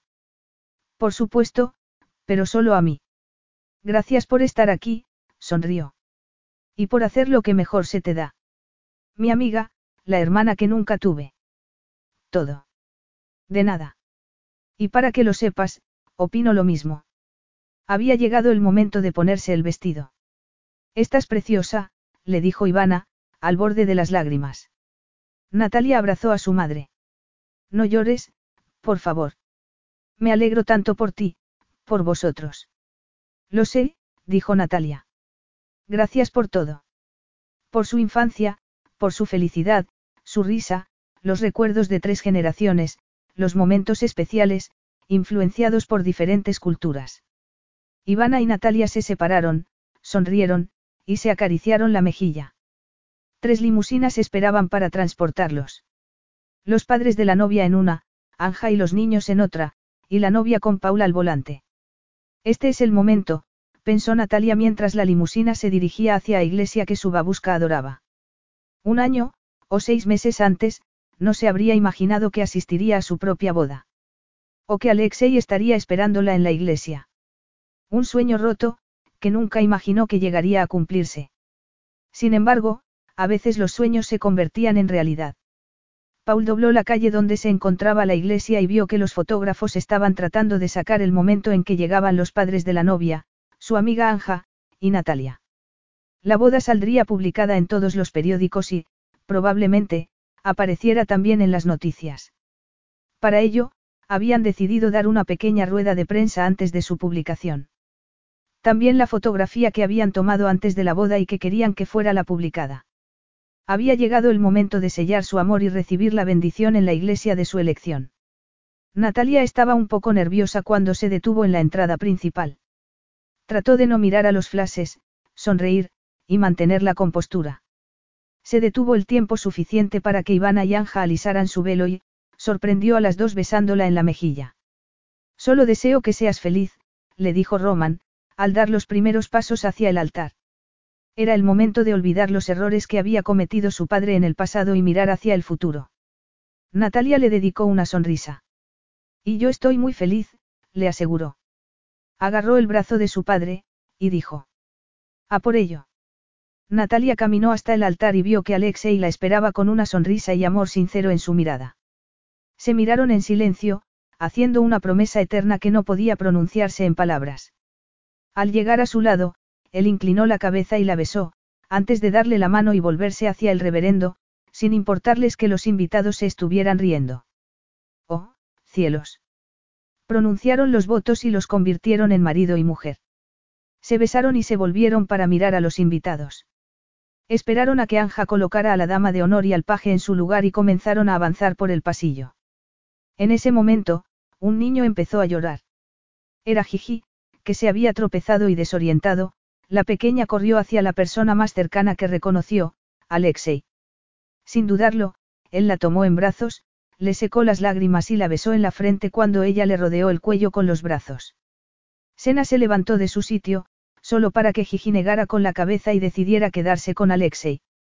Está bien, dijo él, al ver que Sena estaba nerviosa. Y era verdad. Gigi ocultó el rostro contra el hombro de Alexei y no volvió a levantarlo hasta llegar al vestíbulo, donde Cristo se esperaba para recoger a su hija. Natalia sintió que se le derretía el corazón al ver a Alexei con su sobrina en brazos, como si fuera lo más natural del mundo para él.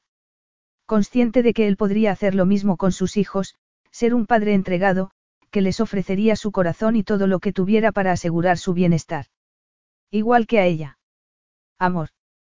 Cristo se acercó a Natalia y trató de disculparse. Ha sido maravilloso, le aseguró ella con una sonrisa.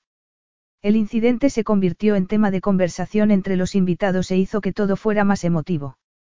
Fue una boda muy especial, llena de amor, familiares y amigos que celebraban la unión de dos personas que se habían amado, distanciado y encontrado otra vez. Cuando Alexei y Natalia se quedaron a solas, Alexei le agarró la mano y se la besó. Empezó a sonar el vals y Alexei sacó a Natalia a bailar. Inclinó la cabeza y le dijo. Eres el amor de mi vida. Mi media naranja. Ella le acarició la mejilla y la comisura de los labios. Solo puedo decir una cosa, dijo ella. Y lo haré, porque quiero que lo sepas. Necesito que lo oigas. Quiero tocarte, para demostrarte que eres mi otra mitad. Mi amor, mi compañero del alma, mi todo. Él la estrechó contra su cuerpo, y contra su miembro. Salgamos de aquí. Es nuestra noche. Nos toca elegir. Finalizaron el baile y salieron de la sala agradeciendo su presencia a los invitados y despidiéndose de los familiares. Paul los estaba esperando en la limusina. ¿A casa? Sí, por favor, contestó Natalia, apoyando la cabeza en el hombro de Alexei. Quizá el mejor regalo que podía ofrecerle era el que llevaba días esperando a encontrar el momento adecuado. ¿Y cuál mejor que ese? Había más. Solo unas pocas palabras, y se las dijo más tarde, mucho más tarde, después de que hicieran el amor y a ella se le llenaran los ojos de lágrimas, entre los brazos de Alexei. Esta mañana me he hecho un test de embarazo. No lo hizo esperar. Ha dado positivo. Epílogo. La vida es bella, pensó Natalia mientras se retiraba al bebé del pecho. La noche todavía no había finalizado. Ya está, cariño, murmuró mientras abrazaba a Nikos y lo besaba en la frente. Era su momento. Un momento especial, así que empezó a cantarle una nana hasta que el bebé se durmió en sus brazos. Ella deseaba sostenerlo un rato más, y agradecerle el milagro de tenerlo a su lado. Y eso hizo, mirándolo el silencio con todo el amor de su corazón. Después lo colocó en su cuna, y se volvió para salir de la habitación. Alexei la estaba esperando en la puerta. ¿Cuánto tiempo llevas ahí? preguntó Natalia. Un rato, le acarició la barbilla. Me gusta veros juntos. Ver el lazo especial que hay entre madre e hijo. Ella notó un nudo en la garganta y tragó saliva. Eres un padre estupendo. Había sido un gran apoyo durante los meses de embarazo, y la había acompañado a todas las revisiones, emocionándose cada vez que veía a su hijo en el vientre. A la hora de elegir el nombre, y aceptando que fuera el de su difunto abuelo, Nikos. Alexei la besó y la rodeó por los hombros. Nikos era un bebé tranquilo, mamaba y solo se despertaba una vez durante la noche. Esta es uno de los mejores momentos de la noche, le dijo Natalia. El día ha terminado. Nikos está dormido y... Es nuestro momento, le aseguró él, antes de besarla de nuevo. Te quiero. Natalia tuvo que contener las lágrimas. Me acaricias la mejilla y se me derrite el corazón. Eres mi otra mitad, la besó en los labios. Noto todos tus movimientos durante la noche. Te digo lo mismo. Todo. ¿Y cómo no?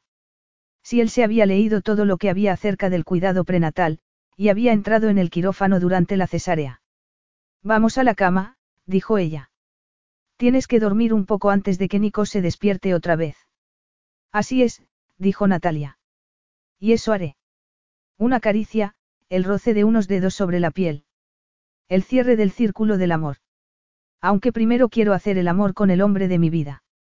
Alexei sonrió bajo la luz de la luna que entraba por la ventana. No tengo ningún problema con eso, Agape Mou. Fin.